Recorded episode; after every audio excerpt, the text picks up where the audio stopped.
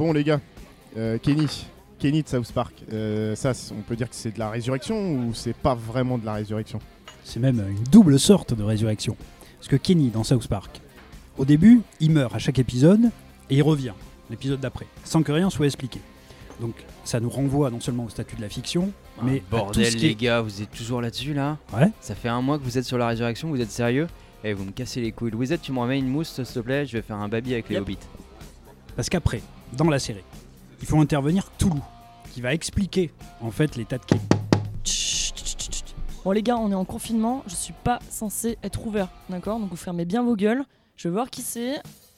On voit ce qui se passe, d'accord? Mais vous fermez bien vos gueules. Je coupe la musique. Le code? 4, 8, 15, 16, 23, 42. Hmm, Bien joué, tu peux rentrer. Bonjour. Oh putain, les gars, c'est Angus, c'est Angus McGay Putain, tu viens d'ouvrir, t'as déjà des stars, disons. Oula, putain, Angus Ça va pas fort là, non J'ai l'impression?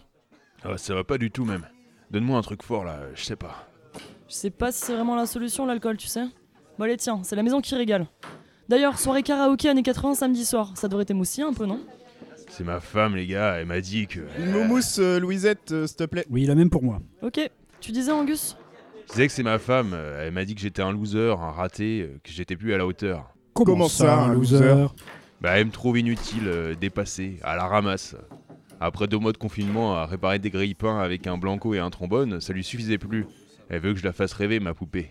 Euh, Angus, juste pour info, euh, poupée, c'est les années 80. hein. Ça se dit plus maintenant, poupée. On dit plus vraiment ça. hein. Allez, même les inconnus maintenant, et c'est qui ces connards? Calme-toi, garçon. On est en paix, nous.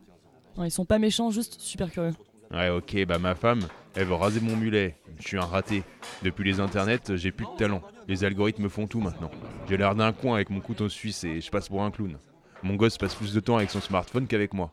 J'ai plus rien à transmettre, euh, plus rien à faire. Putain, on est où, là? Mais attends, il y a toujours moyen de se recycler, Angus? Tu faisais pas du scrapbooking ou du poker? Pff, Mais, mais arrête ton char, Louisette. Tu vois bien que ça va être compliqué, surtout quand les genoux prennent la relève aujourd'hui. Bon, allez, c'est bon. Prends la poudre d'escampette. Ça schlingue le Minelios ici. T'as pas essayé le gaming, genre Fortnite? Oui, et puis vendre chez Apple. Laissez tomber, je suis devenu un loser aux yeux de tous. Je sortirai jamais de ça. Allez, ciao. Non, vas-y, Angus, reviens là Et vous êtes vraiment pas tendre, les gars. Putain, chaque fois c'est pareil. Un client, ça se fidélise, bordel. Putain, et moi, je voulais un autographe sur mon couteau suisse. Du ringard, là Putain, réveille-toi. Ah putain, les gars, j'ai gagné contre les hobbits. Ah, Évidemment, ils ont la tête qui dépasse pas de la table. Ouais, n'empêche que j'ai gagné et j'ai gagné un anneau. Bon, j'ai raté quoi? T'as- T'as juste raté Mike Giver. Ah, super. Non, mais eh, les gars, ça m'énerve votre état d'esprit là. On aurait dû lui faire une haie d'honneur à ce mec, ok? C'est pas un loser ce gars-là. Il y a un truc que vous avez pas vraiment compris. Ouais, ça ouais, se je suis pas discute. certaine, non. Hein.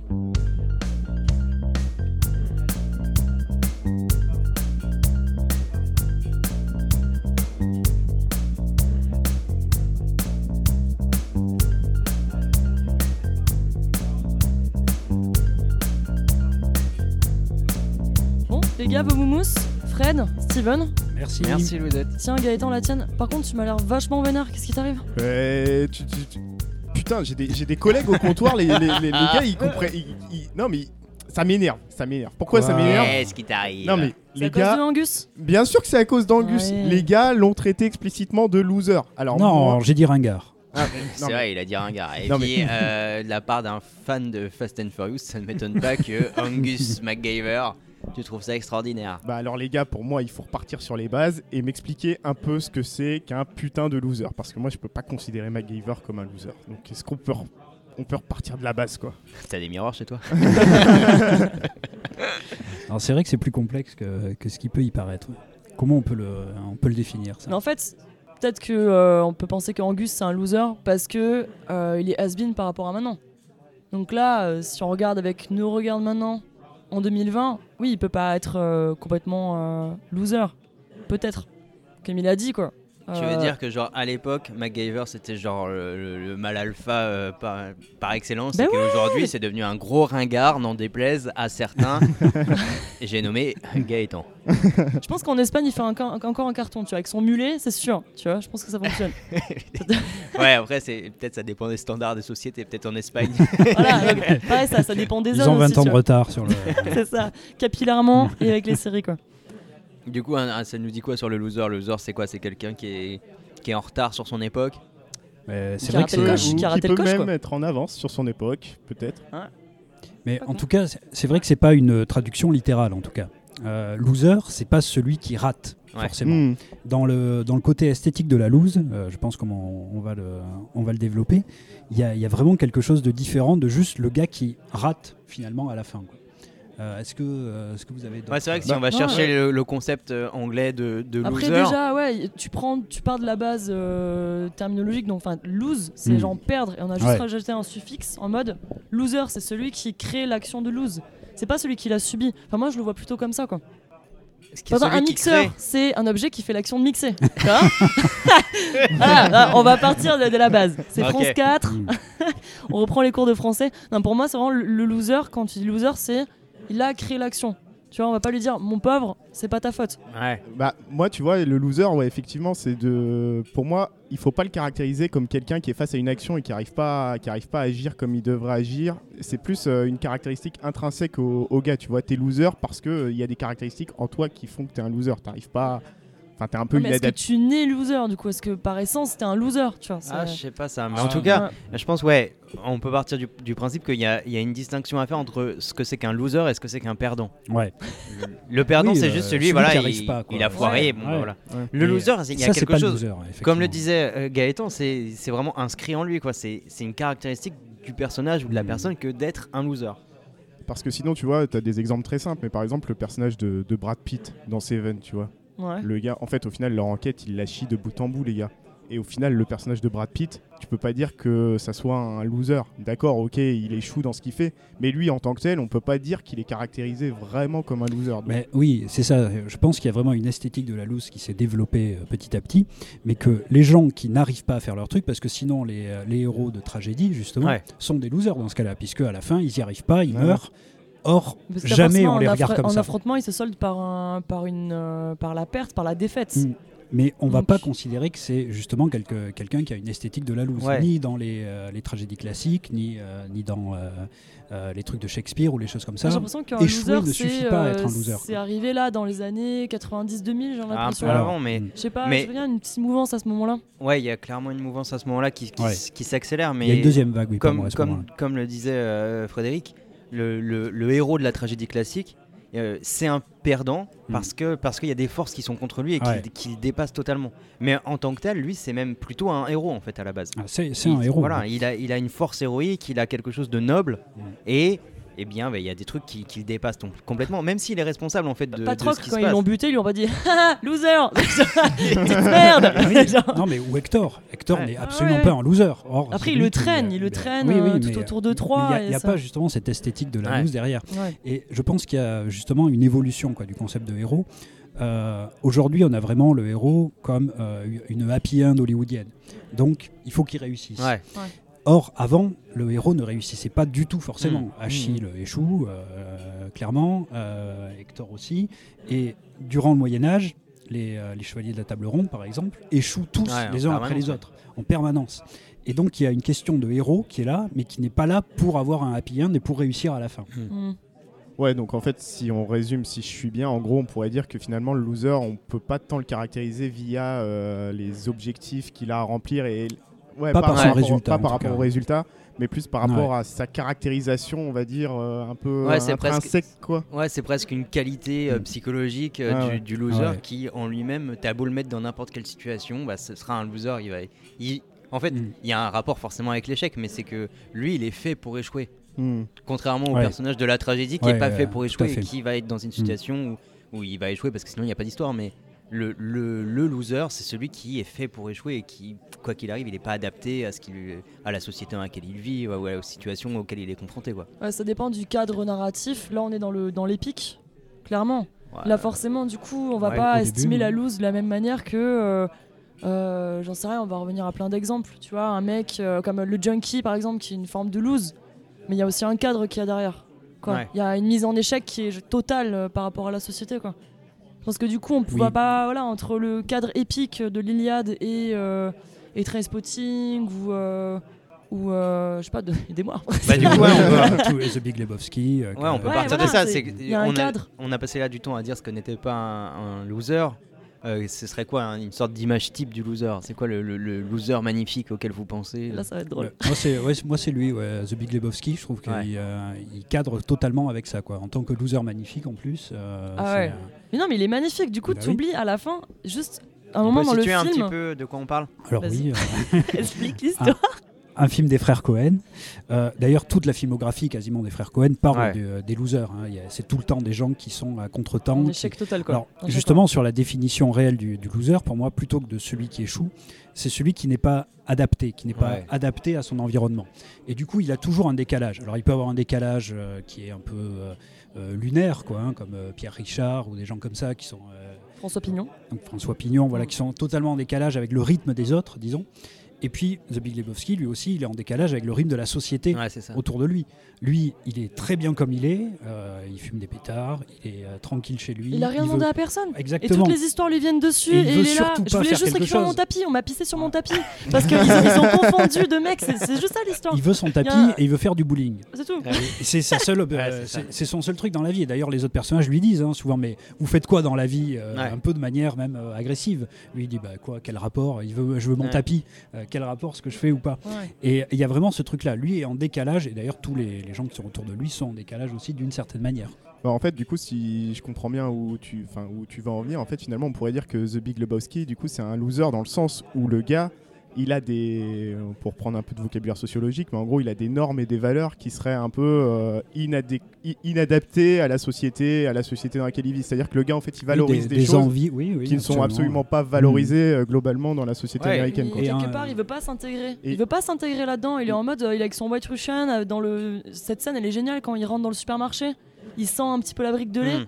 Et Ouais, bah, tu, ouais. sens, tu sens très bien que le mec, il veut pas être dans un cadre. Il s'en fout quoi. Il y a Mm. le monde qui fait que voilà, il veut rentrer Oui, dans qui sa le vie. rappelle à lui dans, dans le Ah film, ça. Inexorable, c'est Mm. inexorable. Il se met en échec, c'est même pas sa faute au final. Mais en fait, Mm. il est techniquement. En fait, c'est un loser en tant que il est socialement perçu comme étant un loser. Oui, Je pense oui, qu'il y a ça Ah oui. vraiment Mm. dans, dans la définition du loser qui, qui fait que The Big Lebowski, c'est. On, on a tous pensé à ça quand, en, en réfléchissant à ce que c'était un loser parce que socialement, en fait, le type en soi, euh, est-ce que dire que c'est dans l'absolu un loser, c'est pas gagné? Non, Euh, c'est déjà c'est d'un point de vue un peu américain. hein. Ouais, c'est voilà. pas pour rien qu'on dit loser plutôt que perdant. C'est quelque chose qui est arrivé avec l'américanisation. Avant, ça se disait pas du tout en France. Ouais. hein. Et d'ailleurs, être perdant n'était pas quelque chose qu'on montrait du doigt. Mm. C'est quelque chose qui vient vraiment des États-Unis.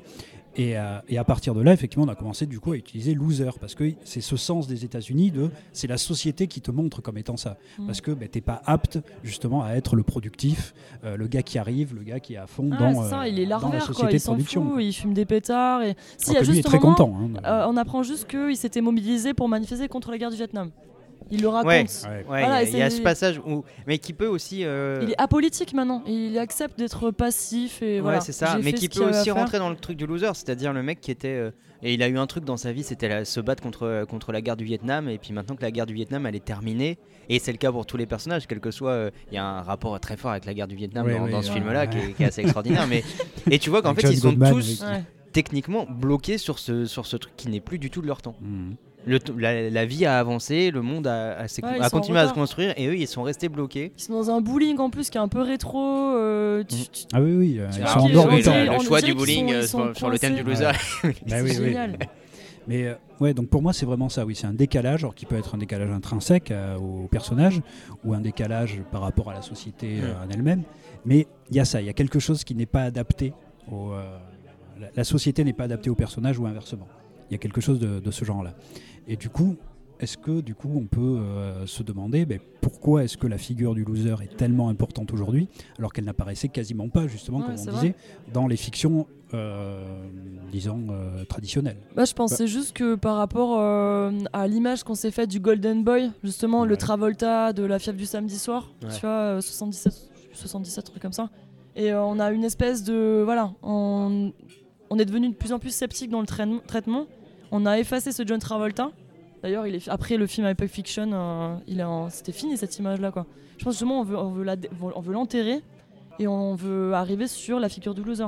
Et elle arrive dans les années 90-2000. hein. Tous je les, pense qu'elle arrive avant années- en fait, mais, euh, mais ouais, il y a une. il Y a une... Fred, tu disais une deuxième vague. et Oui, pour moi, il y a une vraie deuxième vague en 90-2000, euh, que 80-90, là, mais justement après les années 80, quoi, justement Mm. euh, derrière la- le côté Golden Boy.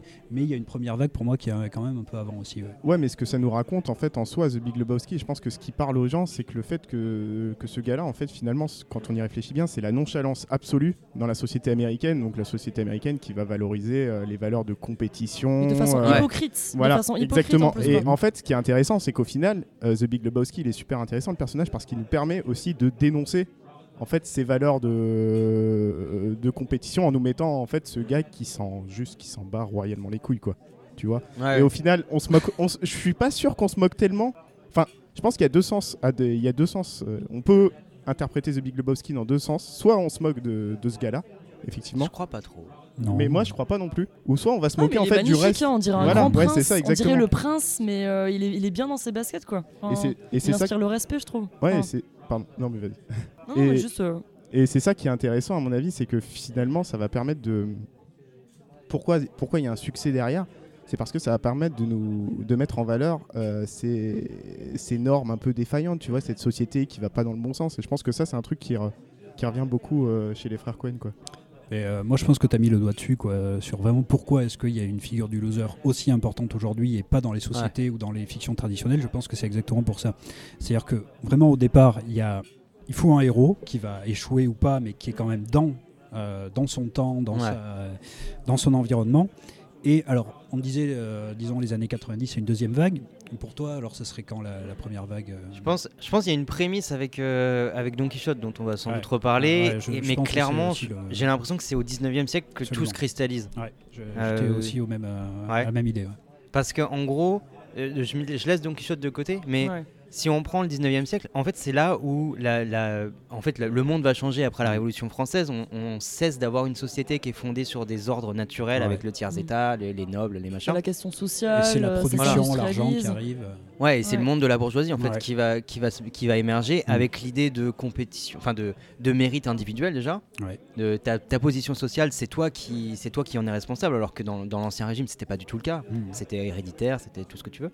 Et au 19e siècle, eh ben, on a progressivement euh, tout un tas de trucs. Justement, sur euh, Gaëtan, tu disais la compétition. La compétition qui va prendre euh, des, mesures folles avec le darwinisme, le darwinisme social.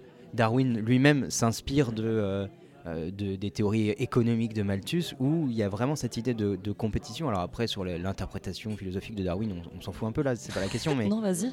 bah, je pourrais, je six pourrais heures. tenir 6 heures si tu veux, mais sur le fait qu'il y a, Non, mais il y a un contresens euh, complet. sur- l'adaptation, euh, On a complètement ouais, c'est ça. Il y a le fait de l'adaptation Ouais, et d'être cette- adapté à l'environnement. C'est ça, cet impératif de il faut s'adapter. Il y a une philosophe qui s'appelle Barbara Stiegler qui a écrit un bouquin euh, qui est, qui est très bon, qui s'appelle Il faut s'adapter, Mhm. où elle dénonce justement euh, une certaine conception euh, qui, qui- qui a produit le néolibéralisme, etc., où- Ouais. avec cet impératif social de s'adapter. Mm. Et elle dit assez bien le fait que, en fait, globalement, on se sent tous dans cette société un peu inadaptés, on se sent tous un peu loser. Elle ne le dit pas comme ça. On revient sur l'idée tout à l'heure, t'es désynchronisé, hein, le loser il est Ouais, désynchronisé d'un d'un espace, d'un- d'une mouvance quoi. T'as toujours l'impression, tu vois, que genre, bah, en informatique, bah, t'es pas à la pointe, tu sais pas faire des trucs, Tu que codes en Python. qu'il y y a des trucs Avec que tu doigts. sais pas faire et que, en fait, ouais, le, le, le, le monde te dépasse, mais pas comme dans, dans l'Antiquité ou comme dans la tragédie où il y avait des forces qui te dépassaient. Là, c'est toi qui arrives pas à te mettre à la mesure du monde, quoi. Ouais, je pense que, ouais, je j'étais exactement là-dessus aussi. Oui, je pense que dans, le, dans une société traditionnelle, effectivement, tu peux échouer. Ouais. Mais voilà, c'est soit des forces euh, qui sont euh, mythologiques ou alors euh, euh, ta valeur de guerrier qui est pas euh, qui est pas au point ou des choses comme ça. Mais que quand on arrive au 19e siècle, effectivement, on a le, cette possibilité. Et quelque part, quand tu disais, euh, en fait, The Big Lebowski, on se moque pas de lui.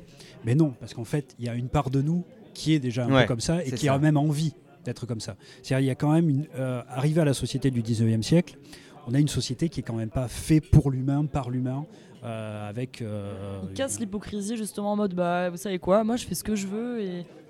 Euh, c'est ça qui est attirant et je pense qu'on Oui, il y a- y a quelque chose d'attirant, effectivement, au cinéma et que dans les la on arrive à des gens qui sont en décalage avec la société et avec lesquels on peut euh, s'accorder nous-mêmes.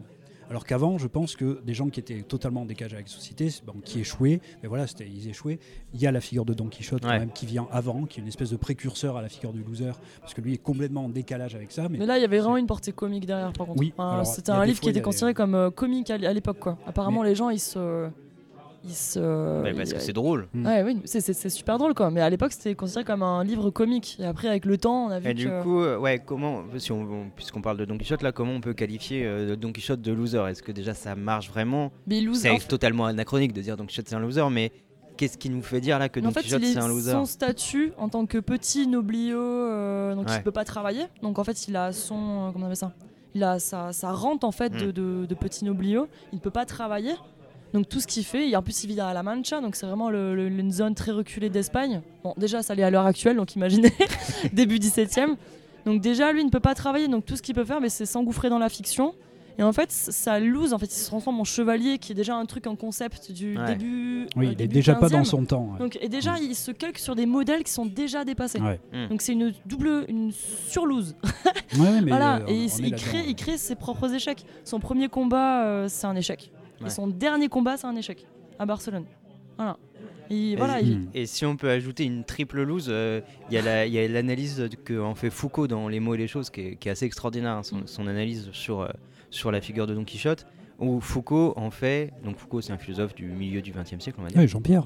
Jean- bah, exactement. voilà, Tout le monde le connaît, je crois. Voilà, donc dans, dans euh, Miss France volume 4, il en fait une analyse qui est- Deleuze, assez- Miss, Fran- Miss France et moi. Dans le DVD best-of. Voilà, les mots et les choses, euh, Miss France, voilà, Mm. ah, on est là.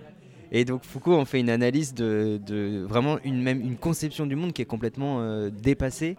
Et il en fait le symptôme du passage d'une ère, de, il appelle ça de, du l'épistémé, c'est-à-dire l'époque de la similitude, où tout, tout le monde est pensé en rapport de, de ressemblance et de similitude Ouais. entre les choses, Hmm. à ce qu'il va appeler l'âge classique, donc 17e, 18e siècle, qui a une ère de représentation et de signification. Et donc, ce que fait Don Quichotte quand euh, il, il confond les, les géants avec les moulins à vent, etc., c'est voir des similitudes dans un monde qui ne résonne plus du tout en, Mm. en ces termes-là. Donc, il est, même sur sa grille d'analyse du monde, il y a le truc de la chevalerie, mais il y a aussi une manière de, de penser le monde qui est complètement dépassée et qui Ouais. n'est plus en, En adéquation plus, avec euh, son temps. L'épisode des moulins, justement, il est tellement connu. En fait, euh, les moulins à ce moment-là, c'était un petit peu l'innovation euh, Hmm. de cette zone euh, d'Espagne. Donc en fait, il s'attaque à des moulins qui est l'incarnation de l'innovation, alors que Ouais, pour nous, la ça a l'air complètement dépassé. Quoi. Hmm. Donc Ouais. il, il les prend pour des géants et il sent que c'est euh, que c'est agressif en fait ce genre d'innovation. Tu vois, c'est pas anodin en fait qu'il s'attaque à des moulins Hmm. et que ça devienne le symbole du livre quoi. En fait, il y a- il y, a quelque chose qui m'intéresse un peu, c'est cette, euh, c'est cette comparaison qu'on peut faire peut-être entre The Big Lebowski et Don Quichotte. En fait, quelque part, euh, Don Quichotte, si j'ai bien compris, hein, parce que je suis loin d'être un spécialiste, moi, il essaye de s'adapter au monde, mais lui, il n'y arrive pas. En fait, lui, il essaye, il essaye, si je comprends bien. hein. Je sais même pas s'il essaye. Il veut pas, je pense, quelque Ah, il part. Ouais. veut pas Ok. Il refuse, mais c'est ça qui est sexy quoi. Bah non. voilà. Non, j'ai pas envie, je suis en peignoir. il, Bah, veut, il veut pas, ouais. Bah alors dans le cas de The Big Lebowski et de Don Quichotte, en fait, il y a ça qui est vraiment magnifique pour le coup, c'est de dire, vous savez quoi, votre société finalement, euh, j'en veux pas, Mhm. j'adhère pas Ouais. aux normes et Mhm. valeurs, mais je m'exclus. Quelque part, il y a une forme d'exclusion, mais volontaire, c'est-à-dire que je renonce, je Ouais. renonce de moi-même et je m'écarte.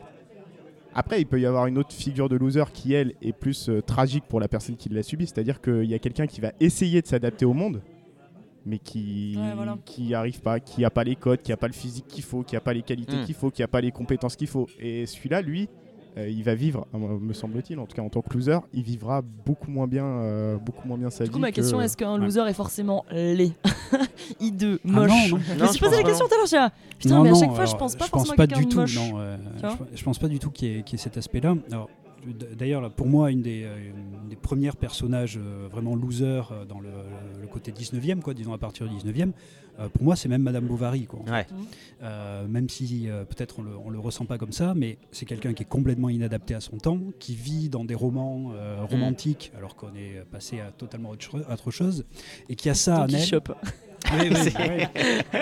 Et elle a ça complètement en elle. Elle, euh, elle se construit une, euh, une espèce de, de fantasme quoi, hein, au niveau, au niveau de, la- de sa société, un peu comme Don Quichotte euh, justement. Et pour moi, ben, justement, c'est la première à, à montrer que cette société, euh, parce qu'elle est quand même son antagoniste, disons, hein, ça va Mm. être le pharmacien qui lui est très pragmatique, qui est complètement dans, dans son temps, lui. Qui est aussi un loser aussi. euh, en Ouais, mais alors, euh, Ah, disons qui est un que- connard. ouais, qu'un- voilà, mais c'est un connard, ouais, c'est pas un connard, loser. Et la dernière ligne du, euh, du livre, c'est qu'il a eu, euh, je crois, la Légion d'honneur, un truc Ouais. comme ça. C'est-à-dire que lui, y arrive, Ouais, ouais, c'est ça. alors qu'elle vient de mourir. Euh, elle, elle, est elle a tellement été dans son. euh, Merci le spoiler de 1850. oui, je spoil des, je spoil Fallait le des lire, livres bordel. de- Fallait aller à l'école. Mais non, mais Vous êtes, tu me remets une mousse, s'il te plaît Ouais, remets-nous Qui veut une mousse tout. Gaëtan Ouais, Tout le monde. Petite mousse Ouais, vas-y. Et, euh, et effectivement, je pense que là, on a la première figure un peu de, loser dans la, littérature qui montre justement comment c'est, euh, en tout cas comment ça va être après au cinéma, dans les séries, dans, tout ce qu'on a, qui est justement le début d'un refus de la société. C'est-à-dire qu'elle fait un refus de la, de la société euh, marchande du 19e, etc. Et elle reste, comme Don Quichotte, lui, reste dans une espèce de, de vision romantique de la chevalerie. Elle, elle reste dans une vision romantique de, des relations. coup, son repère, son, son- elle se calque sur des modèles qui la rassurent aussi. Comme Ouais. euh, Don Quichotte, il se Ouais, dit ouais. euh, voilà, je vais être un chevalier euh, has-been. Mais en pour tout me cas, oui, je vais, bien je vais et- pas être en adéquation avec mon temps. Quoi. Et après, je pense que la littérature développe ça. Après, on arrive au XXe siècle avec l'étranger. Ouais, Même Euh, chez, si on peut rester chez Flaubert, euh. Bouvard et Pécuchet, Absolument. qui est l'œuvre inachevée de, Ah ouais. de Flaubert, où il, bon, il l'a pas terminé, mais c'est vraiment deux personnages qui sont purement des losers Ouais, en fait. Qui n'arrivent à rien, qui comprennent pas ce qu'ils qu'ils ils, font. essaient, ils essaient absolument de s'adapter, de lire tout un tas de Mm. bouquins pour essayer de Et ils y sont pas, quoi. faire un truc, Ils mais sont ils totalement à côté. tout Ouais, ouais. Parce qu'ils comprennent rien en fait. Mm. Ils comprennent rien du tout. Ouais, donc eux, ils font les efforts, mais ils n'y parviennent Ouais, pas. voilà. Bouvard et Pécuchet, c'est ouais. vraiment, c'est des losers et c'est Mm. des perdants au sens Ouais, ouais. euh, de, l'échec voilà. Ouais, C'est ce que j'allais dire. Ça, c'est plus tragique encore. Mais en fait, j'ai- j'aime bien cette idée de finalement de se dire que le loser, en fait, est un personnage hyper cool. Parce que, quelque part, hyper valeureux, dans le sens où euh, je vais, ce que vous dites, hein, je vais renoncer. Je vais renoncer volontairement à cette société qui ne va pas, qui, dans laquelle je ne me reconnais pas. Voilà, Et y a- en fait, y quand a- y on a un côté bien, ça, ouais. au fait, au final, il faut un max de courage pour, euh, pour, Ça- pour, pour faire ça, quoi. Ça peut être de l'inconscient, ça peut être du courage, ça peut être comique, ça peut être tragique, mais effectivement, il y a ça. Il y a un côté refus de la société, et je pense que c'est pour ça que on ça peut se développer, que nous, on peut à tel point euh, aimer la figure du loser, parce que ben, justement, euh, nous aussi, on a ce rapport-là à cette société qu'on peut refuser, avec lequel on a toujours des éléments en décalage. Et du coup, ben, je pense que la prolifération du loser dans un premier temps, ça vient de ça, enfin de la- l'esthétique de la loose, quoi, Mm. disons. ça vient de Ouais, ça. ouais. Et qu'après, il y a effectivement une deuxième vague, après les années 80, qui justement euh, valorise totalement le Golden Boy, où là, il y a le retour de bâton et où euh, il y a des figures qui, qui retombent, et il y a une deuxième vague de, qui, qui s'accélère encore plus. Non, mais quand Ouais. tu regardes des films comme Dirty Dancing, Grease par exemple, ou La fièvre du samedi soir, tout est polissé, tout est, tout est magnifique. Enfin, il n'y a, y a- y a rien, y a rien qui dépasse quoi. Alors qu'avec la loose, tu t'autorises le fait de montrer, bah voilà, euh, c'est ça un loser, et du coup Ouais. la fiction, elle prend, tu peux lui faire, tu peux faire n'importe quelle histoire quoi. C'est pour ça qu'ils sont, je pense que les frères Cohen ils se sont éclatés à faire ce genre de film. Mais ils ont c'est fait une que source ça. hein, inépuisable de- d'histoire quoi. Hmm. Genre l'échec, tu peux le démontrer de toutes les façons, par le sport, par la vie sentimentale, par euh, les problèmes de thunes, les pro- le film là, sur Netflix Mariage Story, c'est l'échec amoureux. Ouais. Tu vois, et c'est des mecs en fait qui, euh, c'est avec Adam Driver et euh, comment il s'appelle? Et euh, Scarlett Johansson. Je dis en fait, c'est une histoire que tout le monde en pourrait vivre. En gros, tu te maries, t'as des espérances, euh, tu veux réussir, et en fait, l'amour décroît, et il flétrit, et, et ça donne voilà un film qui s'appelle Marriage Story. Du coup, tu peux travailler sur tout, tous les thèmes. Tu peux tout traverser avec la, la loose. C'est beaucoup plus sexy qu'un mec qui danse avec des belles zoulettes dans les années 80, tu vois, avec sa petite houppette. Non mais c'est marrant de voir que lisse. justement les années 80, euh, il y a beaucoup plus de figures de winners en fait que, Ouais. que de losers. Moi qui me viennent euh, en tout cas comme ça en tête. Euh, il y a vraiment un truc de super puissance, euh, Hmm. notamment dans, dans- aux États-Unis, dans le monde hollywoodien, et que après ça s'effrite et, et on va voir le justement le pendant de ce truc de l'American Dream ou du self-made man, le, ce mec qui va se faire tout seul, et qui justement doit tout à son mérite, Mhm. etc. Et on va voir tout le pendant de ça et Mais là, on voit effectivement une société qui peut échouer. Du coup, on montre des héros qui ont le droit d'échouer. Et nous, Ouais. on a le droit de se, euh, de, de se calquer sur ces héros-là, quoi, de- d'en voir des modèles. euh, de gens qui ne sont pas complètement intégrés. Et ben, nous, ça nous fait du bien. euh, puisque c'est à la fois une manière de, effectivement, notre propre rapport à la société, de se dire, ben, j'ai le droit d'être comme ça, mais aussi, Il y a des gens qui sont encore plus comme ça que moi, et ça fait du bien aussi de les voir. Il y a un aspect cathartique euh, à- Ouais. à, les regarder. Quoi. Bah, c'était là-dessus que je voulais rebondir, ouais, parce qu'il faut pas oublier que quand tu rentres dans un récit, il y a quand même cette fonction d'identification qui est super importante. Et le loser, là, il, le loser, il est super important parce que effectivement, quand tu as, des personnages qui sont trop parfaits devant toi, qui, qui, qui- qui incarnent la réussite absolue, Hmm. mais qu'est-ce qui, qu'est-ce qui te reste comme élément À quoi tu peux te raccrocher pour, euh, pour rentrer dans un récit? Donc je pense qu'aussi, euh, si on utilise le loser aussi, c'est que il faut on, a besoin de caractériser un personnage, même si c'est pas complètement en tant que loser, mais au moins quelques caractéristiques de loser Ouais. pour dire ah bah ouais, ce truc-là, euh, ça me ressemble aussi. Moi Ouais, parce aussi, je suis que- traversé par ça. Euh, dans, dans une société où euh, justement cet impératif de il faut s'adapter, tout va vite, etc. Quoi qu'il arrive, il n'y a personne qui, qui doit se sentir pleinement au top du top. ou En tout cas, c'est Ouais, pas ouais. là. c'est- On est tous dans une sorte de classe moyenne en fait de, de la lose, Ouais, où euh, personne n'est totalement un loser. Enfin, se, se conçoit comme totalement un loser, personne se conçoit comme totalement un winner. Donc du coup, on est obligé ouais, d'avoir des, des personnages pour, pour l'identification, qui est plus une identification en termes de modèle, ou en tout cas qui Non, commence pas un comme ça. exutoire. Quoi. Ouais, voilà. Mm. Et tu vas t'identifier à quelqu'un qui est euh, plus ou moins un loser, mais, mais pas trop quand même. Moi, je suis assez frappé euh, de, en regardant des trucs là sur la loose de voir que bah, assez souvent, en fait, il y y a toujours plus loser dans la fiction. On, te- on te cadre sur un personnage qui est un peu un loser, mais on va te prendre un- une catégorie de population où il y aura un peu plus loser. Sauf Non, non, dans certains cas. Vous avez vu la merditude, la merditude des choses? Non. Là, je me suis posé pas mal de questions. C'est un film belge. C'est. euh, mais oui, mais la Belgique, parce que Dickeneck, c'est quand même l'esthétique de la Ah oui, loose. c'est Oui, vrai. c'est vrai. On est d'accord, il y en a pas un pour rattraper l'autre. Je pense que les Belges, il y a un terrain, il y a une niche. On appelle ça. Il y a une niche de la loose. J'adore les Belges, mais putain. Et ce film, justement, tu te dis, euh, ouais, c'est une famille euh, qui, a, qui vit à la frontière, en fait, avec la France. Euh, très peu de revenus. Il y a que l'alcool. euh, et t'as un gamin de 11 ans qui finit par boire des pintes. T'as une fête de village, machin. C'est que ça. Le film te montre, en fait, l'échec perpétuel d'une famille, mais qui peut jamais sortir la tête de l'eau parce que, voilà, on est né comme ça, dans telle situation, avec tel revenu, et qu'on a une addiction qui est familiale. Et là, je me dis, est-ce que c'est vraiment des losers? Est-ce que je pourrais dire, cette famille, dans la merde des choses, ce sont des losers? Est-ce que les Rougon Est-ce que c'est des losers Bah. Tu vois Et c'est, c'est- je rejoins ce que tu disais sur le 19e siècle. Tu vois, on Oui, est en train ouais. de mettre, de créer des cases sociales, et euh, on n'arrive pas à s'en extraire, tu vois. Ouais. Mm. En fait, tu dis que dans le film, il y a peut-être un petit regard euh, misérabiliste finalement sur, euh, sur, Ouais. sur, sur la loose. C'est ça, c'est qu'en fait, et on dit que de ces gens-là qui sont un peu inadaptés, tout ça et compagnie, mais finalement, est-ce qu'ils sont vraiment si inadaptés que ça? Est-ce qu'on peut se permettre de les juger en tant que tels? Donc, euh, ouais, moi, je pense que, je pense que par rapport à ce que tu dis, je pense qu'il faut quand même faire, faire gaffe. Au moins dans la, dans la façon dont tu, dont tu vas, euh, comment dirais-je, dont ta fiction va rendre compte de la loose, c'est d'essayer de pas en faire, euh, pas en faire des, des miséreux, quoi. Tu vois, et essayer de pas avoir un regard un peu surplombant en disant, euh, ouais, ça c'est. Mais il y a, y a plusieurs aussi, catégories de, de losers. Il y a une catégorie qui est quand même socio-professionnelle, ou en tout cas Ouais, socio-économique, quoi, disons, euh, de, de losers. Même Enfin, elle est mise en échec par une stratification que toi tu ne peux pas changer en fait. T'es là, tu sais que tu as l'étage au-dessus qui est au- au-dessus de toi, tu, tu peux pas aller au-delà. Tu vois, c'est c'est pas possible. Ça c'est comme dans la plateforme, tu vois, tu peux pas aller au-delà. T'as dent de manger la merde que les autres te, te laissent, tu vois.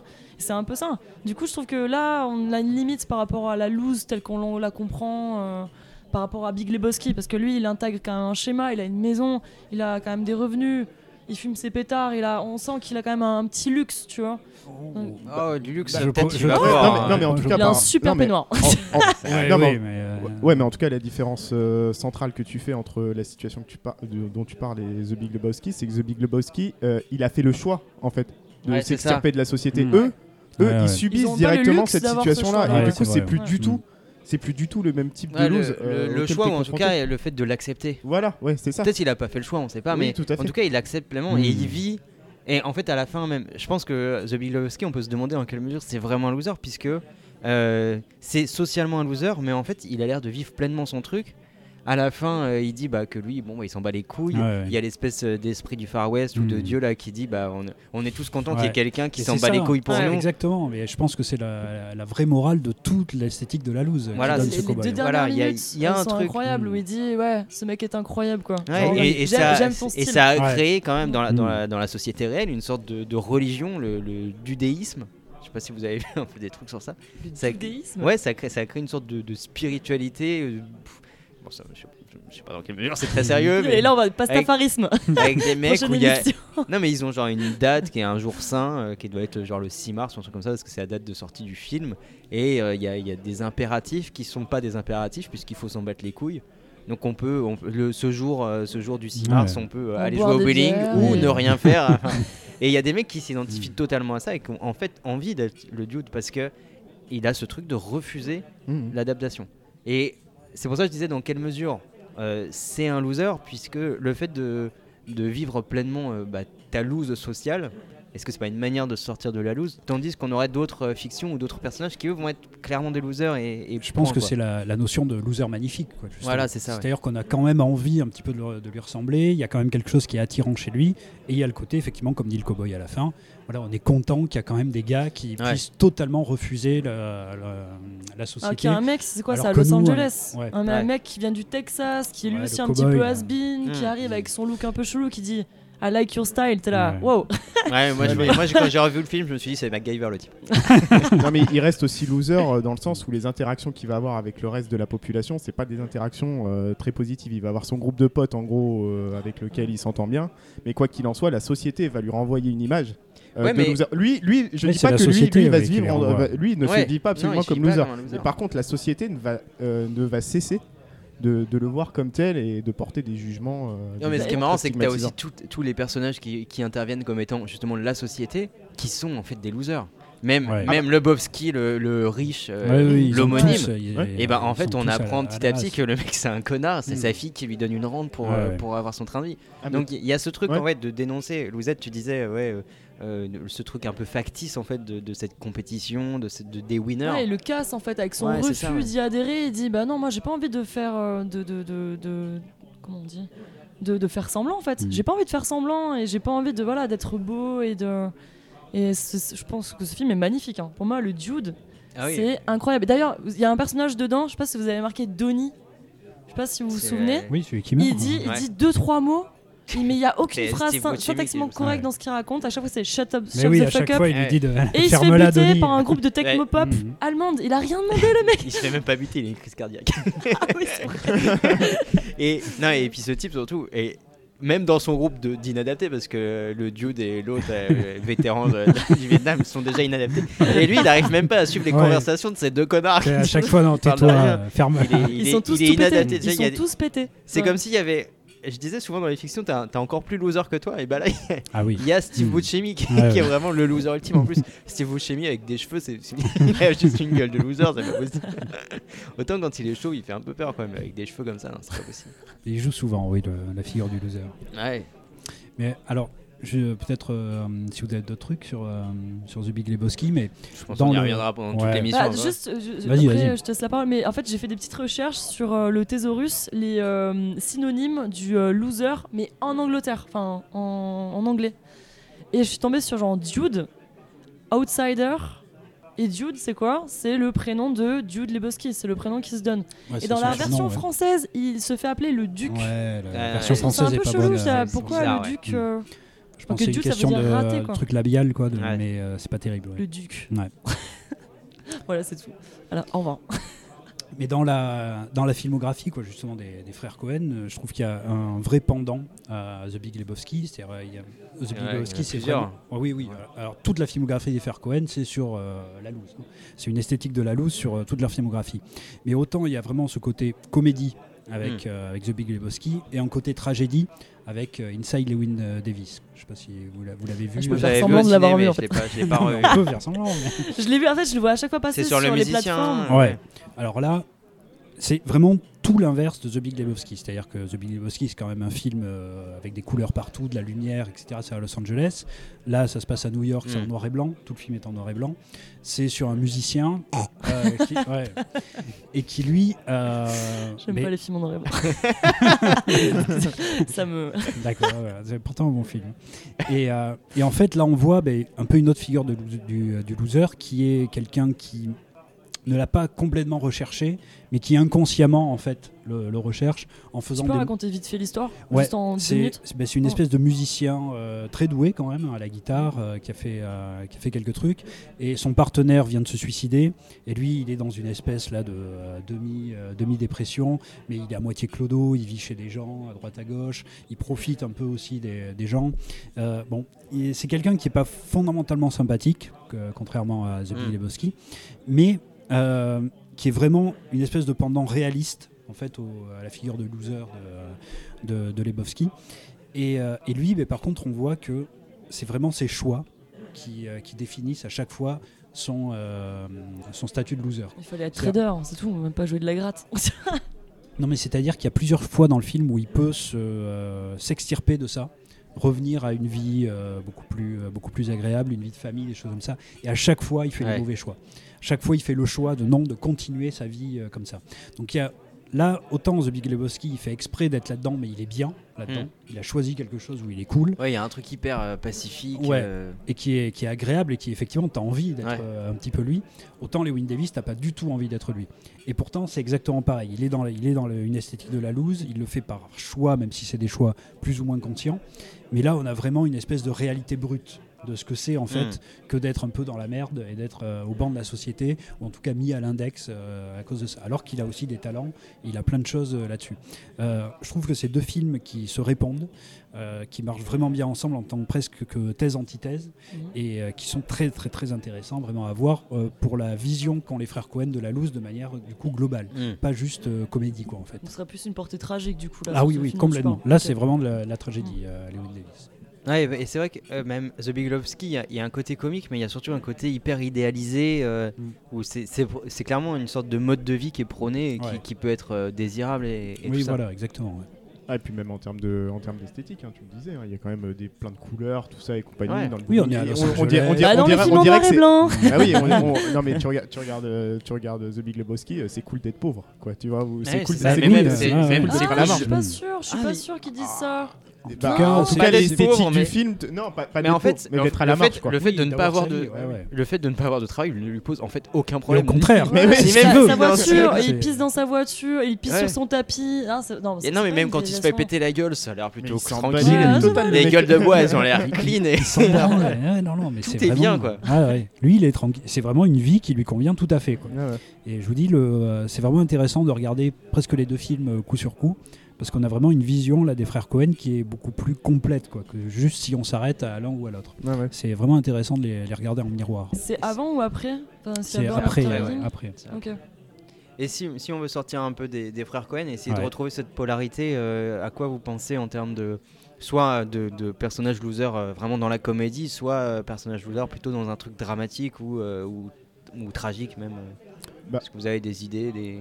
Bah déjà, on parlait un peu de ce qui justifie le- l'utilisation l'utilisation de la loose. Et là, en gros, on nous dit que en gros, ça nous permet de, de critiquer un peu les normes et valeurs de la société, quelles qu'elles soient, euh, etc. Mais on peut aussi euh, y voir, euh, on utilise aussi beaucoup le loser euh, pour, euh, pour parodier, pour parodier des, des genres de films. Euh, je sais pas, euh, moi ce qui me vient, ce qui me vient à l'esprit par exemple, c'est le film, euh, je sais pas si vous l'avez vu, euh, The Nice Guys Ouais. Ouais, ouais. de Shane Black. En fait, ce film-là, il est, il est déjà c'est un très bon film en soi, et je le trouve très intéressant parce que finalement, ça, on va utiliser le loser, mais pour détour, pour en fait pour prôner euh, l'amour d'un genre, et en fait, il va déconstruire totalement ce qu'on appelle le buddy movie, le mec. Mm. Et en fait, son, Oui, le- modèle, c'est l'arme fatale, euh, et avec euh, ces deux flics euh, qui enquêtent, euh, qui sont opposés, que tout oppose, et qui vont enquêter sur un crime. Et il va faire la même chose avec, euh, avec The Nice Guys, sauf que euh, c'est plus Mel Gibson et c'est plus ce beau gosse de Mel Ouais. Gibson, mais c'est Ryan Gosling qui joue un gros naze et Russell Crowe qui joue concrètement un gros bourrin. Ouais, Et en fait, à Ouais, partir de là, c'est super intéressant. aussi, tu Mm. vois. Ouais. Et c'est super intéressant parce que tous les codes, tous les codes que lui-même a, a créés avec euh, l'arme fatale, ah bah, il, va les, il va les déconstruire complètement. Ouais. Quoi. Mais c'est c'est vraiment très réussi. Et là, effectivement, on a euh, là aussi une, une vision du loser sympathique, pas magnifique, disons, mais assez Ouais, sympathique. c'est ça, Ouais, ouais, c'est ça. Et, euh, et qui est vraiment intéressant justement à mettre dans un- une espèce de polar euh, hard-boil, quoi, hein, euh, noir, euh, vraiment de, une vraie enquête euh, quand même euh, avec enjeu. hein. Il y a des morts, il y a, il y a vraiment euh, des choses comme ça. Il y a Et- vraiment une histoire. Non mais oui, oui, c'est pas, non, C'est mais- pas juste Russell Crowe et mais, Ryan Gosling. mais non, mais je veux dire, The Big Lebowski, c'est un tapis qui est volé. Non, non, ouais, à la ouais. base, c'est ça. Là, non, il y a quand même une jeune fille qui C'est même pas un meurt, tapis qui est volé, c'est des gens qui pissent sur un tapis. Oui, la base, c'est ça. C'est Ils- pas le ils bon viennent, mec. voilà, ils se gourent de maison et puis sur un tapis. Bon. C'est c'est un autre enjeu. Hein, là, chez, chez Sean Black. C'était avec les gitans du 9-3, tu sais. Non, ok, il y a une vraie histoire. Une vraie histoire. Et, euh, mais c'est vrai, oui, Sean Black du coup fait ça, oui, avec entre quelque chose de très euh, noir quand même, hein, euh, ou, ou en tout cas sur les, les premières armes fatales, et ça, ouais. Et il y a aussi quelque chose d'hyper fandard, c'est quand t'as la- t'as- ce qu'il va faire de très malin, à mon sens, c'est qu'il va utiliser Ryan Gosling en loser ultime. Ouais. Tu vois, Ryan Gosling, jusque-là, c'est qui? C'est l'acteur à minette, c'est le gars un peu parfait, euh, avec le corps parfait, euh, qui, qui Ah, est toujours dans des rôles très, très, très, très lisses. simple. Et là, il va dire Bon, tu sais quoi? Là, je vais te faire jouer un pur loser. Et je pense que ce qu'il y a d'intéressant, c'est aussi quand. euh, Ah, il On fait te la même chose avec euh, Russell Crowe. ouais, ouais. et quand on détourne totalement une, une image que t'attends comme ça, je trouve ça, je trouve ça hyper fandard, moi, quand tu, même quand qui, vas voir qui le, qui la couple, j'ai pas d'autres mots qui viennent, je suis désolée, on coupera peut-être ça au montage. qui le mettent avec Russell Crowe qui a maintenant il a quoi 60 ans? C'est ça Il est pas loin Je sais pas. Je me dis C'est toi la spécialiste un- de un tu vois, et on va parler Gladiator. Parce qu'il y a un loser dans Gladiator, je pense pas. Mais tu vois, il y a une image aussi, tu vois, Russell Crowe c'est le mec qui a fait Robin des Bois, Gladiator, voilà. Ouais. Et Et, il a fait euh, Gladiator aussi, je crois, non? Gladiator, je pense. Donc euh, Maximus. Ouais. Donc euh, ouais, je pense qu'il y a le combo qui fait que ouais, il s'est dit vas-y, ça va, ça va exacerber le côté humoristique quoi. Ouais. Oui, J'accepte ça- de ça marche vieillir, bien je te mets Russell Crowe vieux euh, quoi. Bah, C'est vrai que le, loser, en fait, c'est-. On peut dire qu'à l'origine, c'est quand même une figure facile pour faire de la comédie. Oui, C'est d'abord une figure de comédie Oui, oui. avant d'être une figure de tragédie ou de ou d'autre chose. mais je pense même euh, à la base du cinéma, euh, et justement il est utilisé comme ça, comme une comédie burlesque, Ouais. avec euh, Buster Keaton et... euh, Bah, Charlie Chaplin, il y a mais- aussi ça. mais c'est ça. Ouais, Moi, je voyais en fait euh, Buster Mm. Keaton et Charlie Chaplin, un peu comme ce qu'on disait entre eux. Buster Keaton, il y a quand même un aspect un peu tragique. Dans Ouais, la- c'est ça. Il y a une mélancolie, il y a un truc hyper. Il y a quelque chose, c'est quand même le y gars a- qui qu'il y arrive a un pas. peu chez Charlie Chaplin, mais beaucoup moins. Charlie Chaplin, il arrive quand même en général à se sortir de la situation, voire même à maîtriser son Ouais. environnement, même s'il y a des gags Oui. burlesques au milieu. Euh, Buster Keaton, c'est celui qui arrive pas quand même. Ouais, ouais, il Euh, arrive à là, rien du tout. Voilà. ouais. Et il y a vraiment son environnement qui est totalement oppressant, et c'est souvent aussi, là aussi, un environnement moderne. Mm. Hein, euh, les trucs de la, euh, de la, de la gare, hein, enfin, Ouais, la, le la train, locomotive, ouais. Euh, Il y a vraiment cet aspect-là, c'est-à-dire la modernité qui est quand même euh, très, euh, très oppressante pour le pour l'individu et qui va le broyer Mm. un petit peu. Char- euh, Charlot, Quichotte et les moulins, tu vois. mais- En- Ouais, mais ouais, c'est ça, en fait, C'est c'est le ça. même, c'est le même délire. Où comme la, la modernité euh, des relations va broyer Madame Bovary, qui a un esprit romantique. Il y a vraiment cet aspect-là. Et chez Buster Keaton, c'est vraiment total. Alors que chez Charlie Chaplin, bah, du coup, même s'il est lui totalement en décalage, il va retourner toujours la situation pour y arriver. Il y a une sorte de. En fait, chez Charlie Chaplin, ce qui, est- ce qui fait penser à la loose, c'est aussi l'aspect social. Parce que Oui. les personnages, le personnage de Charlot est toujours euh, décrit et, et présenté comme, bah, comme quelqu'un au bas de l'échelle sociale et qui va justement avoir une sorte de revanche de loser par moment. Il va avoir une revanche quand même Ouais. là-dessus. C'est vrai, il n'y a pas chez Buster Ah ben, Keaton. Buster Keaton, non, il y a vraiment, euh, il se fait complètement euh, écraser Hmm. par, euh, par son environnement. Et euh, là aussi, c'est intéressant de voir quand même les deux grandes figures du muet Ouais. qui sont dans la loose, qui sont dans la loose par rapport à leur environnement euh, ben, justement euh, moderne, et qu'il y en a un qui se fait écraser et l'autre qui arrive quand même à Hmm. retourner les choses. Et Mais c'est vrai déjà les Dans les deux quoi. cas, il y a un truc d'inadaptation au Ouais. sens où ils vont jamais avoir les bons gestes au bon moment. Ils Exactement. vont, ils vont Ouais. être en décalage vont être par en rapport décalage. même à l'environnement juste matériel. Ouais, ouais. Et, et Jackie Chan va reprendre ça en fait euh, bien plus tard. Mais c'est sérieusement. C'était une Non, grande baffe. Non mais Jackie Chan, Jackie Chan reprend clairement Jackie ça. Chan. Parce que pour faire le pendant à Bruce Lee, eh ben, il peut Ouais. pas faire Bruce Lee. Ouais. Il, a, il a une tête Ouais. qui fait qu'il. Il quand ouais. pas, quand t'as un Mm. gros nez comme ça, tu peux pas être Bruce Lee, Mm. clairement. Et du coup, il va reprendre dans si le c'est cinéma. ou... Non, c'est non parce que c'est lui-même qui le dit. Lui-même, il dit ouais, vous avez vu mon Est-ce que nez. t'as la référence, s'il te plaît? C'est dans euh, ta mère. Et euh, bref, tu m'as tu m'as perturbé euh, avec ces histoires. Son de- gros nez. Il a un Jackie gros Chan. nez. Mais c'est rapport c'est raciste. Il y a- Par rapport à Bruce Il y a un stéréotype qui dit les Chinois ils ont un gros nez. Non. Mais non, Ouais, non, je suis mais pas là- Là, page, je pense qu'on commence à. Ouais. Là, en fait, il n'y avait rien. C'était juste un chinois avec un gros nez. Il n'y a rien du tout. Bref, toujours est-il que ah oui, Jackie Chan, bah, si on le prend par rapport à Bruce Lee, Bruce Lee c'est le, c'est le héros. Pour le coup, il n'y a, il y a pas trop d'aspect comique chez, chez Bruce Lee, alors que chez Jackie Chan, tout est construit autour de la comédie. Ouais. Et il va prendre explicitement, il, et ses modèles, c'est Buster Keaton, c'est Charlie Chaplin, où il va reprendre les gags visuels et Mm. ce personnage un peu inadapté. Et, et le jeu avec, euh, avec euh, l'environnement matériel Ouais, autour de Ouais, lui. Son- continuellement. Ah quoi. oui, Mm. son- le, le kung-fu, en fait, le kung-fu, euh, les scènes d'action que tu voyais chez Bruce Lee, le, son kung-fu hyper sérieux, hyper brutal, Ouais. hyper brut. En fait, euh, Jackie Chan, il va totalement le détourner et son kung-fu et son action, en fait, elle devient, euh, elle devient Mais euh, hyper fluide en fait et, en- hyper en- fluide et surtout avec l'environnement. Avec Ouais. l'environnement, Ouais. c'est hyper Mm. comique et ça devient Ouais, hyper fandard, quoi. C'est vrai, c'est une espèce Mais de contre. ouais, le, le personnage lui-même, euh, parce que Jackie Chan est devenu un personnage, malgré Mm. les films dans lesquels il joue, c'est Il y c'est a un dessin Chan, animé quoi. Jackie Chan. Et il y a un dessin animé qui est très bon. Et Et c'est le personnage Mm. Jackie Chan qui est un personnage de comédie. Et, euh, et les. Je sais pas si tu prends Drunken Master, enfin le, le maître chinois, et, et il va se battre en étant bourré, et c'est une technique du, du de la technique du bourré et J'ai tout. 6 Donc points qui font exploser le foie. il y a tout un truc sur le fait de, de le fait d'être inadapté qui, qui lui permet de, de- un peu plus à la Chaplin du coup pour le coup où il va il va pouvoir par son inadaptation euh, euh, se venger Oui, ou renverser les ouais, choses. voilà renverser le truc. Mm.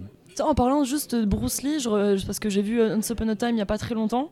Ouais. Et euh, j'ai vu qu'il y branlée, a Bruce Bruce Lee. Lee. J'ai- vrai. capté, j'ai Mm. capté que c'était Bruce Lee et tout. Ah ouais. Ouais, c'est- Bah, un peu, un peu évident. Ouais, mais il se, il se fait, il se fait défoncer, mais euh, bon, ça c'était prévu. Par contre, tu sais, il y a un moment, il a une façon particulière de parler. Et apparemment, il avait, c'est lui qui a improvisé. Et quand Bruce Lee a revu la scène, il s'est dit, mais en fait, non, euh, les gens vont rigoler de moi, quoi. Attends de quoi tu parles? En fait, quand Bruce Lee parle dans Once Upon a Time, tu Ouais. sais, il, il, il, s'engueule. c'est pas avec- Bruce Lee C'est pas Bruce pour Lee de vrai. Je pense que c'est lui, hein. Non, mais tu bois trop. euh.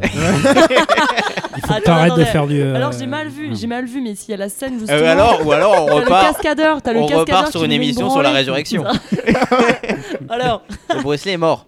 Bruce Lee est mort. euh, dans le- je connais pas ce mec. Ah, il était, Bah, il est il était mort, assez ouais. vieux. Ok. Il, est, il est du genre décédé depuis, euh, depuis au Donc, il y a moins un 40 mec ans. qui quoi. joue justement Bruce Lee et le gars, enfin je, je, je sais pas ce qu'il a essayé de faire par rapport à lui, tu vois, mais on a vraiment. Ok, du coup là tu confonds Bruce Lee avec un autre chinois, ça c'est raciste. Oui, parce que t'as dit oui, Bruce Lee, quand il a Bon, vu l'image, vé- je me démonte pas. Bon, en tout cas, il y a un chinois qui a vu l'image. il a dit non, c'est pas comme ça, Bruce Lee. oh là ouais, là. je vérifierai pour la prochaine. Mais ouais, du coup, non, il y a une allusion à Bruce Lee, c'est sûr, c'est sûr, c'est sûr. Ah oui, non mais oui. Ah, mais oui, c'est- non, mais. Ah, il faut qu'on reprenne le truc. euh, J'ai du mal à dissocier la fiction de la réalité. C'est- ça va, Aidez-moi. Ça va, Don Quichotte Il y a trop de personnages de fiction dans ton bar, tu Ouais, sais plus ça. faire la Les gars, je sais plus où on vit. Non. Non. Et Dallas, c'est- Alors, Bruce Lee est mort, mais il y a quelqu'un qui joue son rôle dans le film en fait. C'est bien résumé. Je crois que Un petit ça. peu comme dans Voilà. Gladiator, où Russell Crowe n'était pas vraiment Gladiator. Maximus est mort. C'est un mec qui joue son rôle. en fait. Oh, Brigitte Macron, c'est vraiment Brigitte Macron ou... Ça dépend des fictions. Quand elle joue Julie Gaillet, c'est pas la même personne. Et euh, du coup, je voulais, je voulais revenir aussi sur cette idée de, de contre kung fu. Bruce Lee Vas-y, le contre Kung Fu donc. Et du coup, t'as Jackie Chan qui fait vachement ça, et euh, t'as un, Il y t'as a un Wikipédia. réalisateur euh, plus compte, enfin, qui, qui a fait des films euh, au début des années 2000, qui est super intéressant à ce niveau-là, c'est euh, Stephen Chow. Alors, je sais pas si vous voyez qui c'est, c'est le mec qui a fait Shaolin Soccer Ah et qui a fait euh, Crazy Kung Fu. Et c'est Mm. pareil, il y a un truc d'hyper fandard, c'est euh, la façon dont on va détourner les figures de Kung Fu ou les figures, euh, on va dire, ouais, sérieuses du Kung Fu pour. Pour en faire quelque chose de, de comique, quoi. C'est pareil. hein. Tous les personnages chez Stephen Chow, quand on les regarde bien, dans Crazy Kung Fu, dans Crazy Kung Fu, il y a tout ce truc sur, euh, vous savez, il y a le Kung Fu euh, selon le type euh, d'animal, avec des Mm. dominantes d'animaux, tout ça. Bah, il va faire un Kung Fu crapaud, tu vois. Et après, quand je dis des trucs, c'est de la merde. on parle de coup fou crapaud. Ouais, mais au moins ce qu'il dit. Personne ne dit Ce rien. qu'il dit, lui, c'est de la merde, mais c'est pas raciste. Coup fou crapaud. Ok, oui, j'entends. crapaud de Stephen Chow. Mais c'est pas. Le Voilà. c'est pas vraiment des crapauds qui. ouais, bon, toujours est-il que le, le loser, c'est quand même avant tout un personnage de comédie. Je pense qu'on peut s'entendre là-dessus. C'est. Il, en tout cas, il colle beaucoup il colle mieux bien. avec la comédie avec la qu'avec. comédie. euh, Ouais, ouais. Sauf que dernièrement, on a des films qui sont sortis, genre Le Grand Bain, par exemple, ouais. où là, on a remis à l'honneur, genre, ben, la dépression et euh, les losers, tu vois. Enfin, j'ai besoin de parler des Grands Bains, je sais pas si vous l'avez vu, Ouais. Du coup. Moi, je l'ai pas vu. Mais Sur oui, des oui, mecs t'as qui raison. sont Oui, mais t'as raison.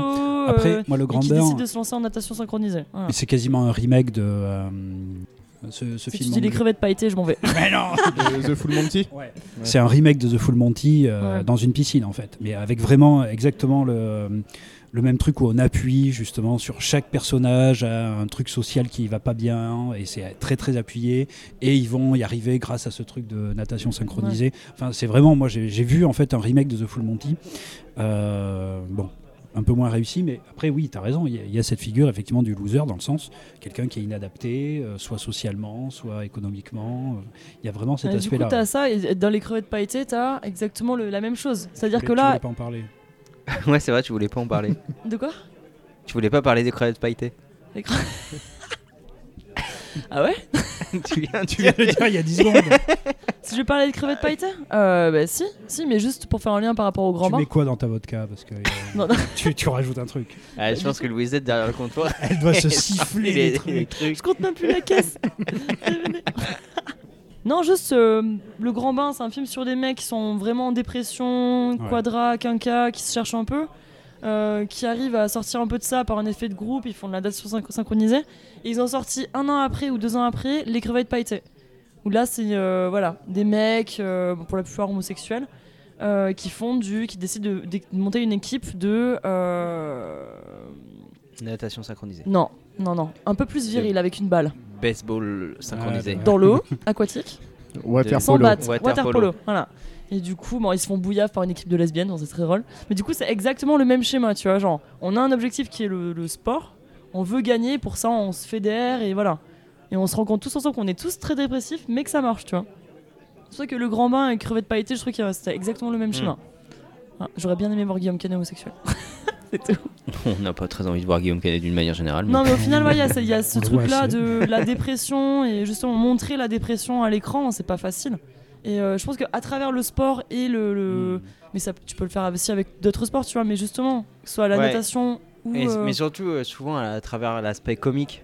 Alors là, les, les films dont tu parles, je les ai pas vus, mais euh, souvent c'est à travers l'aspect comique où on va pouvoir justement parler de trucs un peu. bah, que ce soit de la, de la misère sociale, que ce soit la dépression, que ce soit tout, tout un tas de caractéristiques du loser qui, qui vont pouvoir être présentées parce que justement on est dans un registre comique où c'est pas, en fond, euh, c'est pas très grave. Et ouais, je pense que c'est vraiment pour ça. C'est-à-dire que c'est à partir de là où le loser devient acceptable et même euh, on peut vraiment s'identifier. Parce que comme on disait avant avec les Win Davis ou comme ça, si le loser est vraiment dans une, euh, un environnement, enfin dans un, euh, une fiction qui est réaliste et Mm. tragique donc, parce que normalement si on est inadapté social ou comme ça, on est quand même au banc de la société, il y a des choses qui se passent mal quoi. Mais c'est beaucoup plus dur à accepter, c'est beaucoup plus dur de, de voir ça. Il faut toujours qu'il y ait c'est vrai un décalage comique pour l'accepter totalement. Ouais, quand bien même ce dont tu parles est hyper grave. Je me rappelle dans The Full Monty, tu as ce personnage, euh, le meilleur ami du, héros principal, euh, donc euh, qui, est, qui assume pas du tout son corps. Et, qui devient, et en fait, on voit que le, fait d'être tombé au chômage, le, gars a perdu toute confiance en lui jusqu'au point où le gars il arrive plus à bah, plus à coucher avec sa femme tout ça et compagnie donc tu dis ah ouais donc le mec a perdu confiance en lui à tel point qu'il arrive même plus Mm. il arrive même plus euh, à se comporter correct enfin à, à- à- à non, se frictionner avec sa femme. voilà, se frictionner avec sa femme. Non, mais sur le fond, je me rappelle, j'ai revu le film il y a pas longtemps et je me, ra- je me suis dit, putain, c'est vrai que c'est c'est hyper tragique ce qui est en train d'être raconté. Mais bon, à Mais en fait, il y a- il y, a plein de losers comme ça où quand tu regardes, c'est hyper tragique. Tu prends, genre, les- la- je pense sans doute que la série la, la plus longue sur les losers, c'est les Simpsons. Où euh, t'as, euh, je sais pas, 30 34 ans de, de série avec quand même une famille dysfonctionnelle et des losers. Et. Homer Simpson, qui est une sorte de loser ultime. Mm. En fait, le type, il est, il est- tu le mets dans une fiction réaliste, c'est affreux. Le mec, il est alcoolique. Mais oui, oui, c'est Il travaille dans une centrale nucléaire, il- Mm. tous les deux jours il, me- il fait péter les trucs, il, il étrangle son fils, enfin, il, il est affreux. Mais dans les Simpsons ça passe et du coup on peut s'identifier parce qu'au fond il y a, il y a un côté euh, dire bon, bah, en fond c'est pas très grave d'aller se pinter au bar alors que tu as des obligations familiales et que tu les oublies totalement parce que tu as décidé de boire une duff. Et En tout ouais. cas, chacun peut euh, se, se focaliser sur un aspect ouais. et euh, du coup s'identifier à un aspect en particulier. Alors que c'est vrai que si tu es complètement Homer Simpson, il y a un gros souci dans ta vie. Bah ouais. non mais et souvent tu prends les personnages de losers, que ce soit euh, les Simpsons ou Malcolm, qui, est, qui est quand même une grosse série aussi sur les losers Mm. Ah et ouais. sur une sorte de, de, de loose sociale, con- enfin Mm. d'une famille de, de losers où ils sont même, euh, enfin tous les voisins les détestent, les, Non, c'est les- génial. les, il y a- panneaux de vente. Ils ont côté tous eu maisons. un truc qui va pas dans la. dans C'est la ça. famille. Je pense que c'est la, et famille classe moyenne banale en fait. C'est juste Oui, que c'est- un peu extrapolé Ouais, sur ça. certains trucs. Tu dis en fait c'est moi c'est mon enfance. Hein. Mais oui, mais c'est ça. C'est en les- fait, on te les présente vraiment comme des losers et puis on te dit mais c'est toi. mais Bah Et les y a des aspects, voilà, tu détestent retrouves et toujours des- maman des qui aspects du travaille truc, au magasin et euh, Et t- t- ton frère qui rate tout, absolument tout, Ouais. euh, dans l'école militaire ou tout ce qu'il entreprend, ça, ça. Mais tu vois, tu lis, tu lis le scénario de Malcolm juste comme ça, sans, sans savoir que c'est de la comédie, etc. Ou le scénario des Simpsons, et imagine que c'est un film français. Avec, avec Guillaume Canet et Marion Cotillard. Et là, tu dis, oh putain, ça va être déprimant. Hmm. Tu vois La famille qui va pas bien, où les enfants n'écoutent absolument pas ce que dit la mère, le père qui est complètement barré, euh, qui, Ouais, qui, ouais. qui va pas bien. En fait, la, la famille des Simpsons et celle de Malcolm se ressemblent Oui, c'est euh, la et- classe moyenne euh, voilà. dysfonctionnelle. Avec, Même- avec même- un gamin dans le lot qui, qui est plus intelligent que les autres et qui du coup va être aussi un loser parce qu'il fait partie Mm. des, des geeks et des intellos, etc. Mais en fait, Et- aux antipodes, t'as 7 à la maison. Je crois que c'est la même période. Hein. T'avais 7 à la maison et Malcolm, c'était sur TF1, je me souviens. Ouais. Euh, et puis, une heure après, t'avais Malcolm sur la 6, en mode là C'est vraiment genre la famille à l'envers, tu vois. 7 à la maison, c'est le Golden Labrador Laguna. Tout va bien. euh, La famille de Pasteur. et ouais. c'est ça. Ah Et c'est t'avais. Malcolm. Ouais, c'est le Ah oui, pasteur qui a, Ouais. qui a est. 18 J'essaie de me enfants là. Oui, oui, Enfin, peut-être pas C'est deux 18 s'ils. 7, Non, non, mais. je vois. Mais moi, vous écoutez, du coup, quand on parle des Simpsons et quand on parle de Malcolm, du coup, vous dites qu'en gros, euh, ça nous permet de faire passer la pilule et de, passer de, choses- de parler de choses qui peuvent être graves ou qui peuvent être. Je sais pas, euh, ouais. Mais en gros, euh, l'idée, c'est de. Est-ce que. euh, finalement, quand on regarde les, les Simpsons, est-ce qu'il n'y a pas deux façons d'interpréter les Simpsons et de, de le prendre soit au premier degré, tu vois, quand t'es gamin, tu regardes les Simpsons, mais tu vois pas tout le côté, euh, tout le côté tragique de la loose des Simpsons, ça te fait marrer parce que parce que voilà, Homer fait n'importe quoi, tout il ça et compagnie, mais ça marche. Il étrangle tout le temps. Mais ouais, non, mais c'est ça. bah oui. Surtout ça euh, marche, dans les premières mais- saisons, il, fait, il passe Mais me semble-t-il, il y a une deuxième lecture et c'est pour ça que finalement ça permet de brasser énormément de, de voir, euh, ça, ça permet de brasser énormément de monde parce que quand tu as cette deuxième lecture et du coup la lecture plus sérieuse qui fait que tu as tout un, autre pan du public qui peut, s'y- qui peut euh, accrocher à la lecture. Pareil pour Malcolm, tu vois. Hmm. Tu la regardes étant gamin, bah, tu- il y a les blagues, euh, blagues très premier degré euh, qui te touchent. Mais après, quand tu la regardes avec un deuxième regard, enfin plus tard, et bien là, tu te rends compte de, de nouvelles choses, tout ça. Donc, est-ce que le loser, il nous permet pas quelque part de, euh, de brasser un maximum de monde en disant bon bah au pire, ça va juste vous faire rire au premier degré Ouais. et euh, pour le, les autres pub- pour le, pour une partie du public, on va dire euh, qui analyse Mhm. plus, etc. euh, parler de problèmes de, de fond. Hmm. Mais Il y a- il y, a toujours une vision sociale en tout cas. Ouais. Et en tout cas, là, dans, euh, dans les exemples qu'on vient de donner, il y a vraiment ça. Il y a vraiment regarder, euh, il y a une espèce de miroir déformant de l'Amérique. Euh, regarder aussi ceux qui sont un peu laissés pour compte, qui sont pas les Golden Boy et les winners, qui sont vraiment la classe moyenne, euh, voire pour Malcolm, moyen moins. Ouais. Et, et regarder comment ils vivent. Et donc, bah, effectivement, il y a quand même cette vision de ceux qui, euh, on dirait aujourd'hui, euh, ceux qui ont réussi et ceux qui ne sont rien. Mais là, on a ceux qui ne sont rien. Quoi Ouais. et, euh, et comment est-ce qu'ils vivent avec leurs difficultés, etc. Et effectivement, il y a le côté d'abord gag pour attirer les, les choses, mais il y a toujours une vision sociale, en tout cas dans, dans ces aspects-là. Mais je pense ouais. qu'il y a, il y a deux, as- enfin, deux manières aussi de traiter le loser qui peuvent être un peu antagonistes. Tu as la vision, je pense, Malcolm ou The Big Lebowski, etc., où on va en fait en te retourner ton- ta vision du loser. On te présente des losers et, et on va soit te les faire aimer, soit te les Mhm. faire accepter, Ouais. soit te les faire désirer pour, le- pour euh, le dude. Soit tu as une autre vision où pour t'identifier au personnage, eh ben, on part d'un loser, mais il va finir par être, euh, le, par être un dominant social et il va justement retourner le truc euh, du loser et ne plus être un loser. Mais peut-être Et- que dans, dans 20 ans, on n'aura que des fictions avec euh, bah, la loose sera notre. euh, tu vois On fera que ça, on montrera que l'échec. Parce qu'en fait, je suis en train de voir que en fait, la plupart des, des fictions qui, sont, euh, qui t'attirent, c'est celles où, euh, où t'as toujours un rise and fall ou un fall and rise, Mm. tu vois. Mm. Et sur le loser, genre, soit il est en construction, il subit des échecs et. euh, il y arrive. Bon, je vais revenir tout à l'heure sur le sport par exemple, parce qu'il y a plein de films sur le sport, et là, Mm. l'échec, tu peux le mettre au début, au milieu, à la fin. Mm. Mais euh, plus ça va, et plus je me dis, en fait, ces images stéréotypées de la réussite totale, ça n'existe plus. Ou alors, si tu les prends, on les pulvérise, quoi. Mais, Euh, euh, American Beauty, tu prends la Ouais. famille modèle, tu la Mm. pulvérises. Ouais, ouais. Le mec, c'est, en fait, il a essayé de faire comme Dude, le mec dans American Beauty, sauf qu'en fait, euh, il n'y arrive pas et ça finit en drame, tu vois. Ouais, ouais. Mais euh, oui, je pense que c'est intéressant euh, ce que tu dis sur le. Peut-être que le fait qu'il y ait de moins en moins de. euh, que nous, on peut de moins en moins se, se calquer sur une réussite de l'American Dream, quoi, disons, euh, et que la majorité des gens, du coup, ne peuvent plus se calquer là-dessus.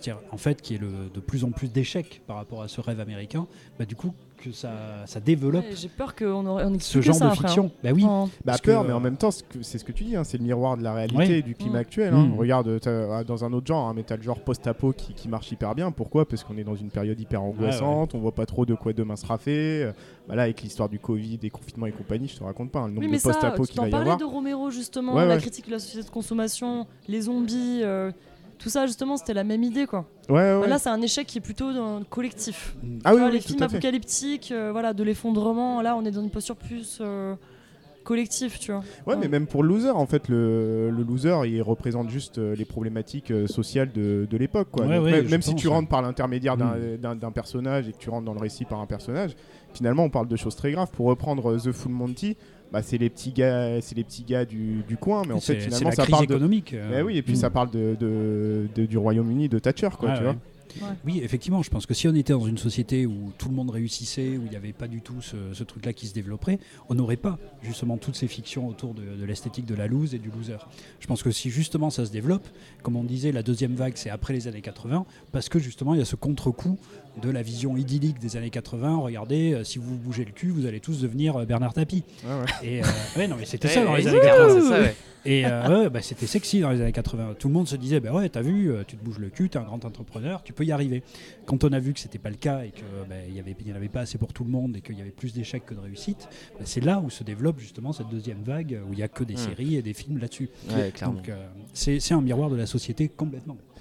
Mais, d'ailleurs, à tel point que finalement, il y a un petit scénar... enfin, il y a une mécanique de scénario récit qui est assez à la mode, c'est euh, le loser qui craque totalement. C'est-à-dire que le gars, en gros, Ouais, il est exclu, il se fait humilier, tout ça et Mm. compagnie. Et en fait, l'idée du film ou l'idée de la BD ou Tu penses à quoi là, par exemple? Eh ben, par exemple, euh, t'as as un film qui s'appelle Chute libre. Ah oui, c'est il, celui est, qui il est vieux, mais il est. Ouais, ouais, du milieu des ouais. années 90, qui est réalisé par Monsieur Batman et Robin. Je le dis. euh. C'est ah, c'est Schumacher. Joel Schumacher, Ah, ouais. avec Michael Douglas et en fait, le gars. euh, Très bon film par contre. Ouais, c'est vraiment, c'est vrai, c'est vraiment classe. Et en fait, l'idée, c'est que c'est un gars qui est sur, euh, sur la route avec sa voiture, il est dans les embouteillages, il fait chaud, il y a une mouche euh, sur Il son pète front, les tout ça. Il pète les je plombs. pète les plombs. Et en fait, et, et la en chanson fait, est basée eh sur le oui, film. c'est ça, exactement. Et en fait, le gars, il sort de sa voiture et il va faire un massacre. Il va faire un massacre et petit à petit, tu t'a- t'apprends que en fait, sa femme l'a quitté, il a perdu son job, etc. Donc le gars est le loser. Est dans une loose totale et en fait tu vois un craquage total, un Mm. pétage de, de plomb total et ce qui a donné oui le morceau de This is la peste qui a repris le, le scénario du film euh, je pète les plombs Attends, on se l'écouterait pas un petit peu? Ouais, allez, on peut se l'écouter. Ouais, Ouais, tu ouais. l'as sur le Ouais. jukebox? Ouais, vas-y. Allez, vas-y.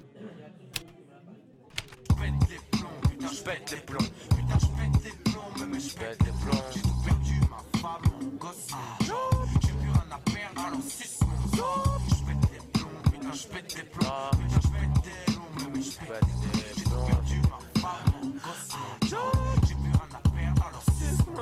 surcherché et que les keufs me traquent, voilà qu'une meuf me drague, la go blague, me dit ah et putain c'est vrai que c'était vraiment sympa quand même. Is Ça, la peste. La Ouais, c'était mieux avant. arrête de parler comme un conservateur mec. Euh, ouais, donc euh, tout ça pour parler de quoi en fait euh, Du coup, pour dire que euh, oui, effectivement, ce, ce loser, euh, il est humilié, il est exclu, et euh, la réaction en retour face à la société, elle va être très très très violente. Et euh, il y, a- il y a pas mal de films qui fonctionnent sur ce schéma-là. Il y y a un film là euh, récent aussi qui est sorti sur Netflix euh, qui s'appelle Chez moi, qui fonctionne à peu près sur la même base narrative. Mais voilà, tout ça pour dire qu'on peut aussi. Ouais, mais pour le coup, ouais, le film chez moi, moi je l'ai regardé hier soir, après, que tu m'en aies parlé euh, 200 000 fois. Et j'ai pas, et j'ai pas dit que c'était un chef-d'œuvre. hein. Ouais, bah heureusement. Mais c'était mais, bien. C'est espagnol. Mais ouais, ça marche sur ça où dès le début, le mec c'est un publicitaire et la première scène, il te présente un- une publicité qu'il a faite justement sur ce, ce rêve américain de ayez la vie que vous méritez, Mm. etc. Donc il y a vraiment le- Famille, le, modèle. euh, ouais, le concept de mérite qui est, qui est posé dès le début en relation avec euh, euh, bah, un confort matériel extraordinaire. Et ce mec, bah, justement, va, va péter les plombs aussi, euh, comme d'ici la peste. euh. Il pète les plombs et il tue sa femme. non, il tue l'autre femme. ouais. Ouais. Non, non plus. Non, mais il y arrive. tu quoi. En l'autre tout cas, lui, non, il arrive un peu à, Ouais, il à arrive, retourner ouais. les choses, même s'il a faim. Mais c'est vrai qu'il y a ce truc du, du loser en fait qui, qui là le vit mal sa lose. hein. C'est Mm. pas du tout le dude Ouais. qui est super tranquille dans son appartement. Ah non, non, lui, euh, son déclassement social, il le vit mal. Ouais, il vit très mal et c'est c'est un peu l'envers ouais, du rêve américain où on te montre bah, ce que c'est euh, ce rêve euh, du, du mérite individuel de la société bourgeoise. En fait, euh, toutes les valeurs bourgeoises, qu'est-ce qu'elles peuvent produire? Et oui, c'est ça, c'est qu'en fait, les mecs, c'est des losers et, à la fin, ils sont personnifiés vraiment comme des monstres, quoi. C'est-à-dire, euh, euh, je veux absolument accéder à ce, ce modèle qui m'est présenté et à quoi je suis prêt pour euh, réaccéder en, enfin, au succès. Ou- on, Ouais. on dirait un peu un parasite, tu sais, dans le. Dans le Ouais, il y a un côté y parasite, Mais ouais. un peu à l'envers, du coup. C'est. euh, Ouais. J'étais là-haut dans la strate sociale, Hmm. je redescends Hmm. parce que je suis au chômage et que je vis dans une société de. de voilà, Pareil, de, de- de non-adaptation, parce que le mec c'est un publicitaire, mais c'est un publicitaire des années 90. Oui, et, voilà. Ouais, et à chaque fois on lui dit c'était Ouais, bien, ouais. Ouais, c'était est bien sa vision n'est plus adaptée à la, Ouais. à la publicité moderne. Et du Et coup, t'as une espèce de comme parasite quoi. Du coup, voilà, j'ai raté ça, mais j'ai encore les clés de mon ancien appart et je vais phagocyter en fait Hmm. ces gens qui Hmm. ont accédé au bonheur quoi. En Ouais, fait, il y a Ça. toujours il y a des losers qui acceptent totalement leur truc, qui même le recherchent, Ouais. hein, c'est-à-dire euh, un vrai refus de la société, et d'autres qui se mettent au banc de la société ou qui sont mis au banc, mais qui eux euh, vont tout faire pour ne pas rester euh, dans ce truc-là. C'est-à-dire ils le refusent quand même. leur Ben ouais, en fait, t'as les, t'as les losers qui, qui adhèrent à, à la société elle-même, Ouais. qui du coup vont mal vivre leur, leur Ouais, ouais. déclassement social, Mhm. et ceux qui n'adhèrent pas à la société, Ouais. donc du coup leur déclassement social est presque un truc, euh, Mhm. un truc un peu de la Beat Generation, où on a ça chez Bukowski aussi, où bah, t'adhères pas, et puis tu t'en bats les couilles, t'es bourré en permanence, et t'es un Et t'es connard. content de pas Voilà. de pas être là-dedans. Mais quoi. parce que, parce que la société, tu la, tu la rejettes un peu. Mhm. Alors que dans chez moi, moi ça m'a fait penser aussi un petit peu à American Psycho, où on a ce même truc en fait de compétition sociale qui va faire dérailler complètement le mec parce qu'il n'arrive pas à être euh, à la hauteur de la compétition sociale. Ouais. Il y a toute cette scène dans American Psycho avec, euh, Avec la carte. et la là, carte, ouais. la Ouais. où ils comparent ouais. tous leurs cartes qui est, qui est strictement la même à chaque fois, mais il y a, il y a Ouais. toujours le truc de. Quel grain Ah, c'est un modèle, c'est ça, tout est CTRL-C, CTRL-V quoi. Genre, mais toi, le tien ça va être parfait. euh. Ouais, mais tu sais, dans, dans cette standardisation, euh, t'as toujours celui qui a un petit peu mieux que les autres parce que lui il a des dorures ou il a des reliefs à la con. Et l'autre, il peut pas l'accepter. Il- Voilà, il peut Mm. pas accepter son déclassement parce qu'il y a un connard à côté de lui qui, qui a un petit peu mieux que lui et du coup bah, lui est considéré comme le loser parce qu'il a cette mauvaise carte Mm. ou pour d'autres raisons.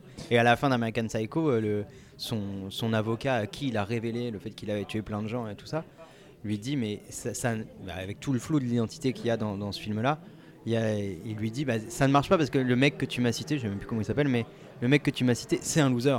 Donc je peux pas croire qu'il a fait des trucs extraordinaires, type euh, même serial killer, parce que il est trop loser en fait pour être euh, pour être un serial killer comme ça. Et ce que j'aime bien aussi, c'est qu'en fait, finalement, tu as un double chemin qui t'ouvre à- qui s'ouvre. En fait, c'est que soit tu veux, pour euh, parvenir, euh, reparvenir au succès, tu vas, tu vas détruire. Tu vas devenir euh, très destructeur dans ta façon d'être et tu vas détruire les autres pour pouvoir euh, réaccéder à ta position de winner. Ou soit tu vas t'auto-détruire. C'est toi, tu, tu vas te détruire toi-même parce que tu sais que tu as tout raté, tout ça, et tu arrives sur un chemin très enfin, autodestructeur. Donc dans Chute Libre, on est plus sur l'idée d'autodestruction le gars il sait qu'il veut, il veut, il veut en finir avec la vie quoi. Et en fait finalement euh, c'est juste euh, du suicide, euh, du suicide indirect auquel t'a- t'assistes. Et dans chez moi au contraire en fait t'as le gars qui, qui se dit non mais moi je, je veux pas rester là quoi. Et Mhm. je, je veux pas rester là, du coup je vais détruire la vie des autres et détruire la vie des autres va me permettre de réaccéder à une forme de d'abondance matérielle et de statut. Bah, c'est vrai qu'en fait dans, dans chez moi le mec c'est- un, c'est un loser dans une certaine phase, mais après le jeu de la compétition sociale. Il, la- il la gagne par Oui. des aspects Ah oui. complètement qui sont pas ceux euh, promus par la société de la compétition, mais qui en fait euh, ont les mêmes conséquences et il se révèle apte quand même à, Voilà, justement à une certaine violence de la société. Euh, et il le prend d'une autre manière. Il mais accepte, se, il du se coup, c'est révèle hyper, du coup c'est hyper suave. En ça, fait, quoi. il arrive, il dit euh, ce que, ce que, ce que j'ai pas trop compris, c'est qu'il passe du stade au OK, donc je dois vendre mon appartement, j'ai quand même les clés, et là, bam, tout s'enchaîne. Je Hmm. sais exactement ce que je vais faire en millimètres, tu vois. Alors, je sais pas si c'est euh, un problème de scénario ou si Oui, c'est c'est fait mal- pour. c'est assez mal écrit. Tu vois, et je me dis putain, comment est-ce que le mec se dit, je deviens, ça devient un psychopathe en fait. Mm.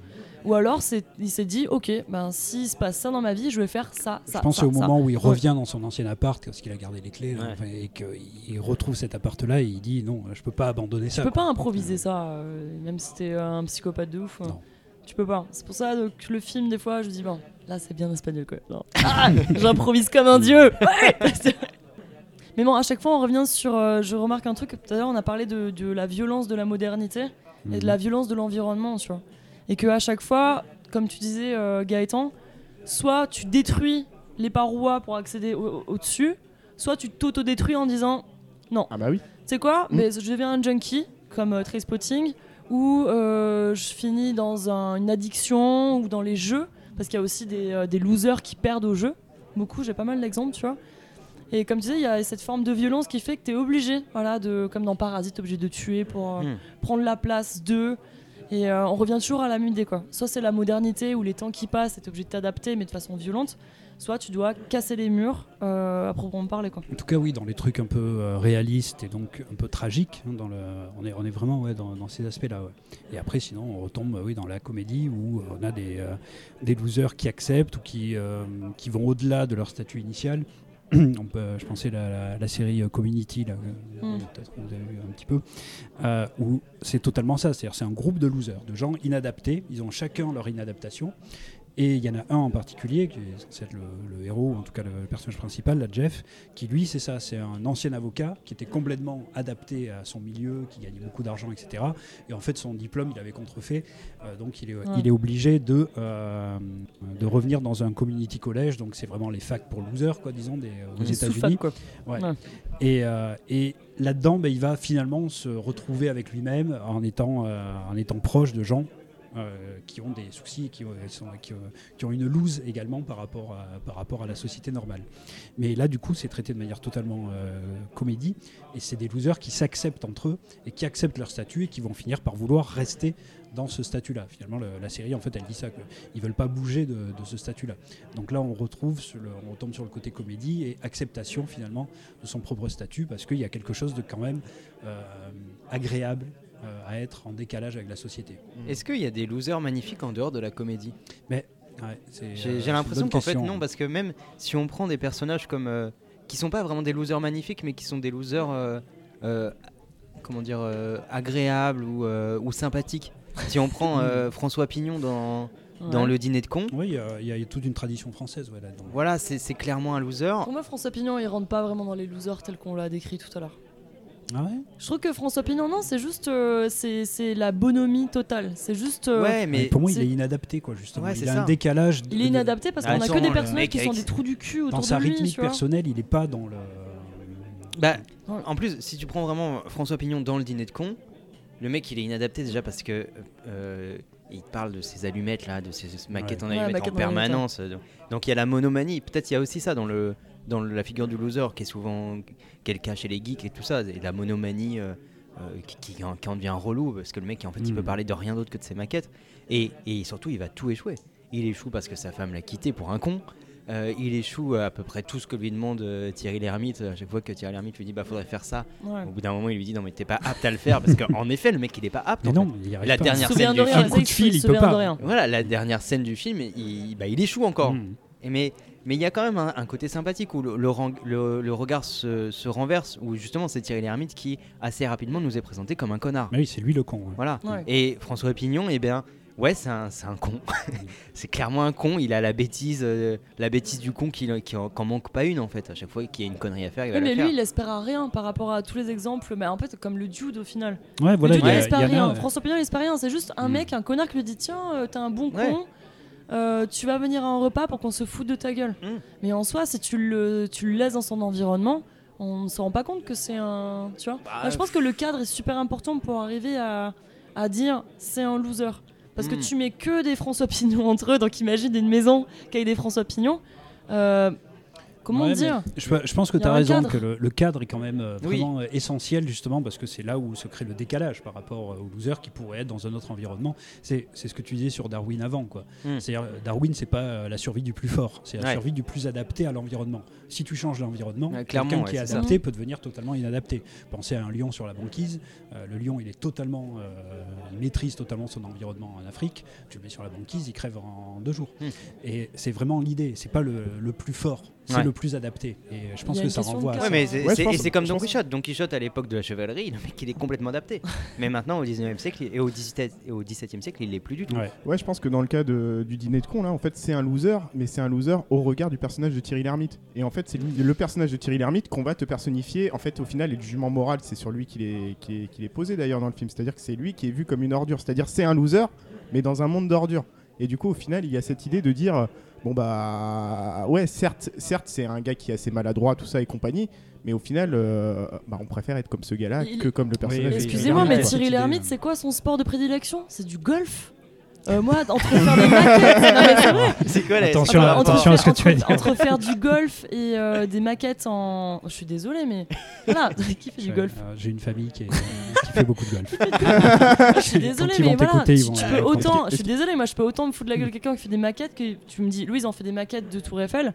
Ok, on Oui, mais, faire du golf. non, mais à la limite, le, le problème de, de François Pignon, c'est pas, c'est pas le fait de faire des maquettes. C'est le fait d'être bloqué complètement sur les maquettes.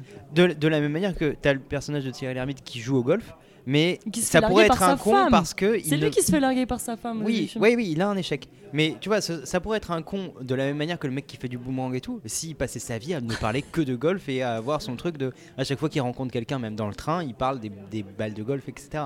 Donc il y a, il y a cet aspect-là. Est-ce que le François mini-golf, c'est nul Ah, Juste, voilà. Après, mini- oui, je pense que clairement, on peut, on peut imaginer qu'il y a des sports qui font plus loser que les autres. C'est pas un hasard si le dude fait du bowling. Ouais. Si. Ouais. Il y a un truc vrai. avec les boules et les quilles. Ah, mais il y a une question effectivement de représentation sociale par le sport. C'est ça, Euh, parce que tu prends le golf. Tennis Pourquoi il joue au golf voilà, Il aurait pu jouer au tennis, c'était le même, euh, la même idée. C'est quand même des sports qui sont sur l'échelle sociale. Tu joues pas au golf si t'es si, si t'es, euh, au chômage ou si t'es euh, un, un ouvrier. Mais ça on doit est d'accord exister, il y a que des dans gens la, qui jouent au golf, la mais plupart des films où ils montent des, des connards, ils font quand même du golf. non mais on est d'accord. Ouais, du tennis dans Match vas Point, recevoir dans des Match lettres Point, de- il est de mes prof frères. de tennis. Bon, euh, écoutez, non, juste le mini golf, je peux pas. Le golf, je peux concevoir dans une autre réalité, mais le mini golf, non. non mais le fait du que mini golf, on fait quoi là ouais mais le fait tu vois le, le golf puisqu'on fait une émission sur le golf visiblement. Le fait que ce soit présenté par- souvent comme un truc de connard c'est parce que c'est présenté comme un truc de dominant social. Mais pas du tout comme un truc de loser. Il faut de l'espace pour faire du golf, il faut avoir du Il y a, terrain et ça il y a une phrase dans le golf qui dit euh, il y a une phrase dans le golf. Mais oui, oui, ça. c'est Tous une les phrase golf- de Bruce Lee Tous les golfeurs ne sont pas des connards, mais tous les connards font du golf. voilà. Ok, Ça, ça rejoint ce que tu disais. ok, d'accord. mais là je pense que ce sera sur l'émission sur les connards où ça, ça, ça Ouais. pourrait être une très bonne très Ah, les dickheads, les dickheads, hein, ça. Tu parlais du coup de l'existence du loser magnifique et tu disais euh, finalement est-ce qu'il existe, euh, il, il existe ailleurs Ouais, que, que ouais. dans la comédie? Alors moi j'ai envie de parler du personnage de Spider-Man et tu me diras si compte tenu de tes critères pour toi on peut parler de, de loser, euh, de loser magnifique. Alors en fait le personnage de Spider-Man Ouais. c'est un, bah, tout le monde le connaît, c'est Peter Parker, c'est un adolescent qui, C'est Bruce qui est- voilà, c'est un adolescent qui est mal dans sa peau, euh, qui a du mal avec les filles. Enfin, c'est le loser euh, du lycée, le premier de la classe, celui qui est stigmatisé par les autres, qui échoue euh, dans ce qu'il entreprend avec les autres, qui est maladroit dans ses interactions sociales, etc. Et en fait, un jour, il se fait piquer par une araignée, et il va avoir des pouvoirs extraordinaires et il va endosser le costume de Spider-Man. Sauf qu'en fait, le gars, il est, il peut pas, il peut pas dévoiler qu'il a des pouvoirs extraordinaires et que d'un coup, il est devenu super fort, qu'un d'un coup, il est capable de faire des choses extraordinaires. Et il est obligé de cacher euh, ses, ses pouvoirs extraordinaires Mm. et d'accepter de, de garder sa condition de loser. Cacher En fait, en fait, de garder sa condition de loser. Ouais, en fait, il est obligé de garder sa condition de loser pour protéger les autres. Et en ce sens-là, le fait de conserver son identité de loser pour Ouais. protéger les autres, est-ce qu'on peut dire que finalement il y a une forme de lose magnifique là-dedans Il, reste quand même loser au fond de lui. hein. Ouais. c'est vraiment quand il Mm. met son costume que voilà, il se dépasse et il Mm. fait des blagues, etc. Mais même, même quand il a son costume, il échoue. hein. On en avait un peu parlé la dernière fois. Il y a son oncle qui meurt à cause de lui, il y a sa petite amie qui meurt à cause de lui. Et, euh, et lui, son véritable être, c'est Peter Parker, le mec qui est, euh, euh, qui est le loser du lycée, euh, qui euh, c'est le bisu quoi. hein. En gros, Ouais, il se ouais. fait emmerder par les euh, par les gars qui font du, euh, du baseball et machin. Et euh, il a des problèmes aussi au niveau euh, familial. Il a des problèmes au niveau euh, financier. Euh, sa famille est aussi assez pauvre, euh, sa tante, etc. Donc il y, a vraiment ça. Et Tante May, hein, après, elle est Ouais. super belle. alors, en vrai, elle est vieille, hein, mais c'est dans les, c'est dans, Ah, dans les derniers films les euh, qui- derniers, qui, l'ont mis comme ça. ouais. et, euh, Du coup, j'ai vu que les derniers. Et euh, d'ailleurs, il y a tout un côté où finalement dans les Marvel, euh, on, re- on met un peu de côté euh, le côté loser du personnage, au moins dans la dimension un peu économique. euh, où- enfin, il y a tout un truc qu'on essaye de, de lisser vachement. Oui, et, euh, en tout cas dans les derniers Spider-Man. Marvel, ouais. Ouais. Mais effectivement, le personnage de Spider-Man, c'est quand même un personnage qui est intrinsèquement loser Mm. et qui arrive un petit peu à se dépasser dès qu'il met son costume. On- euh, là aussi, on revient à la, à la métaphore sur l'adolescence entre quelqu'un qui est mal dans sa peau, Mm. qui n'y arrive pas, et quelqu'un qui va quand même pouvoir devenir quelque chose. Donc, euh, mais Spider-Man, oui, pour moi, c'est quand même une vraie figure de C'est loser. Peter Parker, c'est Ouais. un éternel adolescent, pas, tu vois. Hmm Ouais. On Mais peut je sais pas si c'est un loser magnifique parce que j'ai l'impression qu'il y a aussi un truc du côté euh, on s'adresse euh, on s'adresse à des geeks Bah oui. qui se sentent losers dans, le, dans truc et C'est on leur pour ça dit que c'est le, le héros le plus, le plus populaire. voilà c'est on leur dit en gros peut-être t'es un loser dans, dans le cadre de ta société mais t'as peut-être un pouvoir C'est et, exactement et que dit chaque geek le imagine qu'il a un pouvoir Mm. mais qu'il peut pas en parler et qu'il est pas reconnu par la société donc je sais pas si c'est un loser magnifique ou si c'est euh, un Ouais, en tout cas, moi je m'étais magnifique. manière de parler aux losers quoi Ouais, Oui, c'est un miroir, ouais, mais bon.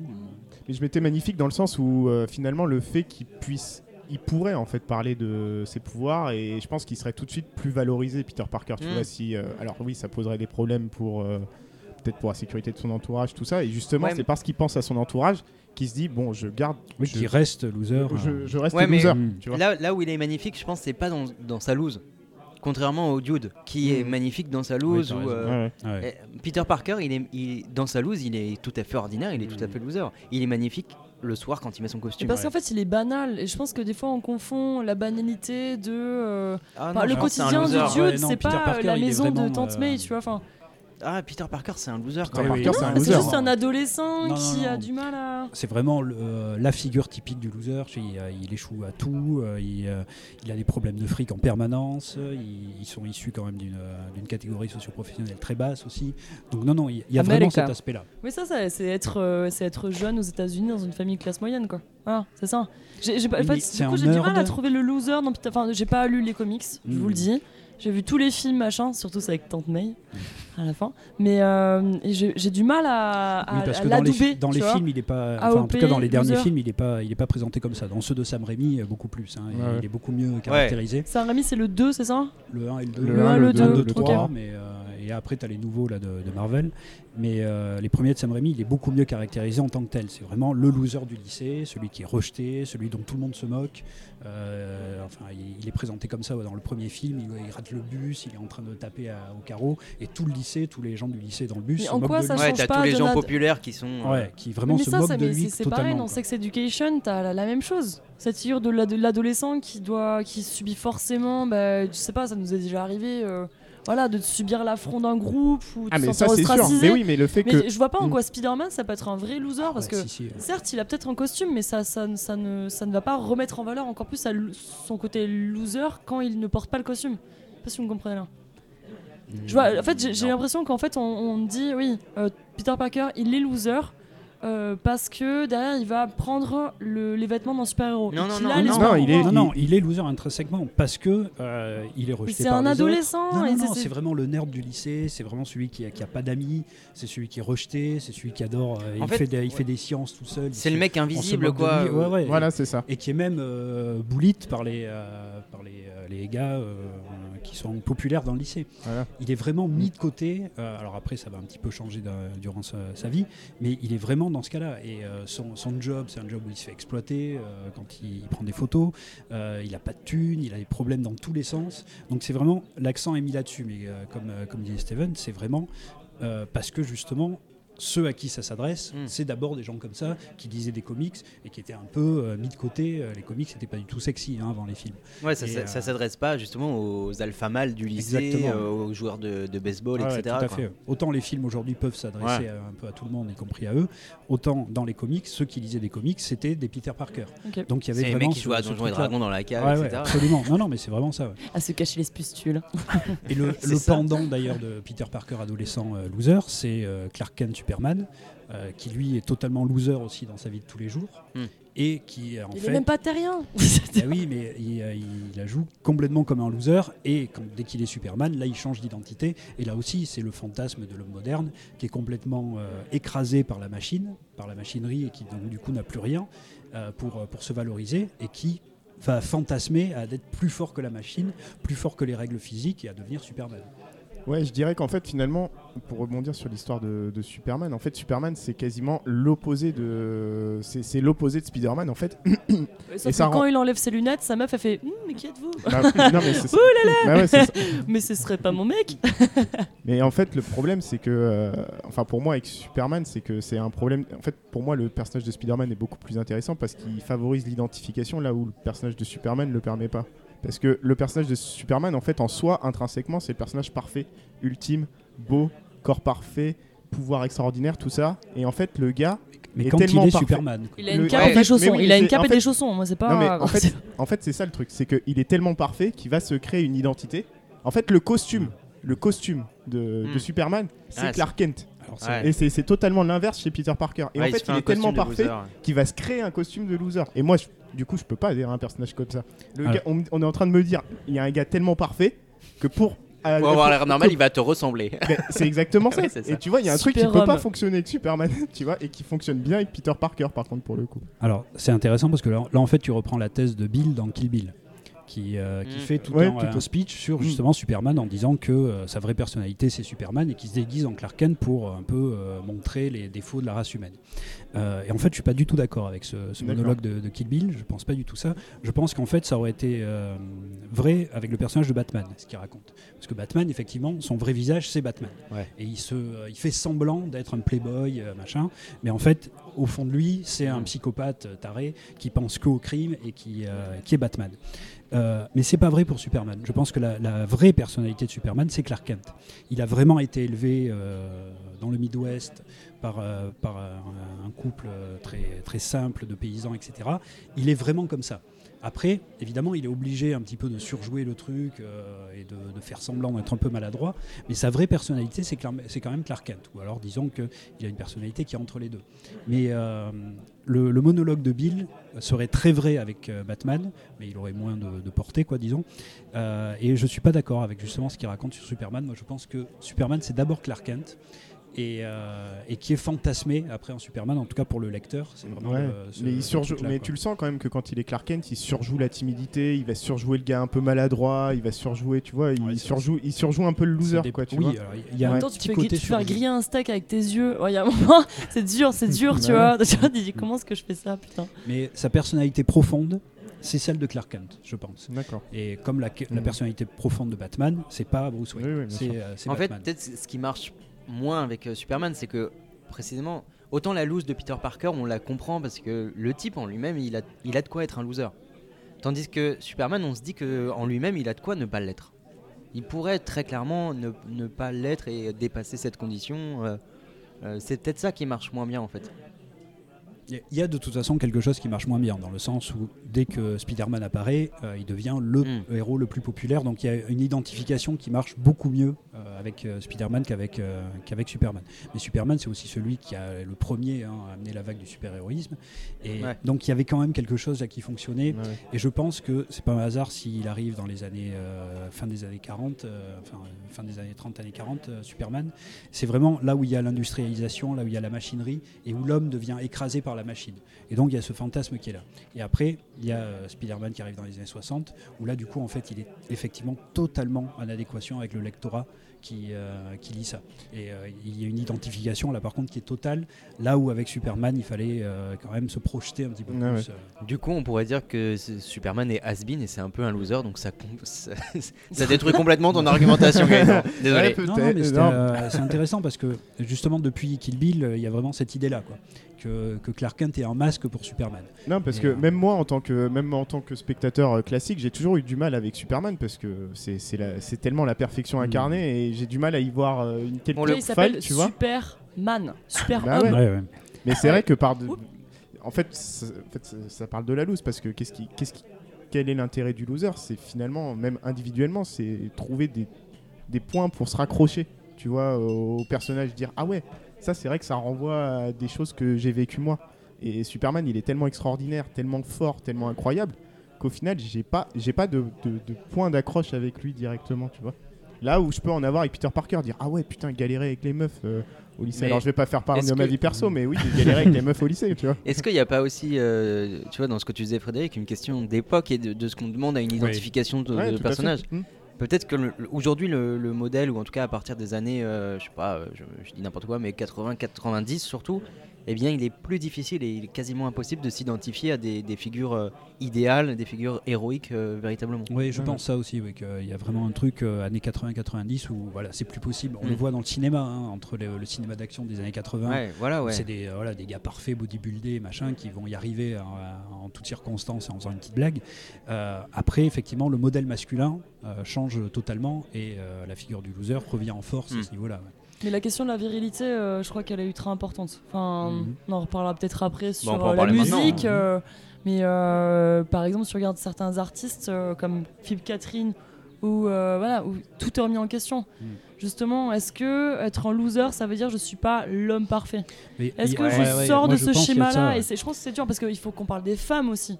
Bah Parce qu'on n'a pas cité vraiment de femmes, non, à part euh, toi avec. euh, Avec Madame Bovary. Bovary, Madame, mais, euh, Madame Beuvry. mais à part ça, c'est- du coup, il y a des schémas qui sont aussi de l'ordre du genre. Et je pense Mm. qu'il Ouais. faut vraiment en parler et remettre en question la virilité et la féminité. Euh, parce que le loser, c'est quoi? Bah, C'est un mec, peut-être dans les années 90, qui n'était pas musclé. Euh, Ouais, voilà, auto-bronzant. euh, qui n'était pas le winner Golden Voilà. Boy, euh, comme ça, et effectivement, ouais, je pense qu'il y a, la, y a vraiment ce- et tout ce qui allait Ouais. derrière. Quoi. Bah, c'est vrai que Ouais. peut-être on attend, euh, on disait que euh, cette figure du loser, elle apparaît avec l'idée de compétition sociale, avec l'émergence de- des valeurs de la bourgeoisie, etc. Mhm. Et en fait, pendant très longtemps, on n'attendait pas du tout ça des, des femmes, on attendait ça des hommes. Ouais. C'est les hommes qui devaient rentrer dans le jeu de la compétition sociale, etc. Ouais. Les femmes étaient exclues du monde Du professionnel. coup, l'homme était celui qui devait aller vers la réussite. ouais, celui qui était en compétition. ouais. Oui, des oui, c'est femmes. Loseuses. Parce que du coup, Bah, les ouais. premiers à connaître l'échec, c'était les premiers à toucher la réussite, donc les mecs. Peut-être pour ça qu'on a du mal à trouver des femmes. Ouais, parce qu'en fait, il euh, y, a- il y a un truc vraiment social dans le loser. On tourne autour depuis tout à l'heure. Enfin, c'est ce qu'on n'arrête pas de dire. Il y a un truc social. Il y a catégorie sociale, professionnelle, et on attendait ça pendant très longtemps de- cadre. des hommes et, Le cadre. et pas de- et pas des femmes. D'être, euh, d'être euh, en haut de l'échelle sociale, bah, une femme, ne- par définition, ne pouvait pas l'être parce que c'était une femme. Donc c'est vrai que c'est difficile d'avoir une femme qui échoue au sens, euh, au sens fort du loser si de toute façon on n'attend pas qu'elle réussisse. Oui, oui, jusqu'il y a peu, c'était vraiment hein. ça. oui. Au final, il fallait juste qu'elle soit une mère, qu'elle arrive Ouais, à procréer. Mm. Et Malcolm, euh, t'as qu'une femme dans Malcolm au final. Mm. Ouais. Enfin, celle qui. Et, tu- et tu Et- vois, et elle- qui, pour le coup, n'est pas une loseuse. Ah non. euh, C'est la se- seule qui tient débat, debout. Ouais, en ouais. fait. ouais. C'est celle qui tient la famille. Mm. Quand, quand tu le regardes, elle est, per- elle est décrite comme un monstre et tout, mais en fait, quand tu non, non, le regardes avec un peu elle de qui tient recul, tout le monde. Parce que, Euh, si elle qu'elle n'est est pas là, ça, tout s'effondre. Oui, le père est complètement fou. Il a mis sa folie Ouais. euh, envers ses- tous ses enfants, tous ses, ses enfants mâles. Et elle, elle est obligée de tenir euh, une espèce de- d'équipe de, monstres Ouais. qui, euh, qui, qui partirait en couille sinon. Et quand tu as des loseuses qui sont, qui sont mises en avant, là je pense à une chanson du, du groupe Téléphone, en fait il faut regarder au regard de quoi tu es posé comme loser. Dans, le, dans la chanson Cendrillon euh, du groupe Téléphone, tu as le, le contre le contre conte de fées. Et en Bah, fait, attends, regardes- j'arrive, je vais au jukebox, je la mets vite fait. Cendrillon pour ses 30 ans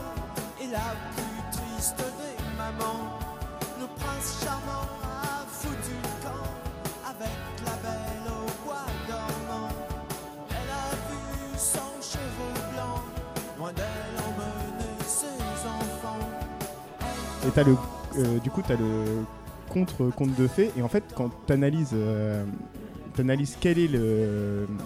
Qu'est-ce qui fait la lose de, de la femme En fait, c'est finalement euh, tout d'abord l'échec de sa relation amoureuse.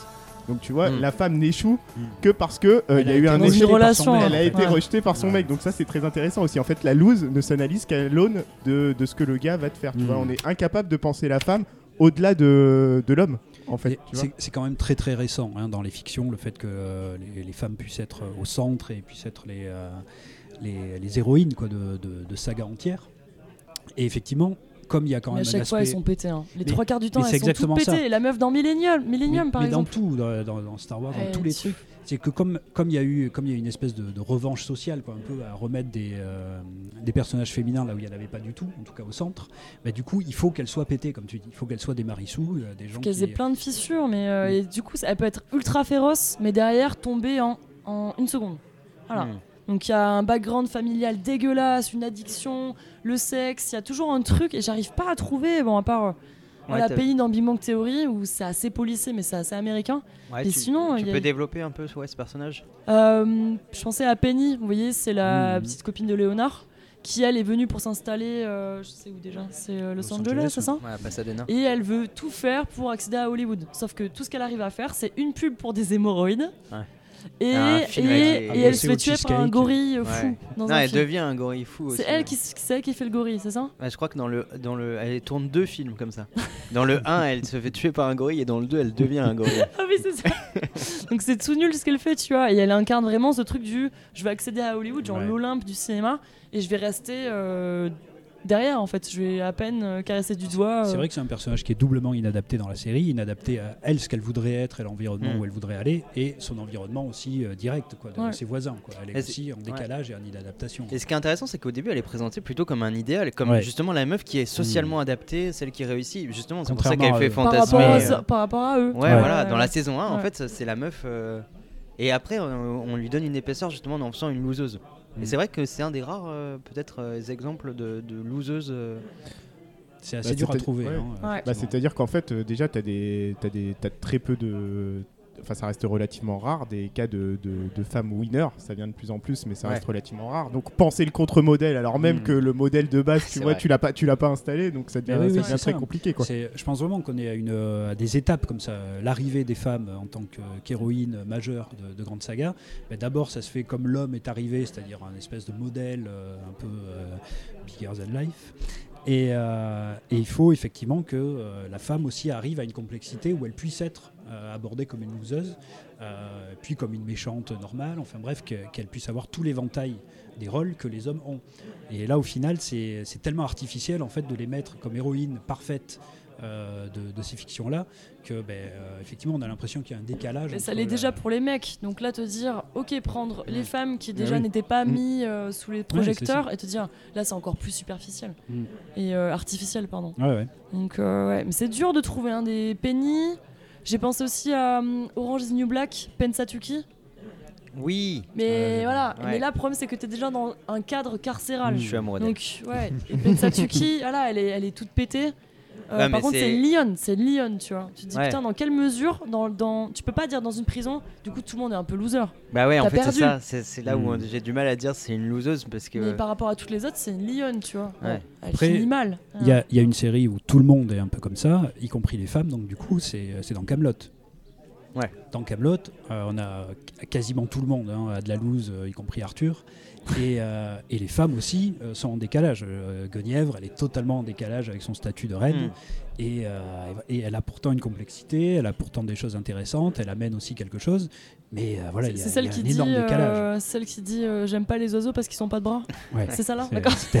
Ah si, je pense, ouais, je pense aussi à cette série, je sais pas si vous l'aviez vu, il y avait eu un remake américain, Ugly Betty, euh, une petite Ah, euh, ouais, toute ouais. moche. Oui, euh, c'est vrai. qui- C'est vrai, ouais. c'est vrai, c'est vrai. Et c'est vrai qu'elle était intéressante cette série-là. Bon après, euh, moi j'étais pas fan intrinsèquement de la Non, série, mais, mais, euh, mais c'est vrai qu'elle était intéressante dans le sens où. elle euh, avait le. Mais elle, elle était en décalage et en loose, entre guillemets, Mhm. uniquement à cause de son aspect physique. Et Mhm. son aspect physique ne correspondait pas à ce qu'on attendait. euh, Ouais, aux critères porte une frange, Et on en reparle. Ouais, mais c'est vrai que c'est. bien c'est- faire du golf. Mais souvent, j'ai l'impression que c'est ces personnages un peu de loseuse. Alors là, c'est pareil, c'est un, c'est un personnage de loser un peu complexe au sens où euh, le, le but du truc, c'est que ça devienne plus, enfin que ça ne- qu'elle cesse d'être une Ouais, loseuse. oui, quoi. qu'elle dépasse euh, ce stade-là. Mais ça vient plus avec les fictions euh, adolescentes, en fait, j'ai l'impression en réalité. Que souvent, là où on a des- peut-être des personnages losers, c'est plutôt dans les fictions adolescentes euh, où on a des personnages qui vont être au milieu de gamme de ce lycée, qui vont être soit tout en bas, soit euh, plus ou moins en Et bas. Jumanji, ouais, non mais- Euh, L'amorce de Jumanji se fait tabasser. Euh, vous vous souvenez du début de Jumanji Non. Non. Non, ok. Je suis seule. Non mais peut-être que pour rebondir sur l'adolescence, peut-être que c'est un moment qui exacerbe. Petite aussi, bière, petite enfin, mousse Qui veut une mousse Ouais, Ah, allez, ouais. Petite mousse, ouais. ouais Allez, zou. L'adolescence Et du coup, euh, ouais, peut-être que l'adolescence, c'est un moment qui exacerbe aussi ce, ce rôle de loser, tu vois. C'est-à-dire que c'est un âge auquel on se fait pas de cadeaux entre nous et Mm. où euh, quand t'es relégué, bah t'es t'es relégué. Peut-être pas économiquement, tu vois, mais socialement, euh, tu vois, euh, ça peut être super violent. Et je pense que c'est pas c'est pas c'est pas un hasard si euh, c'est à cet âge-là que qu'on te personnifie souvent les personnages de, de loser. Et- Mais ouais, je pense que c'est précisément l'âge en fait où tu te sens inadapté. Ouais. Ouais, c'est ça. Oui, mais c'est ça. Et euh, il y, a des- il y a des personnages dont on a parlé qui sont en fait des éternels adolescents. Quoi, en fait. Ouais. C'est-à-dire qu'ils veulent pas euh, voir les conséquences, ils veulent pas faire des Ouais. prévisions. Euh, The Big Lebowski, c'est un peu ça. C'est un éternel c'est- c'est adolescent ça, ouais. qui fume des pétards. Et euh, Lewin Davis, c'est aussi ça. euh, c'est quelqu'un qui veut surtout pas entendre parler de responsabilité, euh, et de, de gosses, de choses comme ça. Et il reste dans une espèce de, euh, oui, d'idée d'adolescence éternelle. Et, euh, et même dans, le, dans un côté un peu français, euh, un peu traditionnel, il y a, il y a des figures comme Pierre Richard ou Gaston Lagaffe Mm. qui sont là aussi euh, des gens qui sont pas dans le, euh, réellement dans la vie d'adulte. quoi. Ils sont, ils sont à part, ils sont en décalage, et ils restent dans cette vie un peu soit lunaire pour, pour Pierre Richard, soit complètement adolescente pour, pour Gaston. Mm. Mais on est vraiment là-dessus aussi. Quoi. C'est, on reste dans le, le côté adolescent quoi, du truc. Ouais, et clairement, le, le père de Malcolm, Hal, Ouais. il est clairement dans Mais ce oui, truc-là, oui, d'éternel adolescent. C'est Mm. le mec qui va avoir des passions qui vont faire que. Ouais. Ouais, il a, il a absolument envie d'avoir un jacuzzi, donc il va mettre toute sa famille dans la merde parce qu'il a envie d'avoir ça. Et c'est vraiment ouais, un truc adolescent de, de ne pas savoir se situer, de ne pas savoir prendre en charge ses responsabilités, de ne pas avoir envie, de les fuir, etc. D'où l'importance de la mère euh, dans Malcolm, hein, c'est qu'elle euh, elle est justement là C'est le pour côté rationnel un peu. Ouais. Hein. Ouais, oui, le côté pragmatique, Ouais. euh, non, reviens dans la réalité, arrête Ouais, avec tes rêves. reviens dans Mm. la réalité. ouais. Mm. Ouais, c'est celle qui va mettre des stops en fait de OK, Ouais. on peut pas on peut pas faire ça parce qu'on n'a pas on n'a pas la- l'argent, etc. Est-ce qu'on a des est-ce qu'on a des, des femmes qui, qui justement seraient dans, dans, dans cette idée soit de d'inadaptation, soit de donc on a parlé de Penny, on a vu quelques exemples. Ah, je voulais vous conseiller vraiment la, la série, même en parler. Je sais pas si vous avez vu Fleabag sur Amazon. Non. Non, c'est euh, ils ont fait la même en France. C'est un copier-coller, CTRL-C, CTRL-V, ça s'appelle Mouche avec Amy Cotin. Du coup, c'est la même chose en fait, mais je préfère la version euh, britannique. En fait, c'est une nana euh, qui a 32 ans, 33 ans, qui euh, vient de perdre sa meilleure amie. On apprend plus tard pourquoi, mais on sent qu'elle a une grosse responsabilité dans sa mort. Et elle comble le vide en fait. Elle voit, elle a ses petits problèmes du quotidien, mais elle est, elle est en échec avec sa famille. Donc sa sœur, ça lui parle à peine. Son père s'est remarié, mais ils se reparlent plus. Euh, et à chaque fois, elle tombe sur un mec, elle couche avec lui. Mais même si elle sait pertinemment que derrière, ça va pas marcher quoi. Et ce qui est bien dans cette série, c'est qu'elle du coup, elle parle, au- elle brise, le, on dit comme ça, briser le quatrième mur. Ouais. Et ce qui est vachement bien, c'est que du coup, elle, elle parle au spectateur, tu vois. Donc elle couche avec un mec, bon, qui est derrière elle d'ailleurs, toute nue, tu vois. Et elle dit voilà, là en fait, j'ai pas envie d'être avec ce mec, mais je le fais parce que je dois combler un vide à l'intérieur de moi. Et du coup, ça, cette ma femme qui est une loseuse, mais euh, tu, tu sens que derrière, elle fait tout pour sortir de ça, quoi. Mais que voilà, elle est dans un Londres qui va de plus en plus vite. Elle a un petit magasin euh, qui marche pas forcément bien où elle vend des cookies et ça va pas, tu vois. Elle est complètement en décalage avec tout ce qui se passe derrière elle. Et voilà, ça, dure deux saisons, c'est ultra rapide. Et euh, je trouve que le ton est génial. Les euh, dialogues sont ultra rapides. C'est du tac au tac. Tu te dis putain, c'est vraiment génial quoi. Et ça dure 20 minutes l'épisode. Ok. Pour revenir à cette figure-là, de voilà, elle, euh, en fait, elle, elle le dit et comme elle parle au spectateur, elle dit voilà, euh, je sais, je sais pertinemment que je vais mal. Hmm. Mais voilà, et je le fais, et j'écrase les gens qui sont autour de moi, je vole. euh, En fait, elle fait toutes les crasses possibles. Et tu l'aimes au final quoi. Ouais. Mais forcément, voilà, elle a Et une elle reste, euh, et- Elle reste dans sa loose ou c'est un personnage. euh, Parce qu'on peut avoir ça dans, dans des personnages féminins. Je vais prendre un exemple, genre, euh, je sais pas si vous avez vu euh, Le Diable s'habille en Prada. Mhm. Où clairement, au début, la meuf elle est inadaptée au monde dans lequel elle va se Ouais. situer. Et elle va finir justement par gagner cette compétition. Elle va- la, la lutte pour la survie, et ben, elle, va, elle va la réussir. Et peut-être que parfois, moi j'aurais du mal à justement avoir une esthétique de la loose dans ce- cette espèce de mécanisme de fiction où on va te dire identifie-toi à ce personnage et qui va le dépasser. Mais ouais, je suis d'accord. ouais. On, est, euh, on est dans des personnages qui sont en décalage au départ. Voilà. Mais finalement, c'est un peu le, la Justement, base de, de toute l'impératif, fiction. quoi. l'impératif de il faut s'adapter, eux ils vont le faire. Ouais, exactement. Tandis que le loser, c'est celui qui va précisément pas le faire. Ouais, ouais, qui Est-ce que par ses dans- décisions dans va la- rester là, dans, dans son état là. ouais. Est-ce que dans la série dont tu nous parles, dont j'ai oublié déjà le nom? Fleabag. Et Fleabag en anglais, ça veut dire euh, sac à puce. Ah, ok. Pour- juste pour, ouais, en fait, ce qui est bien, c'est que du coup, on ne, on ne sait pas son prénom. On sait que voilà, la série s'appelle Fleabag, on se dit c'est peut-être elle, tu vois, c'est un sac à puce. Hmm. En gros, Et- elle traîne partout et elle phagocyte, tu vois. Et du coup, elle reste loseuse ou elle va dépasser sa condition de loseuse? Non, en fait, non. Je vous le dis, hein, et c'est ça qui fait le charme du truc, c'est que tu dis en fait, elle va pas espérer à gagner plus d'argent, elle veut juste survivre. Tu vois, mais euh, tu- elle, te dit jamais euh, je veux gagner tant d'argent, machin. Hmm. Genre, elle, elle fonctionne en mode euh, comme un virus, tu vois. En mode voilà, je- j'ai besoin de ça pour survivre. Voilà, je vole ce, ça pour survivre et Ah, coup, aller dans... boire des, des trucs, euh, des, des bières au pub et euh, coucher avec des mecs, tu vois. mais du coup, dans quelle mesure elle est inadaptée? Bah, dans le sens où quand ça commence, tu te dis il y a un problème. C'est que déjà son travail est un petit peu instable. euh, elle a aucune communication. Tous Hmm. les gens qu'elle voit, c'est que des gens, tu sais, dans l'instantané, tu vois. Hmm. Voilà, ça dure une soirée, une journée, une semaine. C'est que des gens qui passent dans sa vie. Il y a rien qui est stable, quoi.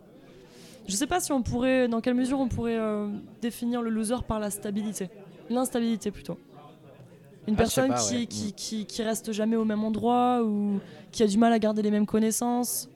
Oui, ça, Ou au contraire, quelqu'un qui s'encroute et qui reste là, tu vois. Je pense que Mm. du coup, on a vu qu'il y avait beaucoup de définitions différentes, en tout Mm. cas de, de réalisations différentes du loser.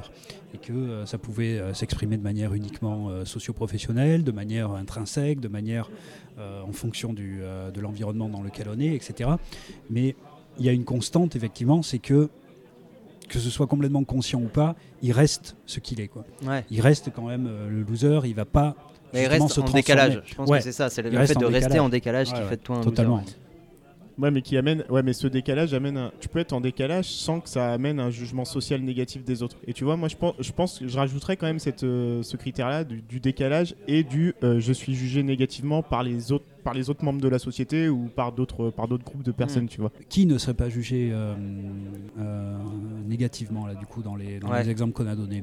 Ouais, en fait, le fait, j'ai l'impression que c'est un peu une sorte de poncif, mais de dire que si à partir du moment où tu es en décalage, tu as une sorte de vision négative euh, sur ce que tu es. Il y a quand même toujours des personnages qui vont les pointer du doigt, quoi. Ouais, qui ouais, vont dire ouais, toi ouais. t'es pas, euh, tu vois, t'es pas comme nous, euh, toi t'es pas adapté, toi tu t'es pas bougé le cul. euh. Pas Ouais. comme le dude. Le dude, Mais ouais. le dude, même ses potes, euh, tu vois, il est... c'est pour ça qu'il reste au bowling. Parce qu'au final, il se dit Je suis bien ici, on est bien au chaud, je peux venir en peignoir. De toute façon, mon pote euh, du Vietnam, il est tout pété. euh, Douni, il sert à rien, tu vois. Non, mais il y, a- il y a personne qui va lui dire Putain, t'es une merde, tu vois. Ah, mais c'est vrai que dans, dans le milieu du bowling, du coup, il est adapté. Quoi. Ouais. Oui, oui, c'est vraiment ça. son milieu là. Mm. Et Ouais. dès qu'il sort, il y a quelque chose qui va pas, quoi. Il est- Mm.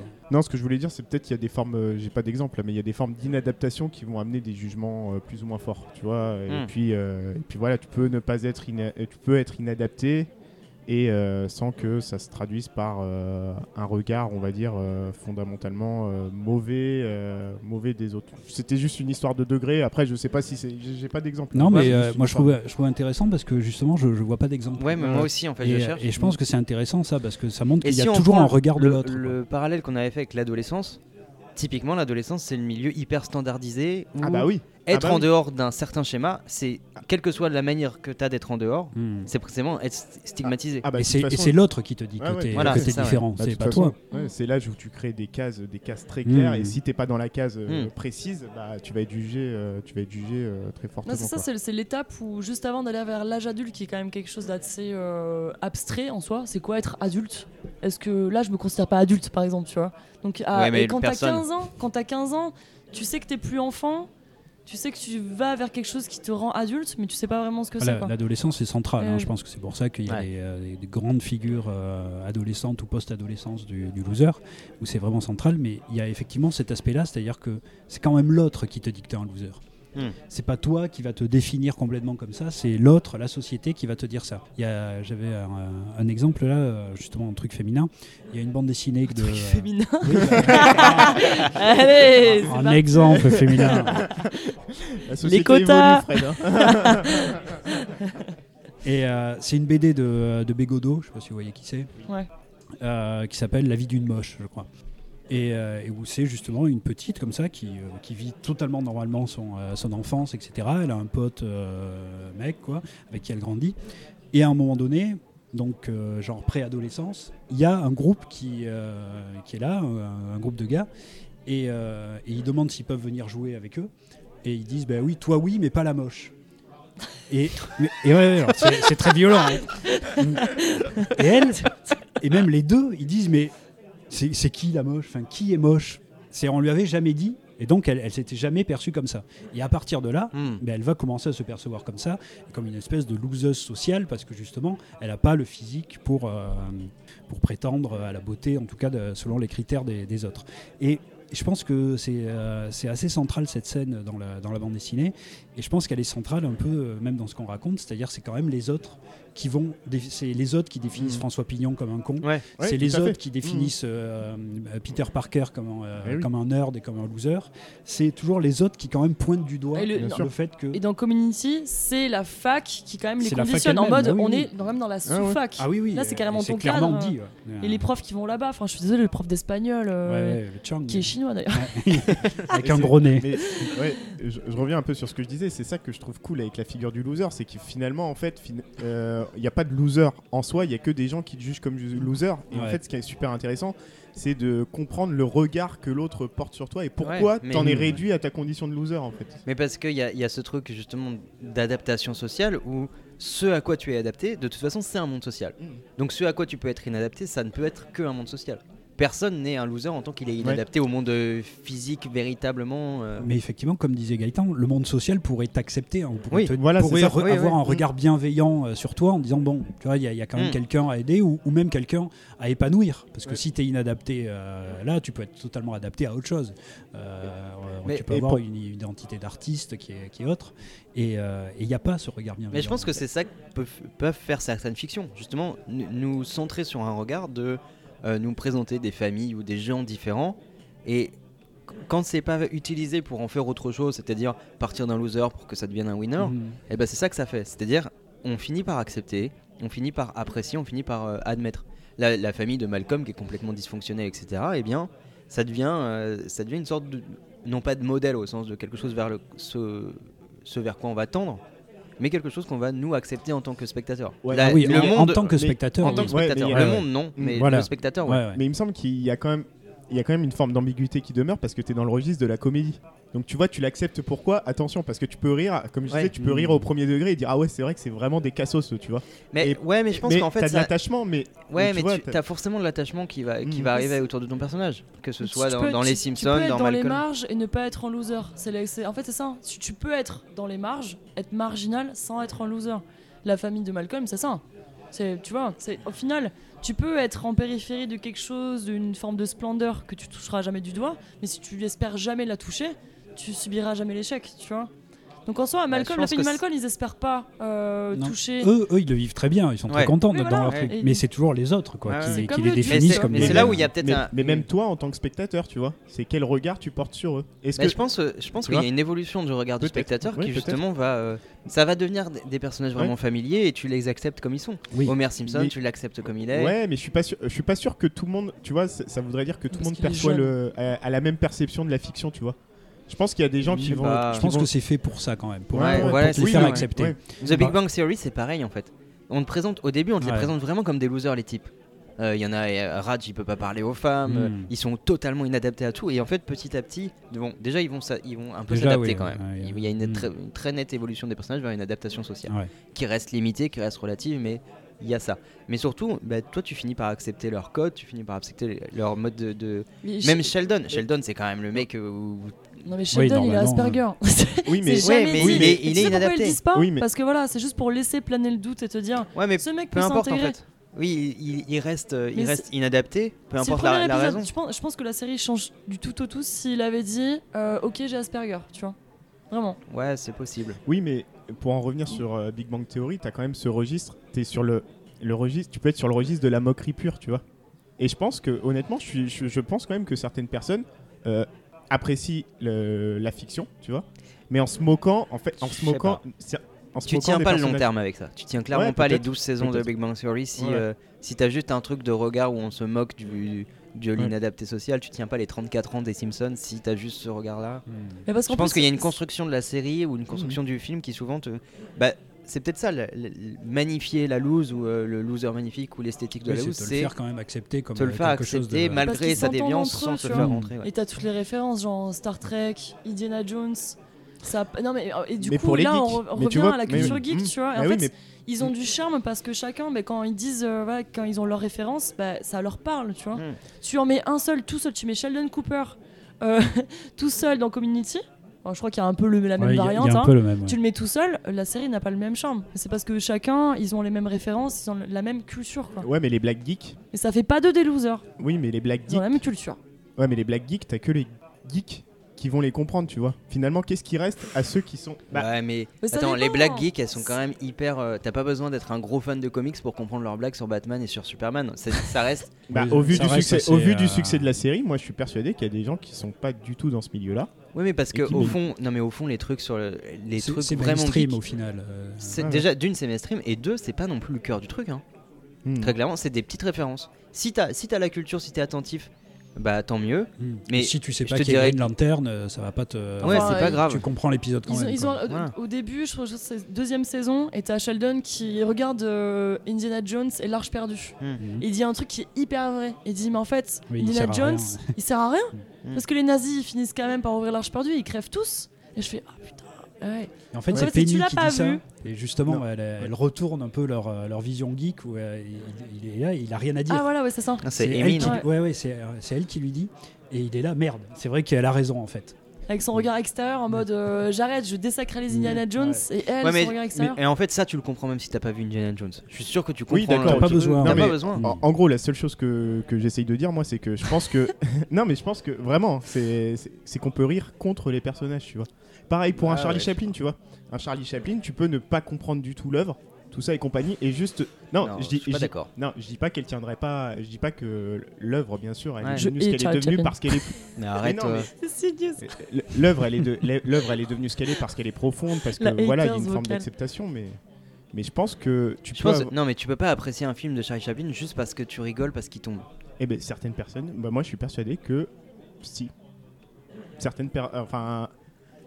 Ouais, le problème, c'est- que là, on est parti dans un débat qui, qui, de toute façon, ne peut pas être tranché parce que tu Non, vas me dire, il y a, y un mec qui, qui aime bien parce que voilà. Non, on parle mais- encore du cadre, on revient à la même Après, émission, ce qui est sûr, c'est que c'est quand même fait pour te faire apprécier les Ouais, personnages ça, et ouais. te les Il y a une construction qui est faite Non, non, je dis pas. On n'est pas vraiment dans le. Et d'ailleurs, euh, est-ce qu'il y aurait euh, un exemple vraiment de, de moquerie totale, tu vois, de rire que du personnage euh, parce que c'est quelqu'un de détestable et de, trop comique Mais justement, moi, je me suis dit, il y a un truc assez, assez marrant où en fait, la loose, quand elle est présentée vraiment de manière euh, euh, dramatique ou, euh, ou tragique, eh bien, à chaque fois, on va être dans l'empathie du personnage. Contrairement à la vie réelle où on s'en bat les oui, couilles et puis on va dire c'est des connards. Ah ouais. Et tu vois, même ceux, ceux qui sont euh, présentés comme étant euh, une sorte de, de classe moyenne du lycée dans les fictions adolescentes, bah, dans Buffy, il y a ça par exemple. De- le, le, Sc- le Scooby Gang de, de, Guffy- de Buffy, c'est c'est un petit peu. Qu'est-ce qu'il y a? Je je pourrais dire Scooby Bang. Scoo- Non, je vous emmerde. Scooby Gang. Le Scooby Gang de Buffy, voilà. Je couperai au montage, je t'emmerde. Euh, ils, sont, ils sont en fait dans, dans le milieu de gamme du lycée. C'est pas du Ouais, tout ouais. des winners, ils sont un peu, un peu losers, mais il y a Ouais, toujours ouais. plus losers. Et à chaque fois, ils vont être dans la défense des losers. Et t'as ça un peu partout. Et les, les super-héros, euh, c'est exactement la même chose. À chaque fois, t'as la défense des faibles. Et il y a un truc en fait assez intéressant où on te présente des losers dans ce contexte de, de compétition sociale et ils vont toujours être dans, euh, non pas dans la compétition, mais plutôt dans l'entraide. Qui, est- qui est vraiment le, pour le coup, c'est pour revenir à Darwin, ce qui est le deuxième volet en fait de l'œuvre de Darwin, le, le bouquin qui, qui est publié en 71, La filiation de l'homme, où euh, il va montrer qu'en fait pour, pour l'être humain, c'est l'entraide qui, qui prédomine. Hmm. Et en fait, il y a un truc comme ça qui se passe. euh, je dis pas du tout que c'est conscientisé, que c'est euh, Darwin qui, a- qui crée la, la pop culture, mais il y, a- il y a ce truc où l'entraide va devenir très important dans la fiction à partir du moment où on te présente des losers. Ouais, je suis, je suis Mm. d'accord. Et d'ailleurs, c'est ce qui se passe euh, à l'inverse dans Parasite, où c'est quand ils veulent pas eux aider ceux qui Ouais. sont plus faibles qu'eux, C'est ça. que justement ils sont punis à ce niveau-là. Et, euh, et qui deviennent assez détestables au final Ouais. comme famille. C'est-à-dire que là, ouais, il y a un renversement de, de la perspective qui Ouais, se passe. Il y a un gros renversement qui se fait à ce moment-là. Parce que, bah oui, c'est vrai que le loser en tant que loser doit pouvoir aider, euh, comme il a subi, il doit lui Ouais. pouvoir aider et ne pas faire subir à l'autre, quoi, normalement. C'est ça qui est violent en Parasitant, c'est que tu te dis euh, ils vont forcément céder. Enfin, ils ont Ben non, découvert justement, dans le ouais, bunker voilà. et en fait Et elle dit, sur non, bah nous, non, on n'est pas comme vous. Quoi. On va vraiment parasiter genre Mm. tout le monde. Et euh, d'ailleurs, c'est, euh, je reviens à Camelot. Il y a une phrase de Camelot qui dit exactement ça. C'est le personnage de César qui dit à Arthur, voilà, un, un grand chef de guerre ne, euh, j'ai plus la phrase exacte en tête, mais qui il dit, un grand chef de guerre ne fait qu'une chose, c'est se battre pour la dignité des faibles. Ouais. Et ça, c'est devenu le leitmotiv d'Arthur dans la série. Et c'est pour ça d'ailleurs qu'il s'entoure de, de gars un peu bracassés, parce qu'il est quand même dans Mm. la. Il se bat pour ça, pour la dignité des faibles. Et je pense d'ailleurs que c'est le vrai message total de la série, et que justement tous ces faibles, tous ces losers, etc., euh, ont à chaque fois des qualités quand même Ouais. en eux. Et je pense que justement dans les films là, qui vont arriver, on va voir qu'en fait, c'est pas des losers. quoi. Oui, que- bah oui, clairement, Perceval il va prendre une autre dimension. voilà, et Euh, Merlin aussi. Merlin, je pense qu'on va le retrouver dans les bois, et que dans les bois, en fait, ça va être un cador. Ouais. Et, euh, et que justement, on va montrer, là encore, qu'ils étaient losers parce qu'ils n'étaient pas adaptés à Et, l'environnement. et celui qui n'est pas un loser, le seul qui est pas, en tout cas présenté comme un loser au début, c'est Lancelot, Ouais. Qui, est- qui a une destinée qui est quand Mm. même euh, pas, pas la même. Et quoi. lui va être montré comme euh, c'est l'antagoniste Ouais. principal au final. Mais c'est marrant ouais, que dans la, vie- dans la fiction, en fait, très souvent, les winners, on nous les présente comme des connards. Mm. C'est c'est les- c'est Thierry Lhermitte dans le dîner de con, quoi. C'est celui qui a gagné la Mais compétition. dans la sociale. réalité, euh, comment sont les winners Euh, Dans la... J'en sais rien. Ça, je- ça, c'est un message Ouais, politique que je vais pas délivrer. Voilà. mais- Et la en fait- réussite, et en fait, tu c'est le seul- mais pour moi, c'est le message intéressant en fait des films où t'as le loser. Finalement, c'est le regard que tu portes sur le winner et comment le winner il a fait pour Mais en en fait, arriver là. Je me demande du coup si c'est un message intéressant ou si c'est genre, tu sais, le, le, le côté cathartique où on va dire, bon, euh, ok, dans la vraie vie, euh, c'est des connards et tout ça, mais là, ils vont, il va, y avoir un. Mais je pense. Ouais, c'est la truc- révolte, du- enfin c'est la bien revanche sûr. du. Ouais, du mais est-ce que c'est est-ce Bah que oui. c'est une, une révolte ou est-ce que Une c'est revanche, quoi, disons. une pommade? Ouais, ouais, c'est ça. vois, on nous, vous ça nous sert de représente. Voilà. Nous, Il y a une forme d'hypocrisie parce que mais, euh, personne ne veut ressembler à Peter Parker à ses débuts. Enfin, c'est clair ce que tu dis, je, je comprends. En mode, euh, la pommade, l'effet pommade. euh, Tiens, on va peindre un petit peu des losers parce que c'est ultra pittoresque et parce que ça vend bien et parce que la, la- la fiction, elle peut. Chut, Tu peux la et faire puis sur ça parle deux, euh, trois à bouquins. celui qui regarde la fiction. quoi. Et du coup, tu dis, est-ce que j'aimerais bien être lui? Bah moi non. Je suis désolée, j'ai pas envie d'être Penny, j'ai pas envie d'être euh, d'être euh, Pensatsuki, j'ai pas envie d'être euh, le mec qui pète les plombs dans sa voiture euh, ou Michael Douglas, tu vois, dans, dans le film dont tu parlais quoi. C'est ça en fait le truc, c'est il y a une forme d'hypocrisie derrière en mode la fiction, elle permet de tisser des oui. histoires ultra pittoresques sur des mecs qui, qui partent en couille ou des meufs, mais t'as pas envie de l'être, tout simplement quoi. Parce que Ah, nous on a nos y ce concepts de revanche, comme on l'est un petit peu. Ouais, euh, ça, Le ouais. loser, il s'adresse quand même à la partie loser en nous-mêmes. Hmm. Mais comme on l'est un petit peu et qu'on a aussi subi justement hein, cette, euh, ce- la, la- la domination de ceux qui ont réussi, ben, voilà, il y a ce côté effectivement cathartique complètement, à mon avis, de revanche. Quoi. Ouais, Voilà. je pense, je pense pour le coup, Spider-Man, c'est- clairement ça. On dit, bon, ok, dans ta vie, t'es un connard, Mhm. mais quand tu lis le comics, tu peux t'identifier à un mec qui lui va faire des grandes choses et. Et il y a ce vecteur d'adaptation. Eh Et, oui. une fois que t'as refermé le comics, bah t'es toujours un connard. Mais t'as vécu ce truc. Bah de toute façon, ouais, mais de toute façon, c'est l'objectif même du- d'une œuvre d'art. Enfin, il me, semble- me Enfin, en tout cas, au moins oui, une, tu vois. dans, dans cette narration-là, oui. Bah ouais. Ouais, mais je, je contestais la- l'aspect euh, Mm. message. Message de révolte. Parce que Mm. dire que c'est une révolte à la, de- dans, ton, dans ton cinéma ou à la télé, bah c'est c'est précisément pas de révolte. C'est comme si on te montrait. euh, Non, mais Je sais pas, sûr. genre, on montrait aux Mm. pauvres des images de gens qui sont en train de manger en disant Regardez, vous, vous êtes en train de vous venger là. Non, juste, tu Mm. es toujours un connard. Enfin, enfin, t'es toujours un loser. Mais, mais on te présente que le- la loose comme un truc. euh, Mais oui, mais si grave. Et je pense que justement, mais c'est quand même le, euh, le- l'aspect fondamental du héros, c'est-à-dire de justement pouvoir se dépasser euh, Mm. soi-même, d'avoir des choses qui nous rattachent au héros et de se dépasser complètement là-dessus. Et là aussi, on peut revenir à Achille et à Ulysse au début, c'est quand même euh, pour dire au peuple grec, euh, voilà, vous pouvez vous dépasser comme eux, enfin en tout cas tendre vers eux. Ouais. Et là aussi, comme on a des aspects losers dans un environnement où on n'est pas complètement adapté à ça, mais regardez, vous pouvez être quand même plus que ça et vous pouvez vous dépasser et atteindre Ouais, une espèce d'idéal. En fait, c'est là où je verrais deux manières de le faire. Soit on me dit tu peux te dépasser, et dans ce cas-là, c'est tu peux te dépasser au sens où même si t'es un, un loser, eh ben tu peux devenir un winner social. En tout cas, là, dans l'aspect super-héroïque, Spider-Man. hein, Ouais, mais même dans, dans- dans plein d'autres fictions. Mm. Ou, ou dans n'importe quoi. Je parlais du diable s'habille en, Prada, c'est exactement ça. Ouais. On me dit, bon bah voilà, mais même mais si pas chez adapté. Lebowski ou dans. dans Et truc. voilà, il y a l'autre modèle, le modèle, peut-être euh, celui euh, le, le- le- le plus éclatant, c'est celui de The Big Lebowski, où on dit, bah en fait, tu peux juste changer les codes, produire des nouvelles valeurs. C'est ça en fait. Soit, tu, soit on te dit, tu peux dépasser ta condition de loser Mhm. en adhérant aux valeurs traditionnelles et en, en te sortant les doigts du cul pour devenir un winner. Ou laisser aller complètement. Ouais, Ouais, mais ou- il cherche en pas- tout ouais, cas- je dirais pas que The Big Lebowski il changerait les, les valeurs. Je pense que. il- Ah enfin, si, clairement, il change les non, valeurs. Non, non, non, non. En fait, il adhère plus à la société, il se met à la marge et il se dit, il dit à l'intérieur de son groupe Moi j'ai mes valeurs, j'ai mes normes, Oui, mais ah ne oui. me faites pas chier, tu vois. Oui, oui, mais, non, il, mais- cherche, il cherche pas à Oui, changer. Ah, non, fondamentalement non. la, la Et je parlais société. pas de changer les valeurs au sens de Ouais. change- faire la révolution euh, des valeurs. Mhm. C'est- C'était changer les valeurs au sens euh, un peu nietzschéen de dire eh bah, produis tes propres valeurs. Ouais. Et après tu t'en bats les couilles des autres. Ouais, Mais voilà, le dude, oui, il est clairement là-dedans. Il produit ses valeurs. C'est pour ça que je complètement. pense que Bill Le- euh, on n'a pas arrêté de citer Big Lebowski, mais genre, je pense pense qu'il est 100 fois, mais euh. parce qu'en même temps, tu vois ce mec-là, tu dis waouh, merci d'avoir fait le dude, tu vois, Mm. vraiment. Parce que ce mec-là, je suis pas sûr de le retrouver dans d'autres films ou dans d'autres fictions. C'est une telle acceptation euh, totale, quoi, effectivement, de, de cette figure-là, que euh, Mm. c'est vrai qu'on a peu d'autres euh, d'autres exemples de ce type. ouais. Mm. Euh, moi, j'avais juste un truc. Enfin, il y a une place de loser qui m'intéresse quand même, c'est celle de la deuxième place. Tu vois Souvent, bah, enfin, parce que je pense qu'on va parler de sport quand même. Oui. T'as Ah Ah, super envie de parler de sport, mais Luisette là. Bien sûr, mais bien T'as craché sur le golf. On va parler de golf ou pas Ouais, de quoi on va, sur quoi on va cracher? Est-ce que le sport, est-ce que, déjà- est-ce que le golf c'est vraiment du sport? Alors, la Dreamcast, le mini-golf, il y a quoi? Allez-y Non, juste sur la, la- la seconde place, enfin juste la deuxième place, pardon. Euh, euh, je sais pas si vous connaissez le, euh, le cycliste euh, Poulidor. Ouais. Ouais. Poupou, l'éternel second. Tu vois, c'est horrible parce que quand même le mec a fait, je sais pas combien de Tours de France, a toujours fini second. Et derrière, voilà, il a jamais Mais eu il la était première adoré place. pour ça. Bah oui. C'est- Du coup, il était très un- aimé. C'est un loser de deuxième place alors qu'il est quand même deuxième place. Tu vois, il y a Mhm. un paradoxe autour de ça. Tu vois, t'es à ça d'être là-haut. Tu vois, genre Mais- euh, à, l'apothéose. Tu vois. Mm. Tu l'as aussi aux Jeux Olympiques, ce truc-là, hein, où le quatrième il vaut plus rien, tu vois. Quand Ah, t'es putain, troisième, la que t'as médaille en la chocolat. Bah Ouais. oui, la médaille en chocolat, tu vois, t'es- Ouais. t'es le plus grand des losers. En fait, vaut mieux finir dernier que finir quatrième. hein. Quand tu finis quatrième, t'as aucune, aucune reconnaissance et t'étais étais à ça de. En fait, c'est ce qui. Ouais, c'est c'est- c'est assez tragique. C'est- C'est c'est tellement numérique et Ouais, quantitatif parce que que T'es pas loin.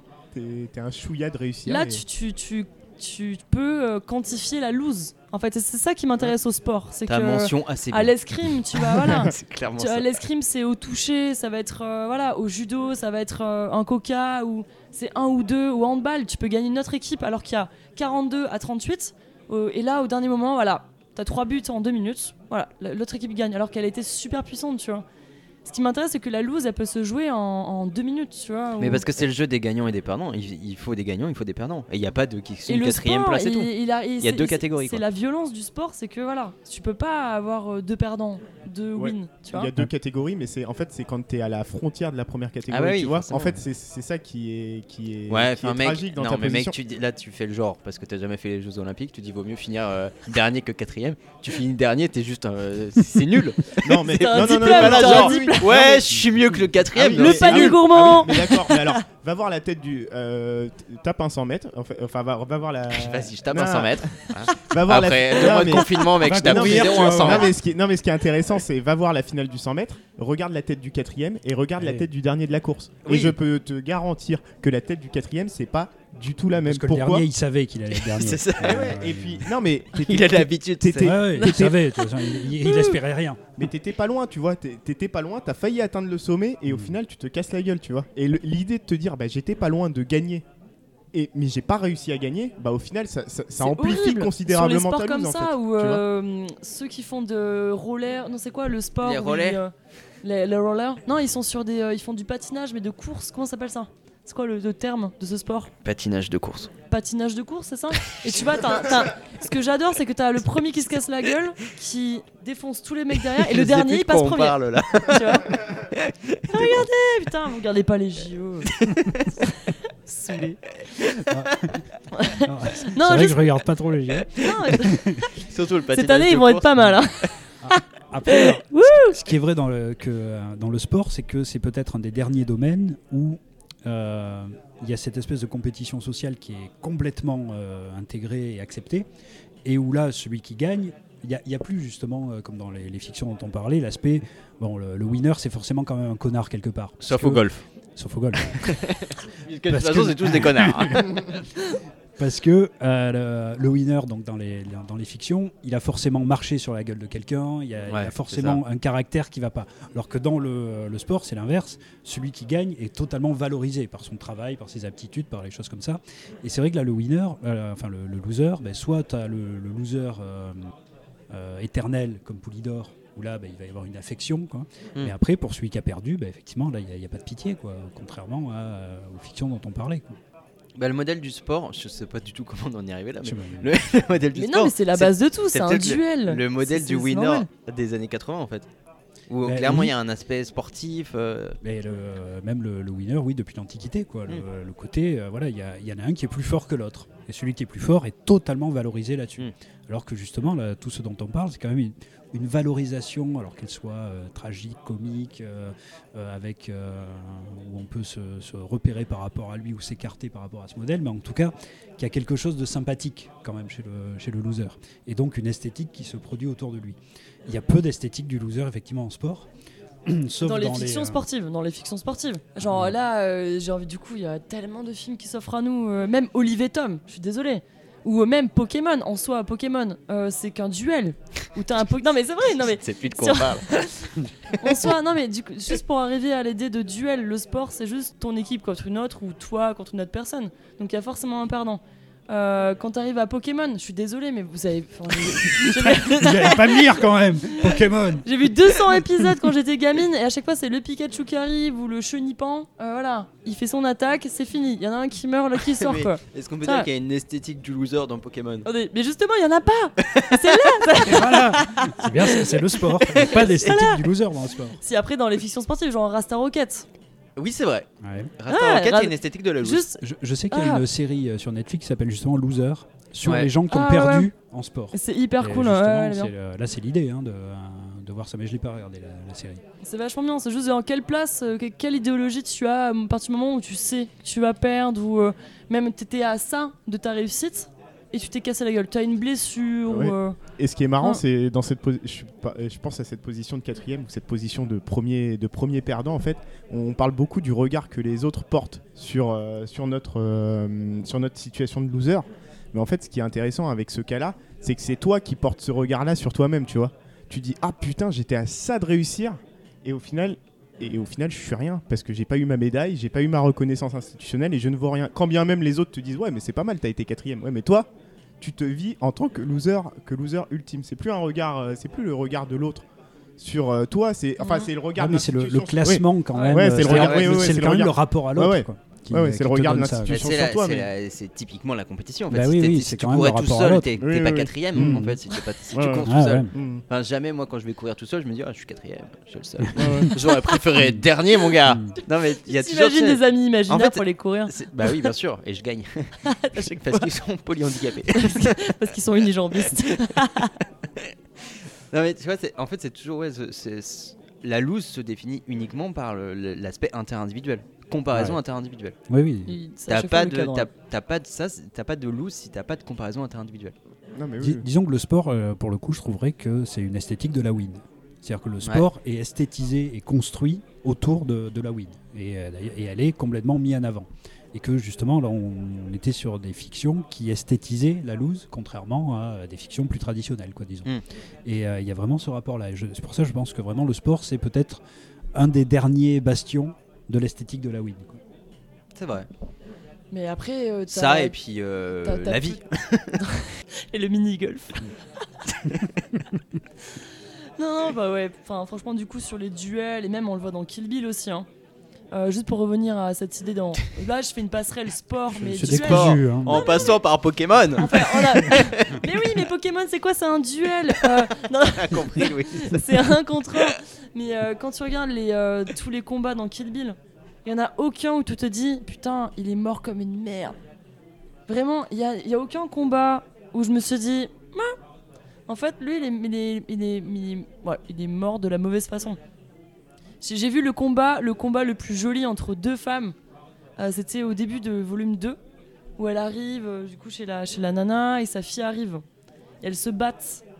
Et quand j'ai vu cette couteau scène, j'étais là, euh, elles se battent au couteau dans Ouais, la cuisine, tu vois, vraiment euh, scène. euh, on dit putain, c'est incroyable. J'étais là, Oh, putain, c'est ouf. Et elle meurt, tu vois. Bon, du coup, la, la, la, la- la maman, elle meurt Mhm. juste après que la fille arrive, prenne son goûter et tout, tu vois. J'adore cette interview en mode euh, genre, je n'oublie pas que je suis maman et qu'il faut Ouais. pas qu'elle voit ma mort et tout. Et tu te dis, putain, c'est pas une loseuse. Ce combat, il était admirable. Enfin, Hmm. tu te dis pas, là, t'es mort comme une merde, quoi. Non, mais il y a une. Alors là, il y a une esthétisation du combat, quoi, disons, dans, le, dans le truc. Euh, le combat entre Lucy Liu et, euh, et la mariée est génial, hein, aussi, euh, hyper esthétique aussi. Il y a quand même le frère de Bill qui meurt un peu comme une merde, euh, mordu par le serpent. Là, Ouais, ouais. Euh, Là, c'est voulu aussi. Parce Oui, que, bah au oui, final, oui. tous les combats entre femmes, ils sont. Oui. pff, oui, oui. C'est, euh, ça fait partie de ces films féministes euh, chez, euh, chez Tarantino. Ah ouais, mais je trouve ça incroyable. C'était les premiers films où j'ai vu ça, quoi. Je fais, putain, c'est possible de, de rendre des combats de femmes beaux Hmm. et tu te dis à la fin, elle est morte, mais c'est pas grave. Non, elle, elle, a, elle a pas perdu en soi. Parce qu'en plus, elle. Je crois que tu idéalises, hein, parce que à part. à part- J'idéalise, mais oui, Non, mais parce qu'il y a lui, il y a l'autre à qui elle arrache euh, son, de, son seul œil qui reste, et elle se cogne partout dans Elle la caravane. continue, ouais, ouais, avec en, en hurlant euh, comme c'est pas permis. Mais après, effectivement, il y a quand même des, des combats très classe avec Lucy Liu, avec la mère euh, Black, et puis euh, en dernier avec Bill aussi, où c'est même pas un combat, quoi, le, le tout juste. Euh, mais où il reste quand même très, très digne dans. C'est vrai qu'il n'y a pas de sabre à la fin. hein. Il Mm. n'y a pas de katana, ouais. Mm. Ouais, pardon d'avoir Pokémon Kill Bill, mais euh, non, mais c'est juste par c'est une rapport à la- passerelle. non, mais- Non, mais c'était bien. Hmm. Juste avoir un face à face et le, le sport, euh, on, on l'a à l'école, on nous apprend ça. euh, le, le ping-pong, c'est un face à face. Mais Enfin, d'ailleurs, souvent, les, les losers de la fiction, justement, ils vont être losers en sport. Oui, très souvent. Il y, a- il y a souvent ça. Eh oui, oui, mais c'est Non, mais ça. c'est vrai. ouais. Ils Parce sont que nuls en justement- sport. ouais. ouais, ouais. Parce que justement, dans cette euh, confrontation euh, sociale, quoi, qui est complètement euh, admise, qui est le sport, bah, ils sont pas bons là-dedans. Ce qui est marrant, c'est que souvent, ils, ils peuvent être par contre premiers de la classe.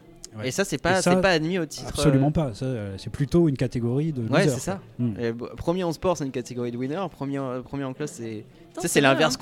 complet, d'un bulletin scolaire.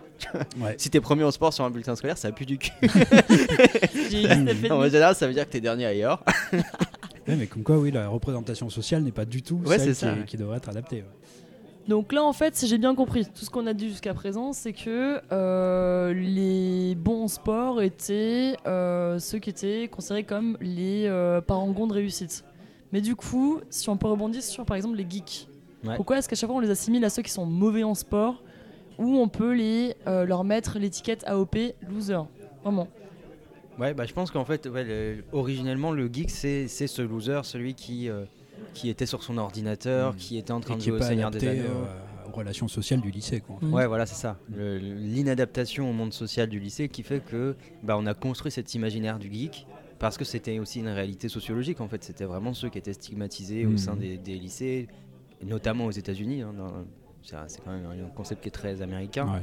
d'avoir ce geek qui, euh, qui joue à Donjons et Dragons, euh, qui vit sa vie euh, dans un monde fantasmé, un monde fictionnel, etc., mais qui dans, dans la réalité sociale est, est totalement inadapté ouais, au- à ce monde du lycée. ouais. Et qui sexuellement aussi a du mal. Par exemple, le film The Ah, bah, de Girl fait, Next Door.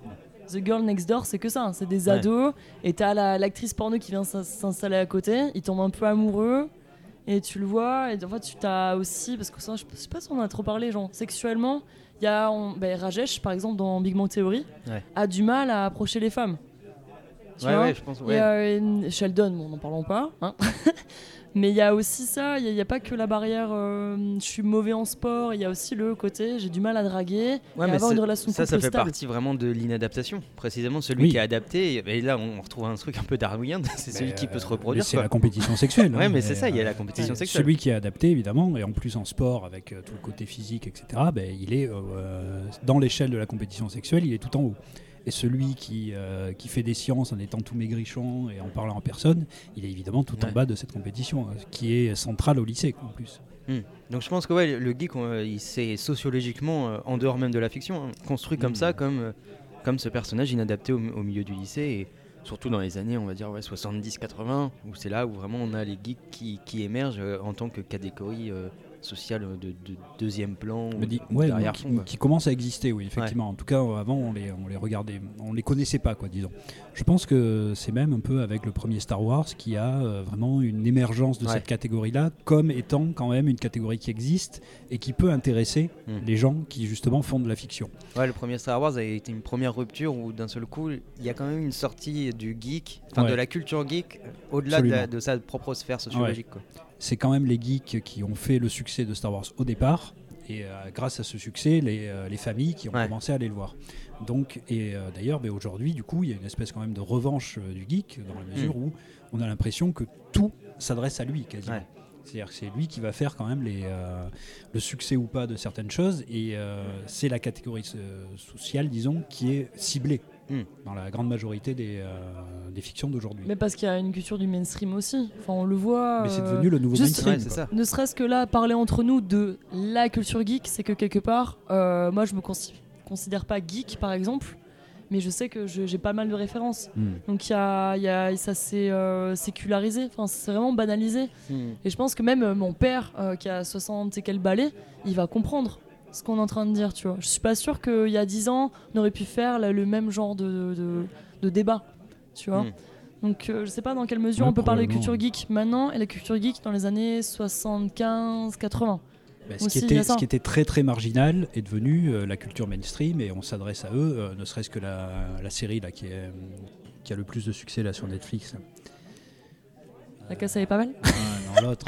La maison de. Stranger Things, Ah oui. Ah oui, qui est quand même Ouais, basé c'est ça. sur des c'est personnages du sont totalement recyclage. Ça, c'est du recyclage Alors, de ouf. c'est c'est Ouais. totalement du recyclage des Goonies et, et d'autres choses. mais- Ouais, mais on, on prend, on prend comme modèle des geeks et ils commencent par En jouant, jouer à. Donjons et Dragons dans C'est leur cave. Quoi. Ouais. Et Donc, c'est les gamins des ça. années 70-80 qui étaient vraiment. euh, totalement Ouais, ostracisés et qui sont aujourd'hui montrés comme Ouais, euh, les- héros. Et créer euh, une nostalgie aussi. hein. Tu crées une Ouais, tu nostalgie.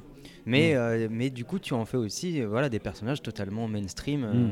qui, Et qui donc peuvent, leur culture, euh, Donjons et Dragons, hein, moi, je, je me rappelle quand même quand j'étais plus jeune, c'était considéré comme des messes noires. Mm. Réellement. Ouais. C'est-à-dire, on en parlait au, J- au JT, euh, on, pen- on pensait que les gens, euh, les jeunes se suicidaient parce qu'ils faisaient des jeux de rôle. Et euh, ben oui, parce que c'était quand même des gars un peu chelous, boutonneux, euh, qui parlaient de, de démons et de dragons, Ouais. euh, machin, et qui disaient oui, alors moi je lance un D20 pour, euh, pour faire telle action. Mais pour les parents qui voyaient ça, c'était l'équivalent de messe noire euh, satanique. Bah surtout que ouais, c'était des catégories de population qui justement étaient pas très bien adaptées. Donc Bah oui, ce qu'ils qui font, c'est forcément enfermés. bizarre. Ouais. Ouais. En fait, euh, faut que- ouais, quand on parle de geek, il y a cette ambiguïté qui demeure entre l'inadapté et puis la culture qu'il a derrière, tu vois, et essayer de pas confondre la cause et l'effet. C'est-à-dire qu'en fait, le, le- Ouais. avant tout, il y a un inadapté, il y a une personne qui est exclue, qui arrive pas à s'intégrer très bien au, au groupe, tu vois. Et derrière, bah, comment tu vas vivre cette exclusion? Bah, tu vas te tu vas euh, adapter une culture un peu euh, bah, de geek, hein. C'est-à-dire ouais. que tu vas te ultra spécialiser sur des choses euh, qui sont pas vraiment reconnues par la société. Ça peut être du jeu de société, ça va être du jeu de euh, vidéo, ça va être de l'informatique, etc. Mais le truc, c'est que t'es loser et tu vas apprendre une culture au départ qui euh, va te renforcer dans ta position de loser parce qu'elle n'est pas Parce communément est partagée. marginale, oui, à la base. Ouais. Et en fait, quand on fait le reproche à Donjons et Dragons, en fait, finalement, on revient sur ce truc d'inadaptation. C'est même pas le Ouais, fait ouais. que ça soit Donjons et Dragons en soi, Non. c'est qu'en fait, finalement, on voit pas qu'à la base, c'est que euh, ces gens-là sont mis, sont mis de côté, quoi. Mm. Mais ouais, et progressivement, c'est vrai qu'on a l'émergence d'une sorte de, de, de, de- de revanche où le- la culture geek, qui était à la base la culture de ces, de, de ces perdants, de ouais. ces losers Oui. Qui d'un seul coup va devenir une culture mainstream avec Une culture premier, premier jalon avec Star Wars, Mm. Le Seigneur des Anneaux euh, Seigneur des par Anneaux Peter ensuite. Jackson, ça a été vraiment. Et le- les comics aujourd'hui, Voilà. hein, qui, qui était vraiment une contre-culture Ouais, là ça. aussi à l'époque, et qui est devenue une culture totalement mainstream, avec pourtant les mêmes personnages, etc. Mais euh, cette culture totalement à part est devenue la culture de masse aujourd'hui. Donc, est-ce que c'est une revanche ou est-ce que c'est euh, un dévoiement Il y a euh, un changement en fait, il y a eu un changement de, de- par rapport au, toujours pareil par rapport au cadre. C'est toujours pareil. euh, moi, je pense que je fais partie de ces. bah, je suis né en 90, 91, euh, d'avoir vu Le Seigneur des Anneaux au cinéma Mm. et de, de- de vouloir lire les livres. Mm. Du coup, ça a fait. euh, tu vois, je, je me suis senti genre.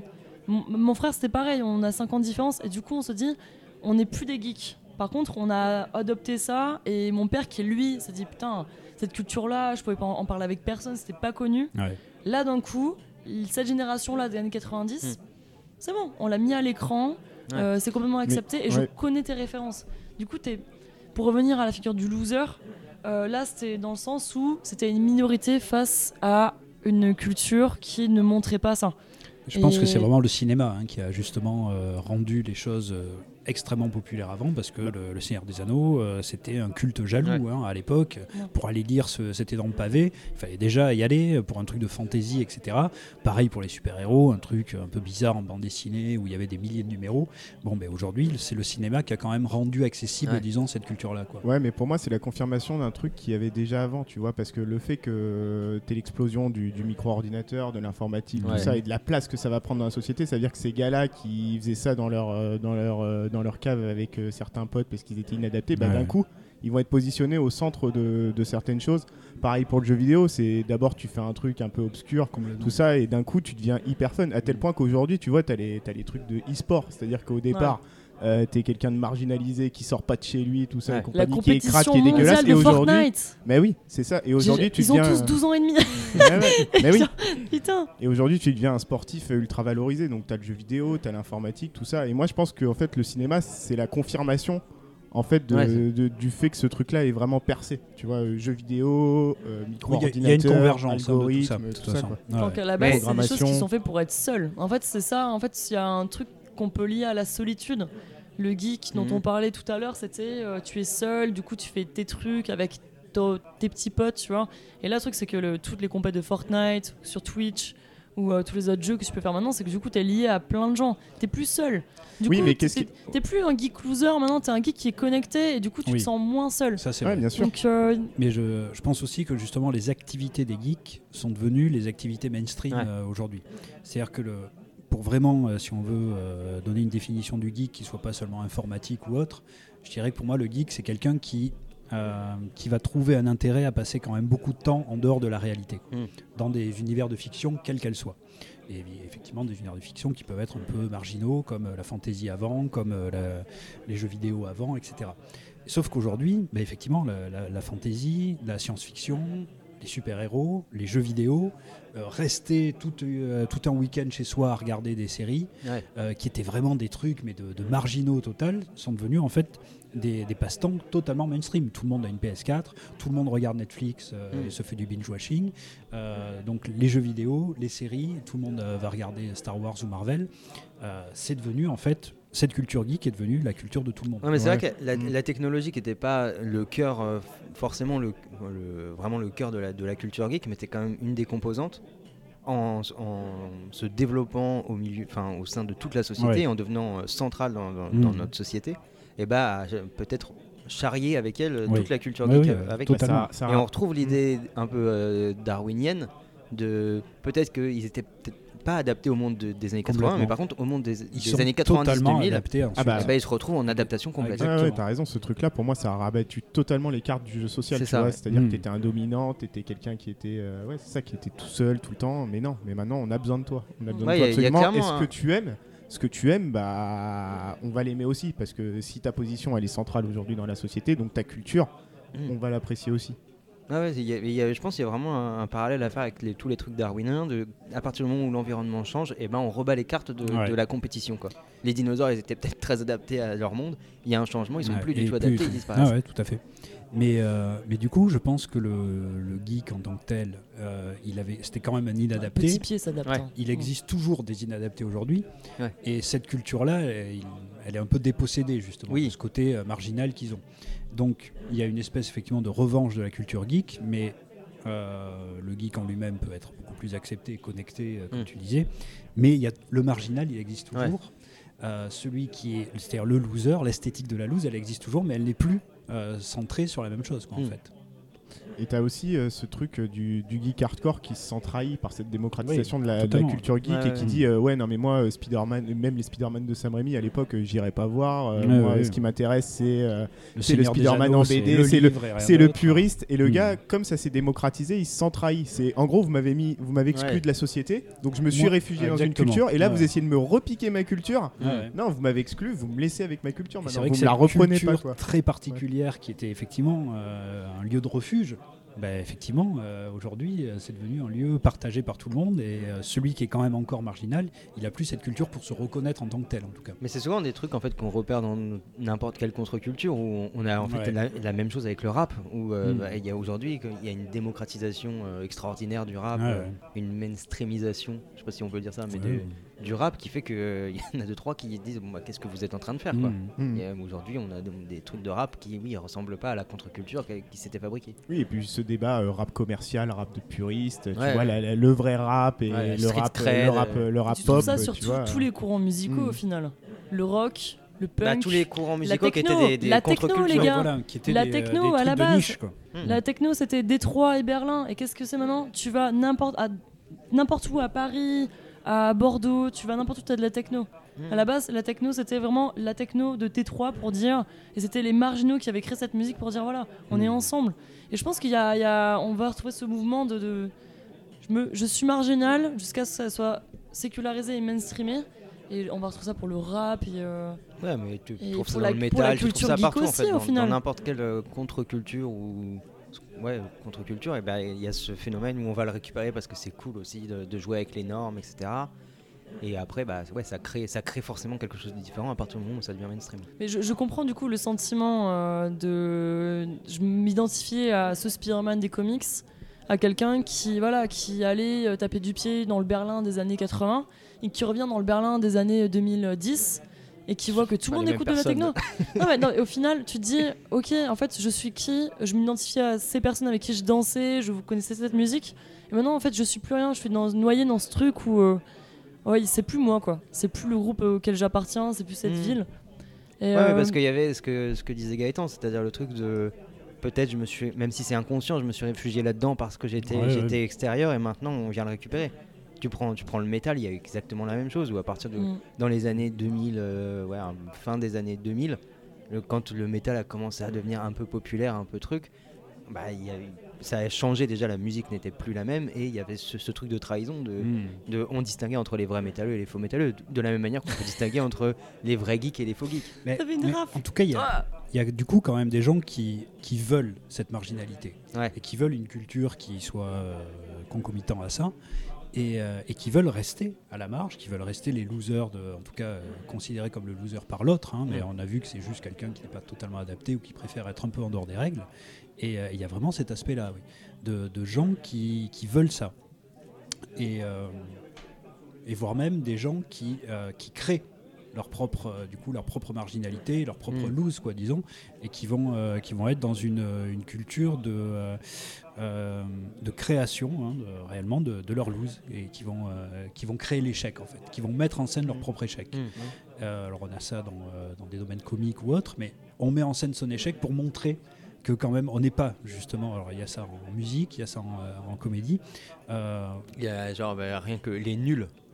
Mais Le- rien le que s'appeler comme ça. Des nuls, c'est Exactement. c'est vraiment revendiquer quelque chose, Tout à d'une fait. d'une sorte d'esthétique de la loose. où Ouais, on va ouais. se mettre en scène en tant que loser. et euh, et s'il y a un échec, ben, il est presque créé. Là, par le but, c'est de par pulvériser les médias. C'est en mode on, on- on, on vous, euh, on vous met sur l'échafaud. En fait, on, on connaît Mm. tous les ressorts des médias et à chaque fois, c'est génial.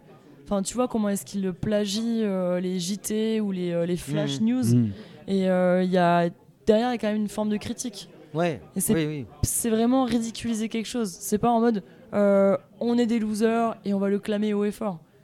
Il y a quand même une manœuvre derrière qui est de ridiculisation. Enfin, on Pas ridiculise. toujours. Pas toujours Il y, a, euh, il y a eu une progression hein, chez les nuls quand même. Les pubs Euh, aussi, euh, ils ont fait les pubs. Ouais, Mais ouais. au tout début, euh, en fait, ils s'appellent comme ça parce que le- leur première émission s'appelait Objectif Ouais. Nul.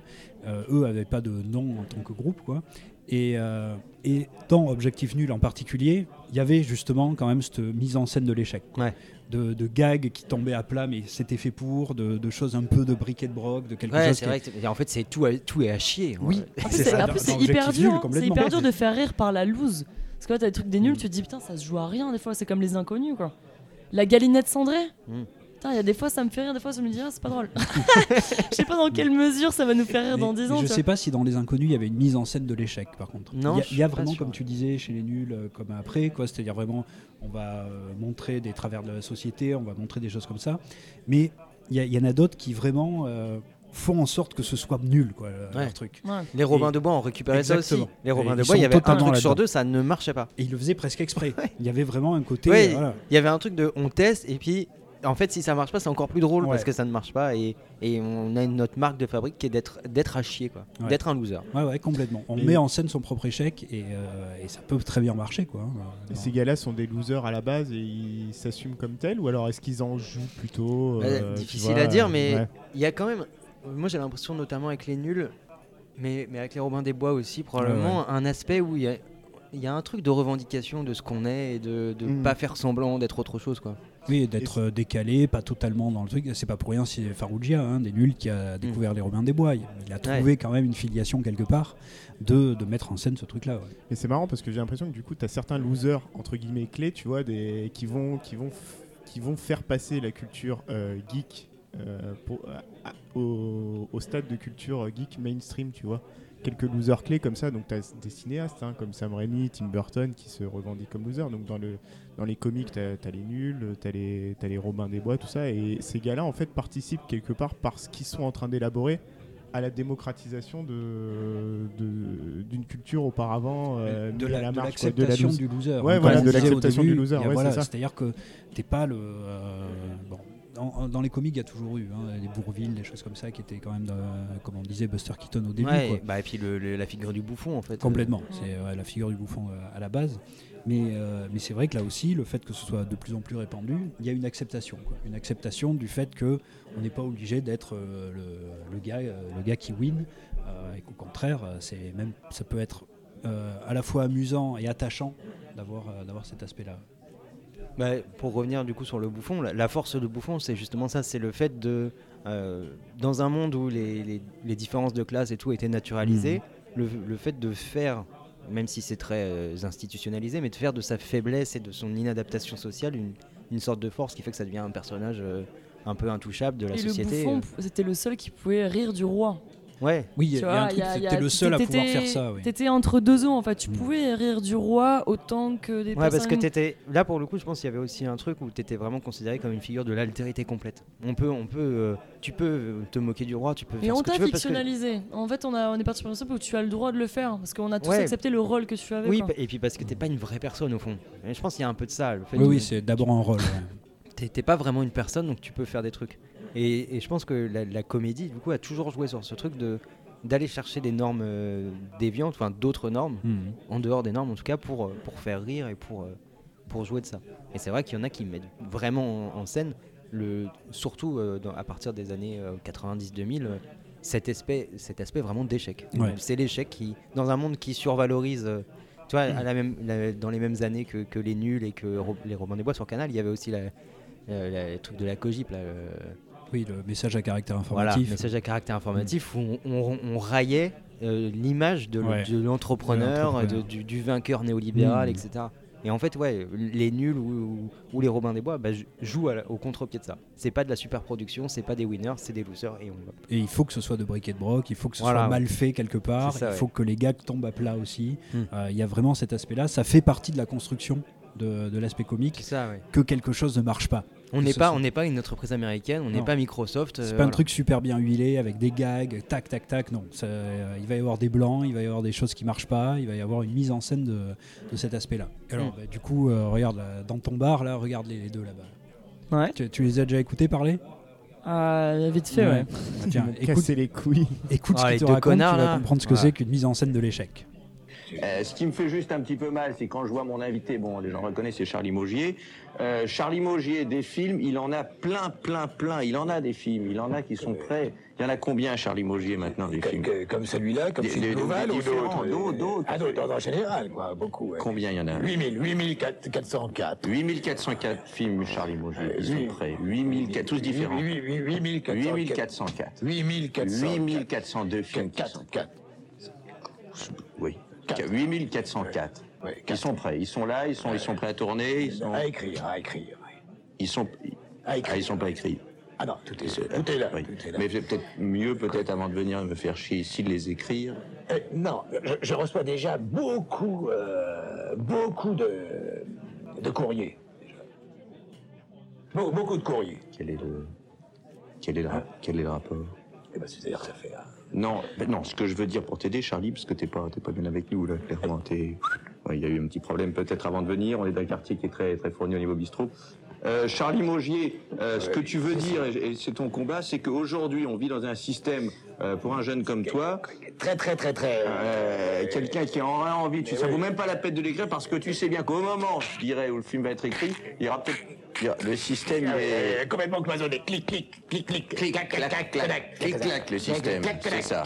Tu, tu me disais euh, en coulisses, je regrette que tu me leur dises pas, tu me disais c'est Magouille et compagnie, ça m'avait plu. Ah, c'est- alors, il me disait, c'était bien, il me disait que plein de gens s'en foutent dans les.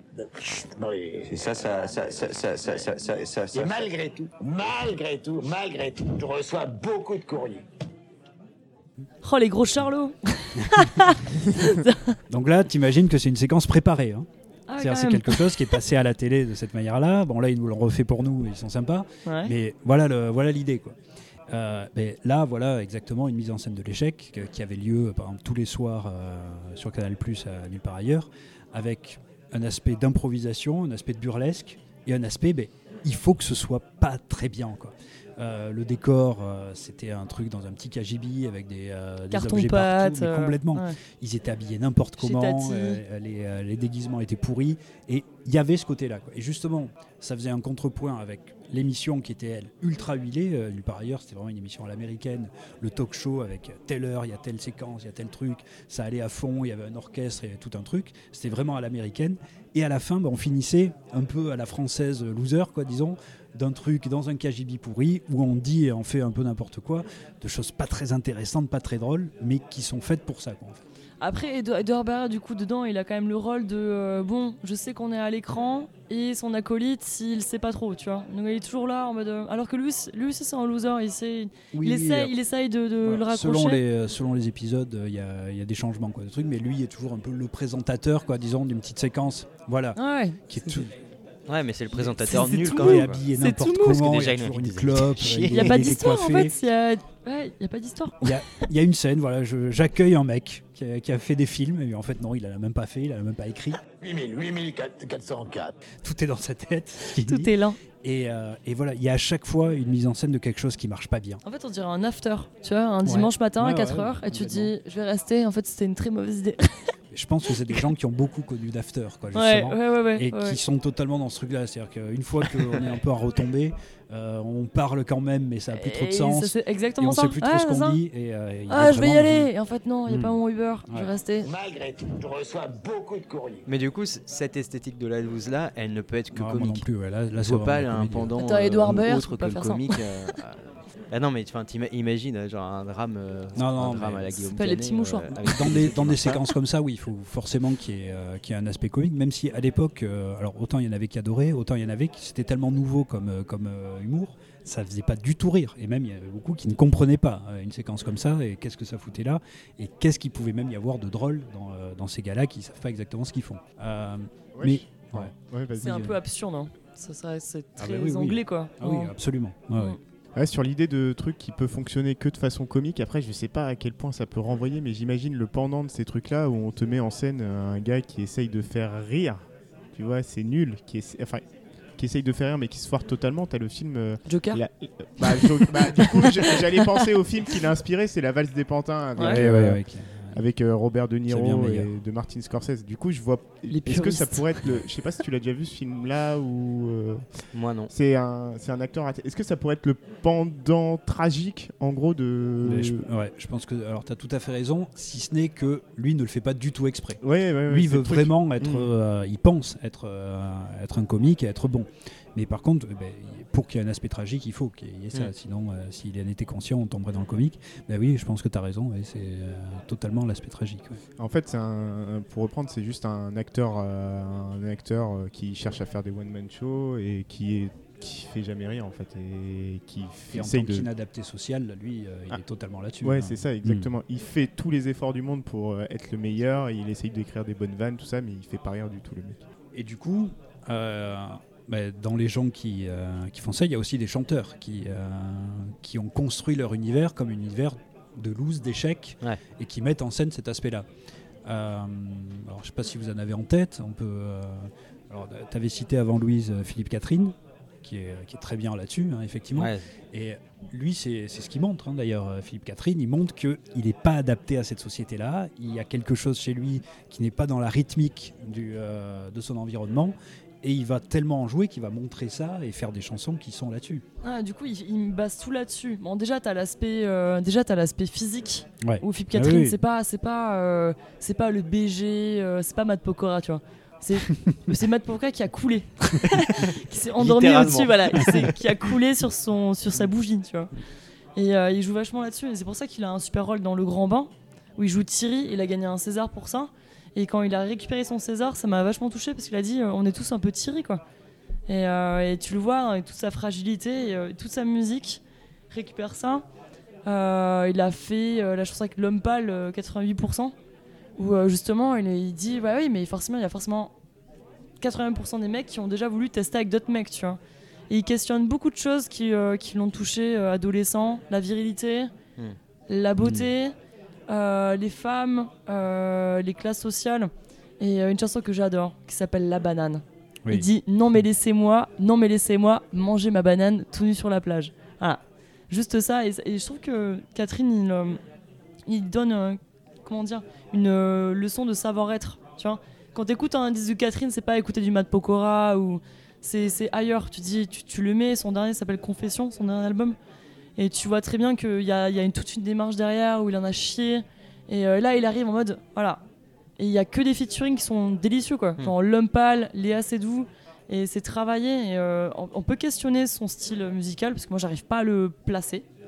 C'est une espèce de chimère, ce Mhm. mec. Mais euh, tous ces textes montrent que, ouais, tu peux prendre la loose et en faire une force. Et elle, tu peux la rendre pittoresque et toucher les gens avec ça. Et Ouais. alors, pour. euh, en fait, moi, je pense à l'inverse, c'est-à-dire le pendant totalement malhonnête de ce truc-là. C'est-à-dire que ce truc-là, ça a été- non, mais ça a été à la mode, ça a été repris. Et en fait, là où je trouve que ça fonctionne pas du tout, c'est quand par exemple, t'as Michael Youn qui te fait du Fatal Bazooka. Tu vois, Ah. où il va se mettre ouvertement en position de loser. Mais là, tu Ouais. sais plus. Mais, et tu vois, je- et pareil pour son acolyte, enfin, un autre mec qui s'appelle Sébastien Patoche, tu vois.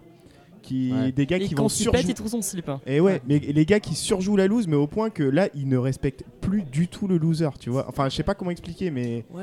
mais on va tellement se mo- on- en fait, on se moque vraiment du loser là, tu vois. Ouais, Il y, a- y y un il y a aspect bof en fait. euh, on- Ouais. On, se moque du bof. Là, t'en on as plein. T'as Gildor, et, euh, la euh, bomba triste. Ouais, tu tu peux avoir c'est- en c'est fait un aspect, un aspect mépris social. Ah bah là, c'est Oui, totalement du ça. mépris On social dans- et pour ouais, moi, c'est totalement raté social, que ce ouais. soit Fatal Bazooka ou Sébastien Patoche par rapport à Philippe Catherine qui est totalement, euh, en plus, euh, qui est honnête dans sa démarche en plus. Et Philippe Catherine, il stigmatise pas une, euh, une catégorie sociale, quoi, disons, Ouais. comme eux là le font. euh, Il y a Mhm. vraiment une stigmatisation, euh, Michael Youn et, et l'autre, effectivement, euh, Cartman. Mais, euh, mais là, non, il n'y a aucune stigmatisation. Non, parce que là, c'est lui, c'est lui qui se met en scène lui-même. Ouais. Tandis que euh, Cartman, c'est pas du tout. Non, pas il lui. se, ouais. il se fait, moque pas de lui, il se moque voilà. de quelqu'un d'autre, d'une Mm. autre catégorie sociale. euh, que- Comme que Michael. Youn le fait aussi Voilà, à ouais. chaque fois. Mais, euh, mais Catherine, oui, du coup, je trouve que c'est euh, peut-être le, le- le parangon de l'acceptation de, de sa lousitude. Quoi. Ouais. Bah, en termes musical, c'est euh, c'est le loser magnifique, euh, comme Ah ouais. peut l'être le duo de. Oui, oui, euh, très probablement. ouais. Où vraiment, voilà, il, a- il, en as- il, a- il en accepte tous les aspects, il les met en scène et, euh, et il en fait quelque chose, bah, du coup, d'attirant, de Ouais, sympathique. c'est ça. de- C'est celui qui va être capable de créer une nouvelle norme en fait. Où on va pouvoir euh, créer. Non, mais il y a quelque chose qui. S'identifier à, à Philippe Catherine et, et désirer avoir quelque chose comme ça. De, de- et, de, et de totalement différent, effectivement, de Michel Sardou, quoi, disons. hein, pour, non, mais pour, Ouais, ouais, ouais. pour montrer, le, ils ont le mal, euh, tu vois, Ouais. dominant qui, euh, qui, qui chante, euh, machin. Et là, il y a totalement autre chose. Il y a Philippe Catherine qui arrive et qui fait, euh, et qui effectivement montre aussi euh, notre modèle, quoi, en tout cas de masculinité, C'est de ça, ouais. vision Mais des dès choses. qu'on parle de lui, on parle de extraterrestre, un ovni. Je sais pas, à chaque fois, tu vois, tu lis des articles sur lui ou même lui, tu- Mm. et euh, on dirait qu'il vient de la lune. Il est alluné, ce mec, tu vois. Oui, il est Alors lunaire, que hein. juste, euh, tu te dis en fait, il aurait très bien pu être, je sais rien, genre prof de lettres modernes, tu vois. Ah non. Probablement, Il, ouais. il est devenu, il est Ah devenu oui, il Il aurait chanteur. Il est devenu chanteur. Il l'a pas été, vous êtes sûr Il y a peut-être pour rien. Lettres classiques, agrégé de grammaire. Plutôt euh, lettre classique. Mais ouais, non, du coup, c'est c'est bien d'avoir ce, ce genre de modèle. Parce que j'essaye d'en trouver en Espagne, par exemple. L'Espagne Euh, On est encore dans les années 70, là, les gars. Ouais, attends, le vous allez reggaeton, faire comme tout, toujours les Espagnols. Vous avez Don Quichotte.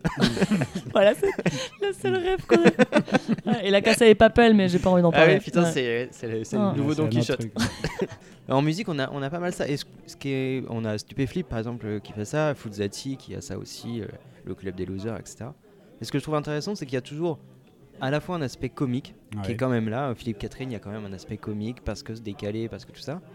Mais qui, est- qui reste pas de la, de la musique, euh, justement, parodique ou Non, comédique du tout.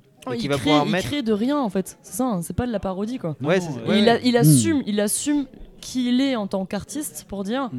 voilà, Et moi en se avec. mettant totalement à dehors, en dehors des courants. Alors des que ce que modes, je dis, genre choses comme Fatal. Picard, c'est ouais, c'est c'est toi, je te critique toi, ou j'essaie de Fatal Bazooka. Fatal Bazooka, pardon. pardon, Bazooka. Du coup, c'est c'est- c'est- c'est ça qui change, quoi. Et lui, il assume totalement. euh, Ouais, et du coup, il y, a- il y a quand même un aspect comique. hein, quand quand il y a Mhm. beaucoup de trucs qui, sont, qui, qui cherchent à faire rire, ou à faire sourire en tout cas. Mais il y a aussi tout un, tout un aspect beaucoup plus profond, plus proche du drame. Mais Dans, dans Stupéflip, oui, euh, il y Dans a- il y, a Stupéflip, vraiment cet aspect-là. Il y a un Et, aspect euh, hyper mélancolique ouais. euh, où c'est et, le euh, loser et qui- psychologiquement difficile, Ouais, voilà. justement, d'être euh, dans cet état-là. C'est quoi cette Au fond de toi, c'est un enfant qui pleure. Ouais. Attends, ouais, Ouais, Ouais, ouais. ça. Et il y, a- il y a quand même cet aspect comique qui est là. euh, Alors, il est plus léger hein, dans, dans Stupéflip. euh, il- il- L'inquiétant est quand même, euh, Ouais. euh, je trouve qu'il prend le pas. Euh, mais ça rend pas les choses du tout moins intéressantes. Il y a- il y a un côté, oui, un peu décalé. Quoi, Il y a un est peu quand même euh, avec euh, Pop-Hip euh, qui Ouais, vient faire ouais, ses trucs. Il y a deux, Ouais. trois sons qui, Mhm. qui sont. Ah oui, oui, il y, a- il y a- il y a des sonorités qui sont là-dessus. Mais il y a- Ouais, mais il y a de plus- il y a l'inquiétant, il de y a de la seum et de, ouais. et de mélancolie ouais, qu'autre chose. totalement. Plein de seum. Mais là aussi, c'est une forme d'acceptation de, de ce côté loose, Hmm. en disant bah, qu'il n'y a pas que des aspects positifs, euh, loin de là, Ouais. quoi, et des aspects durs. Mais euh, il y a énormément de gens qui sont reconnus dans Stupéflip, Bah là oui. aussi, en- comme une culture un peu euh, marginale, en disant ils parlent de moi. quoi. Hmm. Il y a quelque chose là- là-dedans qui me parle. quoi. Parce que bah, justement, on ne se met pas en scène en tant que euh, winner absolu qui chante des chansons d'amour, mais en tant que euh, le loser qui n'est pas du tout adapté Ouais. à ce Ah, regarde, genre, la chanson la plus connue, euh, genre Radiohead, Creep. Hmm. Enfin, je pense que tout le monde va la connaître dans les 100, 150 prochaines années. Mais ça, ça raconte l'histoire d'un loser, tu vois. Hmm. Il Ouais, dit ouais. I'm a creep, I'm a weirdo, je suis une Hmm. bizarrerie, quoi. Ouais, ouais. C'est ça, en fait, je suis pas adapté. euh, C'est une des chansons les plus connues. Tu les as dans tous les karaokés des pubs. Tu vois à chaque fois qu'il y a trois terminales L qui se posent quelque part avec une guitare, ils chantent ça, Ouais, oui, on bien sûr. Hmm. Accorde ça en fa majeur, s'il te plaît. Et après, Ah. dans- dans un aspect un petit peu plus artificiel, du coup, euh, pareil, une mise en scène hein, de, de- de son échec et de sa loose. Il y a Orelsan et les casseurs flotteurs Ouais. euh, qui font ça aussi, alors qu'ils le font de manière beaucoup plus légère, mais aussi, je trouve, de manière un petit peu plus artificielle. Quoi. Euh, Ouais, il y a un côté artifice en fait de, Ouais. de la loose qui et puis en plus plus le, le succès allant, euh, moins moins ça. ça, fonctionne. Ouais, je pense, que- je pense qu'à la base, c'était. Enfin, je pense que dans le premier. Je pense qu'il y avait une forme d'honnête. Enfin, pas, je vais pas dire qu'il est malhonnête, mais en tout cas, je pense qu'il parlait vraiment de sa vie dans les premiers albums et qu'au fur et à mesure du succès. Gaëtan, bah- c'est la vieille chatte. Ouais, c'est vrai. Ouais, oui, c'est ça. Ouais, mais t'as raison, mais c'est comme pour tout, ça fonctionne. Et du coup, tu te dis, ben, je vais reprendre les mêmes schémas et faire la même chose. En tout cas, je pense que c'est un aspect de leur vie qu'ils ont vraiment connu. Ça. Mais c'est vrai que, alors Orelsan, il s'en est quand même euh, détaché, mais même s'il a quand même fait une bonne partie de sa carrière là-dessus. Mais euh, au niveau des casseurs flotteurs, par exemple, ils ne parlent que de ça, comme s'ils étaient encore Ouais. totalement coincés dans cet appart, à rien branler les deux, euh, alors que ça faisait euh, 10-15 ans qu'ils n'étaient plus euh, là-dessus du tout et qu'ils ne connaissaient pas cette vie-là, quoi. Enfin, qu'ils ne connaissaient plus cette vie-là. Donc je pense qu'ils l'ont vraiment connu, qu'il y a eu ça. Mais Orelsan, il faut quand même être honnête, euh, dès les premiers trucs qu'il a fait, il a été repéré, il a été écouté. Il n'y a pas un aspect vraiment loose autour de ça. Mais il a quand même, il a joué de ça, quoi, disons. Après moi l'an dernier j'ai vu euh, Gringe en festival, Ouais, il y avait un aspect loser. ouais mais. Parce que, mais malgré lui. Ouais, mais en, Ouais, Gringe, c'est chaud. en plein milieu même de ses chansons, il, il arrêtait pas de dire ouais vous vous rappelez quand je faisais des trucs avec mon pote Orelsan, C'était d'une tristesse. Oh là là. C'est le mec qui il disait Orelsan à peu près tout- tous les trois Ah mots. ouais, Et là il y avait vraiment un aspect loser de de. Là, je suis de deuxième, citer quoi. son nom pour Ouais. vous dire que. Ah là, je suis deuxième. je le connais, quoi. Ouais. Ouais c'est Ouais. un peu. ça. Ouais. déjà, c'est un peu l'aspect euh, très mélancolique quoi, du truc. Enfin, Ouais. il, est, il est un peu plus noir, quoi, disons, qu'Orelsan. Et, puis en plus, bah, il a moins de talent, hein, il faut dire les choses. Au niveau de l'écriture, euh, c'est quand même Orelsan qui avait du talent. Et, euh, et ouais, du coup, ça doit se sentir. Oui, Eh non mais là ça- Mm. c'était il avait vraiment euh, ça, un aspect vraiment de loser sur scène euh, qui, Ouais, qui était triste en fait. Mm. Il y avait rien de magnifique. Ouais, je, je vois le truc. Mais dans ce genre euh, aussi, euh, je sais pas pourquoi je pense à ça, le loser, euh, rappeur, euh, il y avait déjà les Beastie Boys à l'époque, mais je savais pas à quel point c'était des losers les mecs, si- s'ils parodiaient, s'ils étaient vraiment losers dans la vraie vie. Tu vois, c'était un peu la frontière, un peu, euh, des fois on sait pas trop, entre est-ce que je raconte vraiment ma vie ou est-ce que c'est pas du tout. Je connais pas l'histoire des Beastie Boys personnellement, mais il y a quand même ce côté de, bah, de, de- de loser du, du rap déjà. Déjà malheureusement par le fait qu'il soit, qu'il soit blanc dans ce milieu où euh, les gars... Mais non mais ils jouent là-dessus. Comme Eminem. Non, mais ils- Ah, ils- ils du coup, ils ont, joué, ils ont joué là-dessus, les gars. C'est-à-dire que bah, on est blanc euh, dans un milieu où black, euh, dans un milieu black, donc euh, on va jouer, euh, on va jouer sur le côté Bah, c'est loose et c'est sur vrai le que côté. souvent euh, le, le rap euh, qui met en scène des, des losers c'est- c'est plutôt du rap de, de blanc en fait. Bah oui, Qui, Ouais, qui ouais. va plutôt mettre en Mm. scène. euh, il y a... le contre. euh, Bah ouais en fait mais c'est difficile aussi quand tu récupères une contre-culture qui s'est forgée en partie dans, Ah dans, ouais. dans la misère sociale et, dans le une racisme. revendication Voilà. quand même d'une Ah, certaine fierté quoi, Voilà, c'est ça. derrière C'est ça. difficile d'aller récupérer sans en faire un détournement. euh, C'est sûr. Oui, et du coup, je pense que c'est pour ça aussi son, euh, son positionnement à Orelsan est, est basé euh, Ouais. du coup beaucoup là-dessus, quoi, justement pour, euh, pour garder une continuité avec une espèce de rap blanc, oui, qui Mm. peut être un peu euh, euh, mise en scène de la loose, mais euh, avec ce côté artificiel qui est qu'on ne retrouve pas chez, chez Stupéflip, je trouve. Non. Ouais, Et, non, euh, clairement pas. Non, là, on sent que le gars, il en chie, quoi. Donc, Ouais. euh, il, met, euh, il met en scène euh, Il y a deux trois sons où tu, Voilà. tu sens vraiment et tu le ressens à l'intérieur de toi Ouais. que, que- ouais, que ça- que ça- va pas. Et ou Philippe Catherine, où là, malgré le côté euh, totalement barré du truc, il n'y a pas quelque chose qui est de l'ordre de la construction, euh, de quelque Mm. Ouais. chose qui était là avant et qui n'est plus là aujourd'hui. Euh, là aussi, je pense qu'il parle vraiment de lui-même et de sa manière justement de. Enfin, c'est pour ça, je pense qu'il même si on n'aime pas sa musique ou qu'on l'écoute pas ou comme ça, il y a quand même quelque chose chez Philippe Catherine qui parle. Et c'est pour ça que si tu peux pas dire euh, j'aime ou j'aime pas, en fait, moi, c'est c'est pas que j'aime. C'est juste que là, j'ai écouté deux trois sons, et je me suis dit, putain, c'est cool. C'est c'est pas forcément euh, dansant de ouf. Il, y a, il, y a- il, est- il est- il s'est essayé à la musique électronique. Mhm. Ça marche plus ou moins bien et tout, mais euh, ses paroles, il y a, il y a du sens, quoi. Ah oui. Et euh, y a, tu sens qu'il s'amuse en plus. C'est ça qui est cool. Tu sens quand un artiste s'amuse à faire les choses, qu'il met du cœur. Et là, sur le dernier album, euh, et c'est- bien de pas avoir un BG tatoué de partout, comme Matt Pokora, par exemple. On s'en fout. Fois que tu le cites. Ouais, hein. c'est ça, ouais. On l'invitera au bar, tu Bon, vois. il y a le mini-golf, il y a Matt Pokora, tu vois. Et bah, On a une médiane. Voilà. La prochaine fois que je viens dans ton bar clandestin, je vais ramener Matt Pokora, je le connais bien. De toute façon, il a pas le code. 4, 8, 15, 16, 23, 42. Génial. Je te Toute donne la tout France le le monde. Tout sait. le monde va Bravo. pouvoir venir dans ton Les bar codes clandestin. nucléaires, les Il va codes y avoir nucléaires. les, les flics qui vont débarquer, tu vas voir. Les gars, j'avais juste une petite anecdote de loose. J'ai vu ça genre hier euh, sur les Pokémon internets. Non, pas du tout. Vous voyez euh, le, le rappeur Coolio Oui. Ouais. Ouais, attends, c'est quoi la chanson? Je saurais pas la Gangsta. Paradise. Gangsta Paradise. En fait, il avait que ce son qui est assez connu. Ouais. Et j'ai vu qu'en 2009, il a fait un concert dans la fac euh, anglaise. Euh, il s'est jeté dans la foule parce que voilà, il a senti qu'il y avait un move et personne l'a rattrapé. Donc il est tombé au sol. Il a fait le shine. Ils l'ont détroussé, ils lui ont volé son bandana, ils lui ont volé ses chaussures. voilà, juste la petite anecdote croustillante. Fun fact.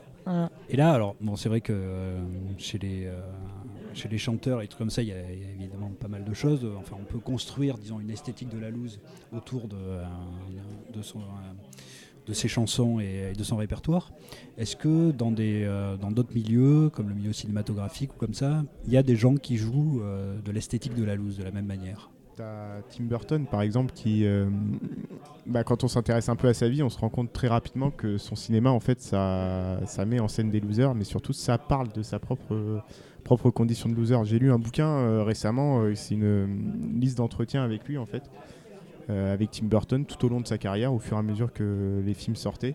Et alors je peux vous citer un petit, un petit extrait de ce bouquin-là parce que c'est assez intéressant. Il parle de sa jeunesse et en fait on comprend bien On comprend mieux le personnage burtonien après, euh, après lecture de ça. Euh, donc, euh, ça commence comme ça en fait. Adolescent, j'avais énormément de mal à communiquer avec le reste du monde, à lier des relations avec les autres, et ma personnalité n'avait rien à voir avec l'impression que je donnais. Je me trouvais comme tant d'autres dans l'impossibilité d'exprimer les sentiments que j'éprouvais. Je me suis rendu compte très jeune que la tolérance n'est pas chose répandue. On doit très tôt s'aligner sur certains schémas, en tout cas aux États-Unis. Dès notre premier jour d'école, on nous explique que celui-ci est intelligent, mais que celui-ci ne l'est pas, que celui-ci est doué pour le sport, mais celui-là non, que celui-ci est normal, mais que celui-là est bizarre. On te fait entrer immédiatement dans des catégories. Je me souviens de ce professeur traitant d'idiot un camarade, alors que ce camarade, je le savais bien, était loin d'être idiot, mais il ne correspondait pas au profil de l'élève parfait que le prof avait en tête. Et en fait, euh, donc voilà, c'est euh, c'est la façon dont lui euh, semble, semble vivre, enfin, décrit sa jeunesse en tout cas. Et en fait, quand on regarde un peu certains personnages burtoniens, bah, on le retrouve très bien, cette difficulté de Mm. communication par exemple, et Ouais. cette impossibilité à communiquer. Mm. Bah, ces personnages d'Edouard aux mains d'argent en fait. Mm. Tu vois, euh, qui peut, qui peut pas communiquer avec le monde, qui est différent et pourtant qui est capable de créer des choses extraordinaires avec ses ciseaux. Mais parce qu'il est différent, eh ben, il est vu comme une anomalie, il est vu comme Mm. une aberration et il est vu comme un danger, même comme un danger potentiel. Mais c'est la, c'est la métaphore de l'artiste, quoi, hein, au final. euh, Ouais. Qui est, Écoute, tu euh, coupes ouais, des fougères, quoi. Oui, je il fait des choses incroyables euh, Ouais. grâce à ses ciseaux. Et euh, comme euh, Burton, qui était euh, considéré comme, comme quelqu'un de loser, faisait des choses incroyables avec ses films. Ouais, tout à fait. Et t'as le même, t'as le même truc avec le personnage de Willy Wonka dans Charlie et la Mm. chocolaterie. Il est très bizarre, euh, Johnny Depp, dans ce, dans ce rôle-là. Comme dans Et- tous. Euh, ouais. Et dans celui-là, il s'exprime avec. euh, en fait, quand il s'exprime, il est obligé de prendre des, des cartes de notes pour se rappeler ce qu'il est en train de dire. Enfin, pour se rappeler ce, qu'il doit dire. En fait, il n'arrive Ouais. pas à s'exprimer directement. Il est obligé de lire un papier pour s'exprimer euh, devant, les, devant les enfants. Et en fait, c'est super intéressant parce que ça te montre vraiment le fait que le gars euh, bah, ne parvient pas à communiquer euh, correctement. Et ce gars-là semble très étrange, très bizarre. Et tu es obligé de penser que finalement, ce gars-là, bah, c'est ni plus ni moins que Tim Burton. Mm. Et que Tim Burton, quelque part, bah, se sert du médium cinéma pour parler de sa propre loose à lui. Mm. Quoi. Mais euh, moi, je trouve que c'est très intéressant, ça, le, le truc de Tim Burton et de, de ce qu'il montre euh, avec ses films. Parce que finalement, si on regarde tous les, tous les exemples qu'on a donnés, c'est à chaque fois des gens qui sont pas adaptés à leur environnement, comme on a dit, mais Des gens ont. seuls, souvent. Dans Alors, films mais- de Tim Burton, c'est des gens qui sont oui, seuls. alors, du coup, oui. Alice au Pays des Burton, ouais. Merveilles, Edouard Main d'Argent. Oui, oui, il y a un côté Euh, solitude qui, euh, qui fait le parallèle avec la vie de Tim Mm. Burton, ouais, totalement. Et, euh, et c'est des gens, là, dans tout ce qu'on a cité depuis le début, qui ont quand même quelque chose à apporter. Euh, quelque chose à apporter au spectateur déjà, puisque Ouais. on, l'aime, il y a quelque chose chez lui qu'on aime, qui a quelque chose quand même à apporter à la société et au monde, même s'il est stigmatisé, qu'il est, est montré, et que c'est finalement, euh, alors là du coup au sens très très large, euh, de l'art qu'il a apporté. De- il, il apporte un côté artistique, esthétique au monde. Il y a quelque chose chez lui qui est inutile, qui n'est pas vraiment adapté, mais qui amène justement euh, ben, une vision artistique. hein. L'art, c'est euh, un morceau de réel vu à travers un tempérament, mais un tempérament qui est intéressant du coup, et que cette personnalité à part, ben, elle est quand même intéressante pour apporter euh, de l'esthétique au monde. Que dans le personnage de Helena Bonham Carter, par exemple, qui va le suivre tout le temps, Mhm. et Johnny Depp, euh, tu vas la retrouver tout le temps dans les mêmes rôles. Tu vois, genre dans Fight Club, elle joue celle qui vole les vêtements, qui est seule, qui est marginale. Et euh, je trouve que Tim Burton, il a- d'ailleurs, c'est sa femme, je crois, d'ailleurs, non Oui. Bonham Carter, c'est sa femme. Donc du coup, tu retrouves ça, euh, il s'est entouré, il a créé un art, et euh, au final, comme Tarantino, qui était dans un monde, qui a vécu qui- dans qui un était- vidéoclub et qui était tout Il y a- il y a seul des et assez geek, tu vois. oui, dans, dans Et ces Tarantino, pareil, il vivait dans un vidéoclub, il travaillait là-dedans. et Il y a, il y a un côté, genre, je, je prends cette douleur et mon expérience et j'en fais un vrai art qui touche les gens. Quoi. Et ce que tu disais, Fred, je pense que ça marche surtout à partir du moment où, ce qu'on a dit, quand les personnages acceptent, ou les personnes acceptent leur propre loose. Quand ils vont pas essayer justement de s'adapter à quelque chose qui n'est Oui, pas ah, eux. il faut qu'ils restent eux-mêmes. ouais, ouais. Voilà. Mais ça marche depuis Don Quichotte, justement, je Ouais. trouve. Don Quichotte, il ça. amène de l'art euh, dans le monde. Il transforme Et les, les, les gens dans. Don Quichotte, euh, dans la deuxième partie, je sais pas Hmm. si. Ouais, euh, ils lisent le bouquin. Ouais, ils lisent, il- euh, le- la première version a, est parue. En Ouais. fait, euh, Cervantes a sorti le livre, le deuxième tome, dix ans après. Mm. Et euh, les personnages connaissent les aventures Ouais. du premier Ouais. livre. Hmm. Donc ils font tout pour que Don Quichotte ait des moments de loose. Ils adorent ça quoi. Donc il y a une forme du spectacle. On veut voir la loose, mais pas parce qu'on veut voir, euh, on veut voir ton échec, parce qu'on veut voir de l'action qu'il y a derrière. Mais, oui, Parce que l'échec emmène, quand même. tu vois, que- quelque chose. L'art, c'est quand même ça. Tu changes le monde C'est par ultra ta vision. romanesque. quoi. Tu peux, tu peux toujours avoir une histoire derrière un échec. Par contre, quelqu'un qui gagne, bah, il gagne. Il fait quoi? Tu gagnes la première, le- le- la médaille d'or, j'en sais rien, au lancer de javelot. Qu'est-ce que tu fais après? Bah t'as tout Au gagné. mini-golf. Ouais, non. Mais, mais c'est peut-être la différence entre le héros qui gagne et qui sauve le monde Mm. et le loser qui, lui, change le monde. Ouais. Change la vision du monde, en tout cas participe à le changer. Parce qu'il y a constamment à des le failles. regarder. Il y a constamment Ah un oui. moment où tu peux aller au-delà. Mm. Personne n'a gagné la médaille d'or de javelot au mini-golf. Ouais, à part une euh, ou deux personnes. Mais du coup, euh, Mm. ça nous ramène aussi à nous ce qu'on a envie d'être. Est-ce qu'on veut sauver le monde? Est-ce qu'on veut le changer? Qu'est-ce qui est le plus attirant finalement Faire pour comme nous? Lou Dude et juste Être- être, bien quoi. Mais oui, mais, mais, Ouais, moi- mais il mais lui change le monde. Ouais, je il change le monde, clairement. Alors, il- Il, Non, amène. mais non, le mais- monde du bowling mais- Son, son non, petit mais monde non, du bowling Il amène, imagine, euh, imagine si tu connaissais un gars comme ça dans ta vie, euh, il change, enfin tu vois, il apporterait de, une esthétique, un art dans ta vie, quelque chose, tu vois, qui est complètement en décalage et qui, à mon avis, Ouais. Non, mais changerait, tu vois. et le- ce De mec le qui- voir, de qui le voir. n'existe pas hein, a, a créé une sorte de religion, je te disais, le, Oui, alors ça, déjà, Ouais. oui. Et, et c'est une source d'inspiration. en Mm. fait.